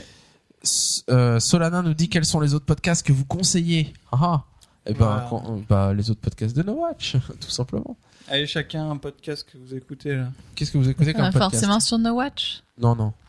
Non, non, euh, les autres podcasts, c'est bien. Vous pouvez parler de FreePod, vous pouvez parler de tout ce que vous voulez. Alors, podcast que vous écoutez En ce moment, l'agence Too Geek. L'agence To Geek Ah sur ouais, FreePod. un must. Ouais. Très sympa. Un must. Bah, évidemment, les 200 euh, épisodes des dossiers de Gameblog. Ouais, les podcasts. Ah, t'as pris Gameblog Si, voilà. Faut répondre très Ah, vite. t'écoutes que ça si vous voulez vous faire la culture, euh, votre La culture du culture jeu du vidéo, jeu vidéo, ouais. il faut absolument. euh, bon, tous les épisodes sont pas des dossiers, mais allez dans la rubrique dossier et saga. Et là, vous avez des bijoux. Euh, Qu'est-ce que je dirais euh, Moi, je suis à ma troisième écoute de tous les podcasts Gameblog. Ah ouais. Eh mec, tu t'ennuies dans ta vie. hein. Non, non, mais vraiment, c'est c'est c'est tellement riche. Que, Eh, c'est le moment de le glisser. Ouais, mais c'est parce que je fais toujours le ménage. Euh, Carrie, ça fait rien. euh. Ouais, d'accord. euh, non, vraiment, Gameblog, c'est tellement riche. Euh, alors, moi, j'ai un autre podcast jeux vidéo, euh, le podcast Silence on joue de Erwan Cario et sur Libé Labo, qui est très très pas, bien. ouais. Ouais, c'est qui a une optique sympa. très différente de, de Gameblog, parce que Gameblog, c'est un peu des thèmes, euh, des thèmes différents. Il y a un thème bilan du mois à chaque fois qui traite de l'actualité, une fois par mois, mais les autres, c'est des thèmes différents. Et Silence on joue, c'est plus euh, actualité et les tests des jeux. Et du coup, chaque semaine, ils disent, on va parler de tel jeu, de tel jeu, de tel jeu, de tel jeu. Et, euh, ils les ont testés, etc. Ils ont joué et puis ils ont un débat. Et c'est vraiment. Et euh, j'aime beaucoup ce podcast parce que dedans, les, chroniqueurs qu'il y a, il y a notamment Clebra Pape, alias Ragal, qui était sur Gamecult avant et qui euh, qui est un joueur PC PC. Autant Gameblog, ils sont quand même un peu plus orientés console. Ils essayent de rattraper, d'avoir des gens qui jouent au PC, mais ils sont plus console. Lui, c'est un vrai joueur PC, donc euh, donc c'est assez sympa. Et euh, il y un- il y a plusieurs d'autres chroniqueurs, ça tourne un peu, mais il y a un, autre qui est Patrick Helio, qui est un super fan de rétro gaming. Et donc c'est il y a un peu des taunts régulièrement parce qu'à chaque fois qu'il parle des news, qu'il choisit des news, c'est toujours des trucs. euh, Il y a Another World qui sort euh, sur iPad, c'est génial, c'est super, etc. Donc c'est toujours des trucs euh, en rapport avec le rétro gaming. Mais étant super fan de rétro gaming et ayant vraiment une nostalgie de- des anciens jeux, euh, à chaque fois qu'il intervient sur, sur ces sujets-là, euh, moi je, je bois ses paroles. Quoi. Yuri, un podcast que t'aimes bien Hum, Bah, dernièrement, j'ai, je me suis mis à écouter les split screen Ouais. sur euh, No Watch et Ça parle de du cinéma. Cinéma. Voilà. Avec euh, des, des gens qui s'y connaissent vraiment bien, donc ils ont beaucoup d'anecdotes euh, sur les tournages, sur les choses. Et après, ils sont euh, moyennement réguliers parce qu'ils préparent vraiment leur dossier. Donc, euh, C'est, mais c'est vraiment intéressant, c'est vraiment, enfin, ils Ouais. sortent vraiment des C'est anecdotes, très riche. euh, des trucs comme ça, vraiment. Et passionnants. euh, si vous aimez euh, toujours le cinéma, il y a la Guiche Room, dont euh, John Plisken qui est aussi dans Plisken, si je me Sean trompe pas. Plisken et Damouk. Ouais. Voilà. Ils sont très drôles. McCracken, euh, podcast? Ponfétude. Ouais. Toujours sur StarCraft 2. non, sinon euh, Comic City, c'est un podcast sur les comics. Bon après, je crois qu'il y en a sur No Watch, mais euh, j'ai euh, j'ai un ami qui fait euh, qui participe à ce podcast-là et euh, franchement, je l'ai écouté pour le peu de fois où j'ai écouté. euh, Le peu de fois que t'as écouté. non, parce que bah, j'ai écouté parce que lui il le faisait. donc, quelques-uns. euh, et euh, bah c'est assez intéressant parce que C'est sur les comics. c'est sur les comics et ils ont quand même Logique. une grande connaissance par rapport. Enfin, quand moi je, je, je croyais pas, mais ils ont vraiment une connaissance euh, bah, sur T'as les. dit, j'y croyais pas. Non, mais en fait, je- Ils m'ont dit que c'est qu'ils s'y connaissaient, moi je les croyais non, pas. tout. Je me suis dit, ouais, bande de Ouais, nazes. Batman, Superman, Non, c'est pareil. Ils m'ont pas dit ça. En fait, ils ont une grande connaissance sur les, sur les, sur les, sur les, euh, comment ça s'appelle, sur les éditeurs, sur les dessinateurs, etc. Et ils peuvent, eux, eux, en tant que, que spécialistes de ça, ils peuvent dire oui, bah, par exemple, tel dessinateur a fait euh, cette série de BD de, je sais pas de quel, de quel comics. Ils vont dire ah non, moi j'ai pas aimé ce style-là, je préfère le style de d'un tel qui était mieux, etc. Et en les écoutant, on voit vraiment qu'il y a quand même euh, tout un, tout un monde euh, de dans, dans, dans les comics et je trouve ça assez cool et ben, je vous le conseille. Ça c'est c'est sympa. Ok, ok. On a fait le tour là, c'est bon? Ouais, Ouais, toujours les grands classiques, euh, Ouais, Geeking, bon. l'apéro, euh, tous ces Rendez-vous tech. le rendez-vous tech de Le Patrick rendez-vous déjà. tech, Ça, évidemment. c'est énorme. Donc bon, n'hésitez pas à aller faire un tour sur No Watch, sur FreePod pour voir tout ce que vous pouvez écouter. Si vous avez, si ça ne vous suffit pas de nous écouter nous. Euh, nous dit, nous dit pourquoi ne pas faire une partie sur un membre du staff de Blizzard. Alors ça, clairement, c'est une super bonne idée. Euh, il nous dit ça suite à quand on a parlé de Bill Roper qui avait quitté Blizzard, etc. le mois dernier.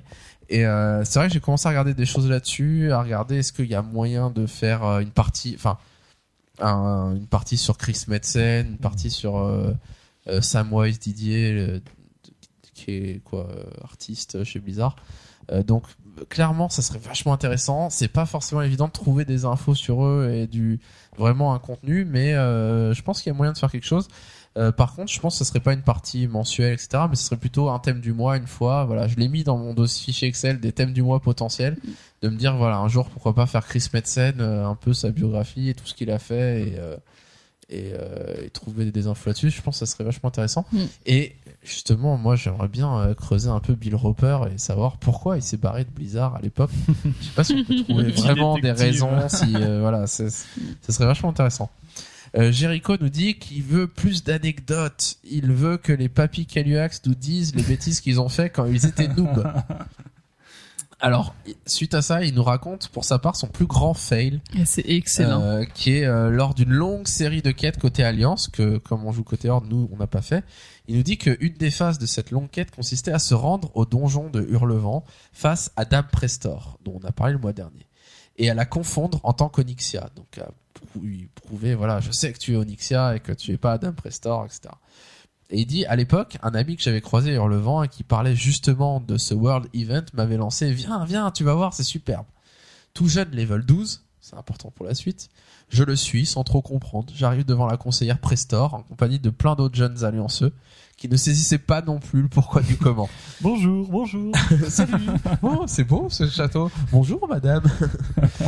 Euh, après un petit dialogue que j'ai suivi d'une oreille distraite, les meilleurs guerriers nous disent de rester en arrière. Et là, c'est le drame. Onyxia se dévoile, gigantesque dragon, une machine de mort impitoyable qui transpire la puissance et le one shot. Pour des newbies qui n'avaient rien vu de plus menaçant que le lardeur de la forêt d'Elwyn, c'est la pagaille. Tout le monde court dans tous les sens, ça hurle sur le canal général, c'est le foutoir intégral. Et moi, au milieu de tout ça, tétanisé, je vois deux gardes se métamorphoser en draconiens d'Onyxia, d'Onyxia, passer tranquillement la barrière de guerriers haut level pour venir directement me tomber sur la face. Évidemment, one shot, cimetière et tout ce qui s'ensuit, mais un immense bonheur d'avoir pu voir Onyxia en vrai du temps de sa splendeur pendant au moins 3 secondes. voilà, donc c'était Ah. vraiment euh, super drôle. Alors, je sais pas si on vous a déjà raconté quelques expériences comme ça, mais euh, c'est vrai que moi, ça, en lisant ça, ça me rappelait le, le premier, je sais pas si on en a déjà parlé, le premier perso qu'on a fait avec Charis sur World of Warcraft. Enfin, c'était pas mon premier perso, c'était mon deuxième, mais avec Charis ensemble, c'était notre premier. C'était moi, c'était un paladin humain, elle, c'était une mage euh, humaine. Normal, Charis ne joue toujours mage partout dans tous les jeux. Ouais, mais ça tue. Même Ouais. Casse-Pipi Et- l'a dit euh, tout et à donc l'heure. on fait nos quêtes, on fait la forêt d'Halloween, on fait la marche de l'Ouest. On est vraiment en super noob, on découvre le jeu, quoi. Super on découvre noob. même le MMO, quoi. Et là, on arrive dans une auberge et euh, enfin une auberge désaffectée où il y a des ennemis, etc. Et puis on se rend compte qu'il y a un petit souterrain qu'on peut passer. Et puis on se retrouve dans une sorte de caverne. Bon, on s'en fout, on continue, on continue, on continue. Et euh, et en fait, on s'est pas rendu compte qu'on était rentré, qu'on a traversé un, un portail et qu'on était rentré dans une instance. Moi, je me souviens pas du tout de ce truc-là. Et euh, je sais pas, on a dû passer, se dire tiens, il y a un chargement, c'est bizarre. Et puis bon, puis après on, on se retrouve dans les mortes mines. Et puis euh, au début, si je me trompe pas, des mortes mines, il y avait des mobs qui étaient pas élites. Et donc on continue, on les tue, on les tue, on avance, on les tue, on avance. Mais comme on est tue, deux, ça se voit moins. En Comme fait. on est deux, voilà, tout va bien, on les tue, euh, ça marche quoi. Et puis on se retrouve face à un ogre, face à une porte fermée avec un gros ogre. Bonjour. Et, euh, et donc on dit bon, on y va, on le tue, etc. Donc moi paladin, je tank, je heal, enfin, elle fait des dégâts. Même si à, la- à, la- à cette époque-là, on savait même pas c'était quoi tanker, on savait pas c'était quoi un healer. Enfin vraiment, on se débrouille comme on peut quoi. Et il nous démonte quoi, mais vraiment il nous démonte.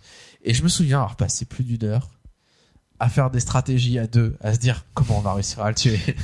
et à vraiment se dire, euh, voilà, toi tu fais ça à tel moment et moi je fais ça, il y a moyen. euh, euh, on est toujours dans ce moment où on se dit, bon c'est possible, mais je suis sûr c'est possible, mais on sait pas trop comment faire, mais il y a, doit y avoir moyen et c'est c'est pas possible. Enfin, c'est pas c'est pas impossible à tuer ce mec, c'est pas possible, ça doit être possible. Et on a passé une heure à faire ça et puis d'un moment on a laissé tomber, on a abandonné. Et c'est que bien, bien, bien longtemps après que j'ai compris en revenant dans les mortes mines et en reconnaissant les lieux, à me dire ah ouais, on était dans une instance, c'était un mob élite, ça se fait à 5, il faut un tank, un heal, et à me dire ouais, ben voilà, c'est vrai que nos débuts d'en haut, on fait de, on fait de ces trucs euh, qui maintenant nous paraissent. Non, on est vachement persévérant quand même. hein. Ouais, on est persévérant parce qu'on passe plus d'une heure à essayer de le tuer et Ça me Bah, rappelle ton dit bon. histoire euh, du des hautes terres du crépuscule que Ouais, t'as bah, raconté c'est un peu la même chose. Comme quoi, on refait les mêmes erreurs. L'histoire se répète. L'histoire se répète. Euh, Sharkoon nous dit Gorger, go enchanter ton équipement encore. Alors c'est vrai qu'il m'avait dit il y a très longtemps, mais va enchanter ton équipement, il te manque tel équipement, tel équipement, parce qu'il a regardé mon perso sur l'armurerie. Et ouais, c'est vrai qu'il me manque deux trois trucs, euh, et je vais me faire disputer dans ma guilde si Et moi, je ça. Et, et c'est vrai que je les ai toujours pas remis, ça fait plusieurs mois que je dois me mettre un enchantement sur les brassards, euh, sur des trucs comme ça, et que franchement j'ai la flemme. Et moi, je suis bien content de pas jouer Casse-Pipe en ce moment parce que comme ça, j'ai pas des auditeurs qui viennent euh, m'espionner. Ah, il peut euh, pas te surveiller. Ah, Tu donnes vu son pas- stuff En fait, il est pourri et tout. Et en même temps, euh, c'est vrai, Casse-Pipe est pas stuffé. Ah bah oui, mais les gens comprennent que c'est euh, c'est pas moi qui est en train de le jouer. Donc tu donnes pas les noms de tes rerolls, comme ça t'es Voilà. tranquille. C'est- Whisper-nous, euh, Moi, j'ai on va l'impression, vous donner vois, le nom de de- ces rerolls D'avoir des yeux euh, sur mes persos là. ah t'as vu Regarde, il lui manque un enchant. Ah, moi, si on me dit qu'il manque des enchantes, dites-moi ce qu'il faut que je fasse, hein, parce que j'ai la flemme d'aller chercher. hein. Ouais, Après, je que serai faut faire. d'accord avec vous. Hein. des gens qui vont te dire ton build. euh, J'avais croisé euh, notre ancienne chef de guilde qui m'a dit ah mais attends il y a une baguette trop bien que tu peux acheter et tout ça coûte tant et tout. Ça fait vraiment. Ok. Mais ma pauvre, t'as vu comment t'es sapé Tiens, prends ça. Et tout. voilà bah moi je suis contente ça me va je peux aller chercher j'ai une super baguette c'était bien Néo nous dit que euh, no- euh, à quand la prochaine IRL et que No Watch annonçait une IRL pour le 14 avril et demandait est-ce qu'on y sera. Alors j'ai répondu déjà en disant que pour moi non, que le 14 avril c'était pas possible. Mm. Euh, je sais pas si vous c'est possible, je suis pas sûr que ce soit Regardez le jour. C'est un samedi. samedi Euh, mais euh, ce qui est sûr, c'est qu'il y a des chances qu'on soit une IRL, on avait dit, et on vous préviendra, on essaiera de vous prévenir à l'avance, mais on essaiera de, de prendre une IRL un peu plus organisée euh, lors d'un événement, par exemple. L'année dernière, euh, No Watch était présent à la Comic Con, et c'est vrai que c'est un bon, euh, un, bo- un bon événement où on pourrait aller et où on pourrait passer un moment ensemble, du coup, et pas seulement se mettre dans un coin et papoter, mais aussi qu'à côté, il y ait des choses à voir et qu'on puisse en profiter à, ce à cette occasion. Donc bon, si on peut se libérer pour la Comic Con cette année et que No Watch a un stand, pourquoi pas s'y retrouver à ce moment-là. Euh, bon, maintenant il faut qu'on soit dispo le jour même, euh, ce qui est pas forcément gagné. Mais ce qui est sûr, c'est qu'on vous préviendra en essayant de vous prévenir à l'avance. à l'avance pour ceux qui doivent prendre le train Au pire, voilà, au pire, dès que dès qu'on sait qu'on y sera et que c'est annoncé et que vraiment on est motivé, euh, on mettra un commentaire. quoi. Dernier, dernier, dernier commentaire. Sakura no Kage nous dit où trouver vos anciens numéros? Et oui, est-ce que De vous savez vous comment trouver nos anciens numéros?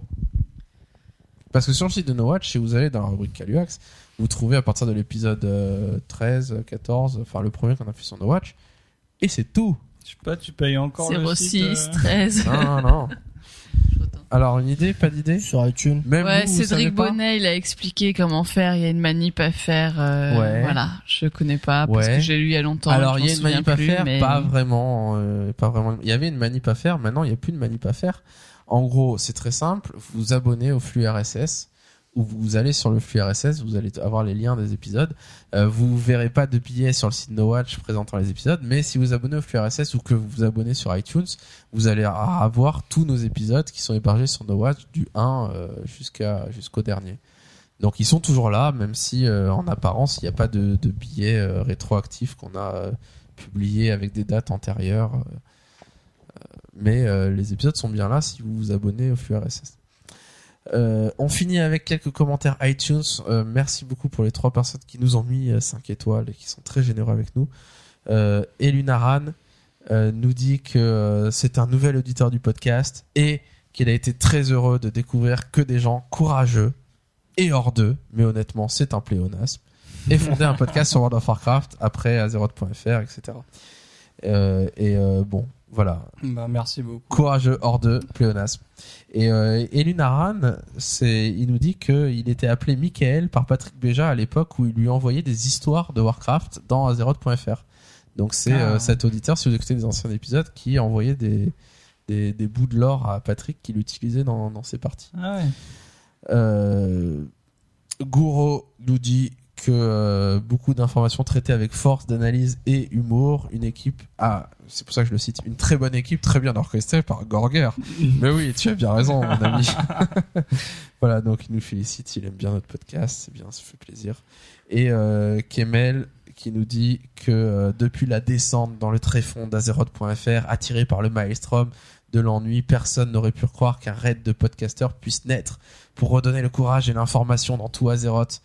Mais eux ont fait ce tour de force, mais, mais eux ont fait ce tour de force pourtant en ayant un fort debuff car ce sont tous de vilains hors d'eux. c'est vrai. Voilà, donc On aime bravo, les challenges. bravo pour vos commentaires, c'est, vous nous avez fait bien, Ouais, bien je rigoler. critique plus l'alliance, j'ai créé des allianceux maintenant, c'est bon. Ouais, je suis, c'est je suis bon. en paix avec l'alliance. T'es en T'es en paix. Tu veux dire euh, ceux qui te campent Pas ceux qui me campent, mais quand je joue allianceux, euh, ça va. Oh le mec. On va se quitter là-dessus. On se retrouve le mois prochain pour un nouveau podcast avec plein d'infos où ça y est, on va arrêter de parler de Cataclysme et on va se lancer dans Mist of Pandaria. Et euh, on espère qu'on aura plein de choses à vous dire et qu'on fera un podcast très long avec plein d'infos. Euh, donc on se retrouve le mois prochain, deuxième week-end du mois, c'est-à-dire le... Le- idée.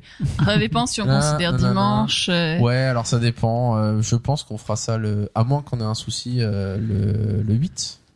Donc premier, di- premier, le 1er avril c'est le premier dimanche du mois, le 8 c'est le deuxième.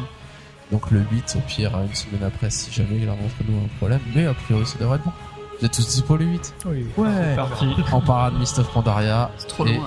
hein. On fantasmera un peu sur euh, tout ce qui nous prépare de génial et puis qui sait peut-être qu'on va dire mais non ça a l'air pourri etc. Mais non c'est pas c'est pas le On est en général assez optimiste. Ouais, on est assez optimiste. Au moins, tant qu'on n'a pas vu et qu'on n'est pas déçu, c'est le bénéfice du doute.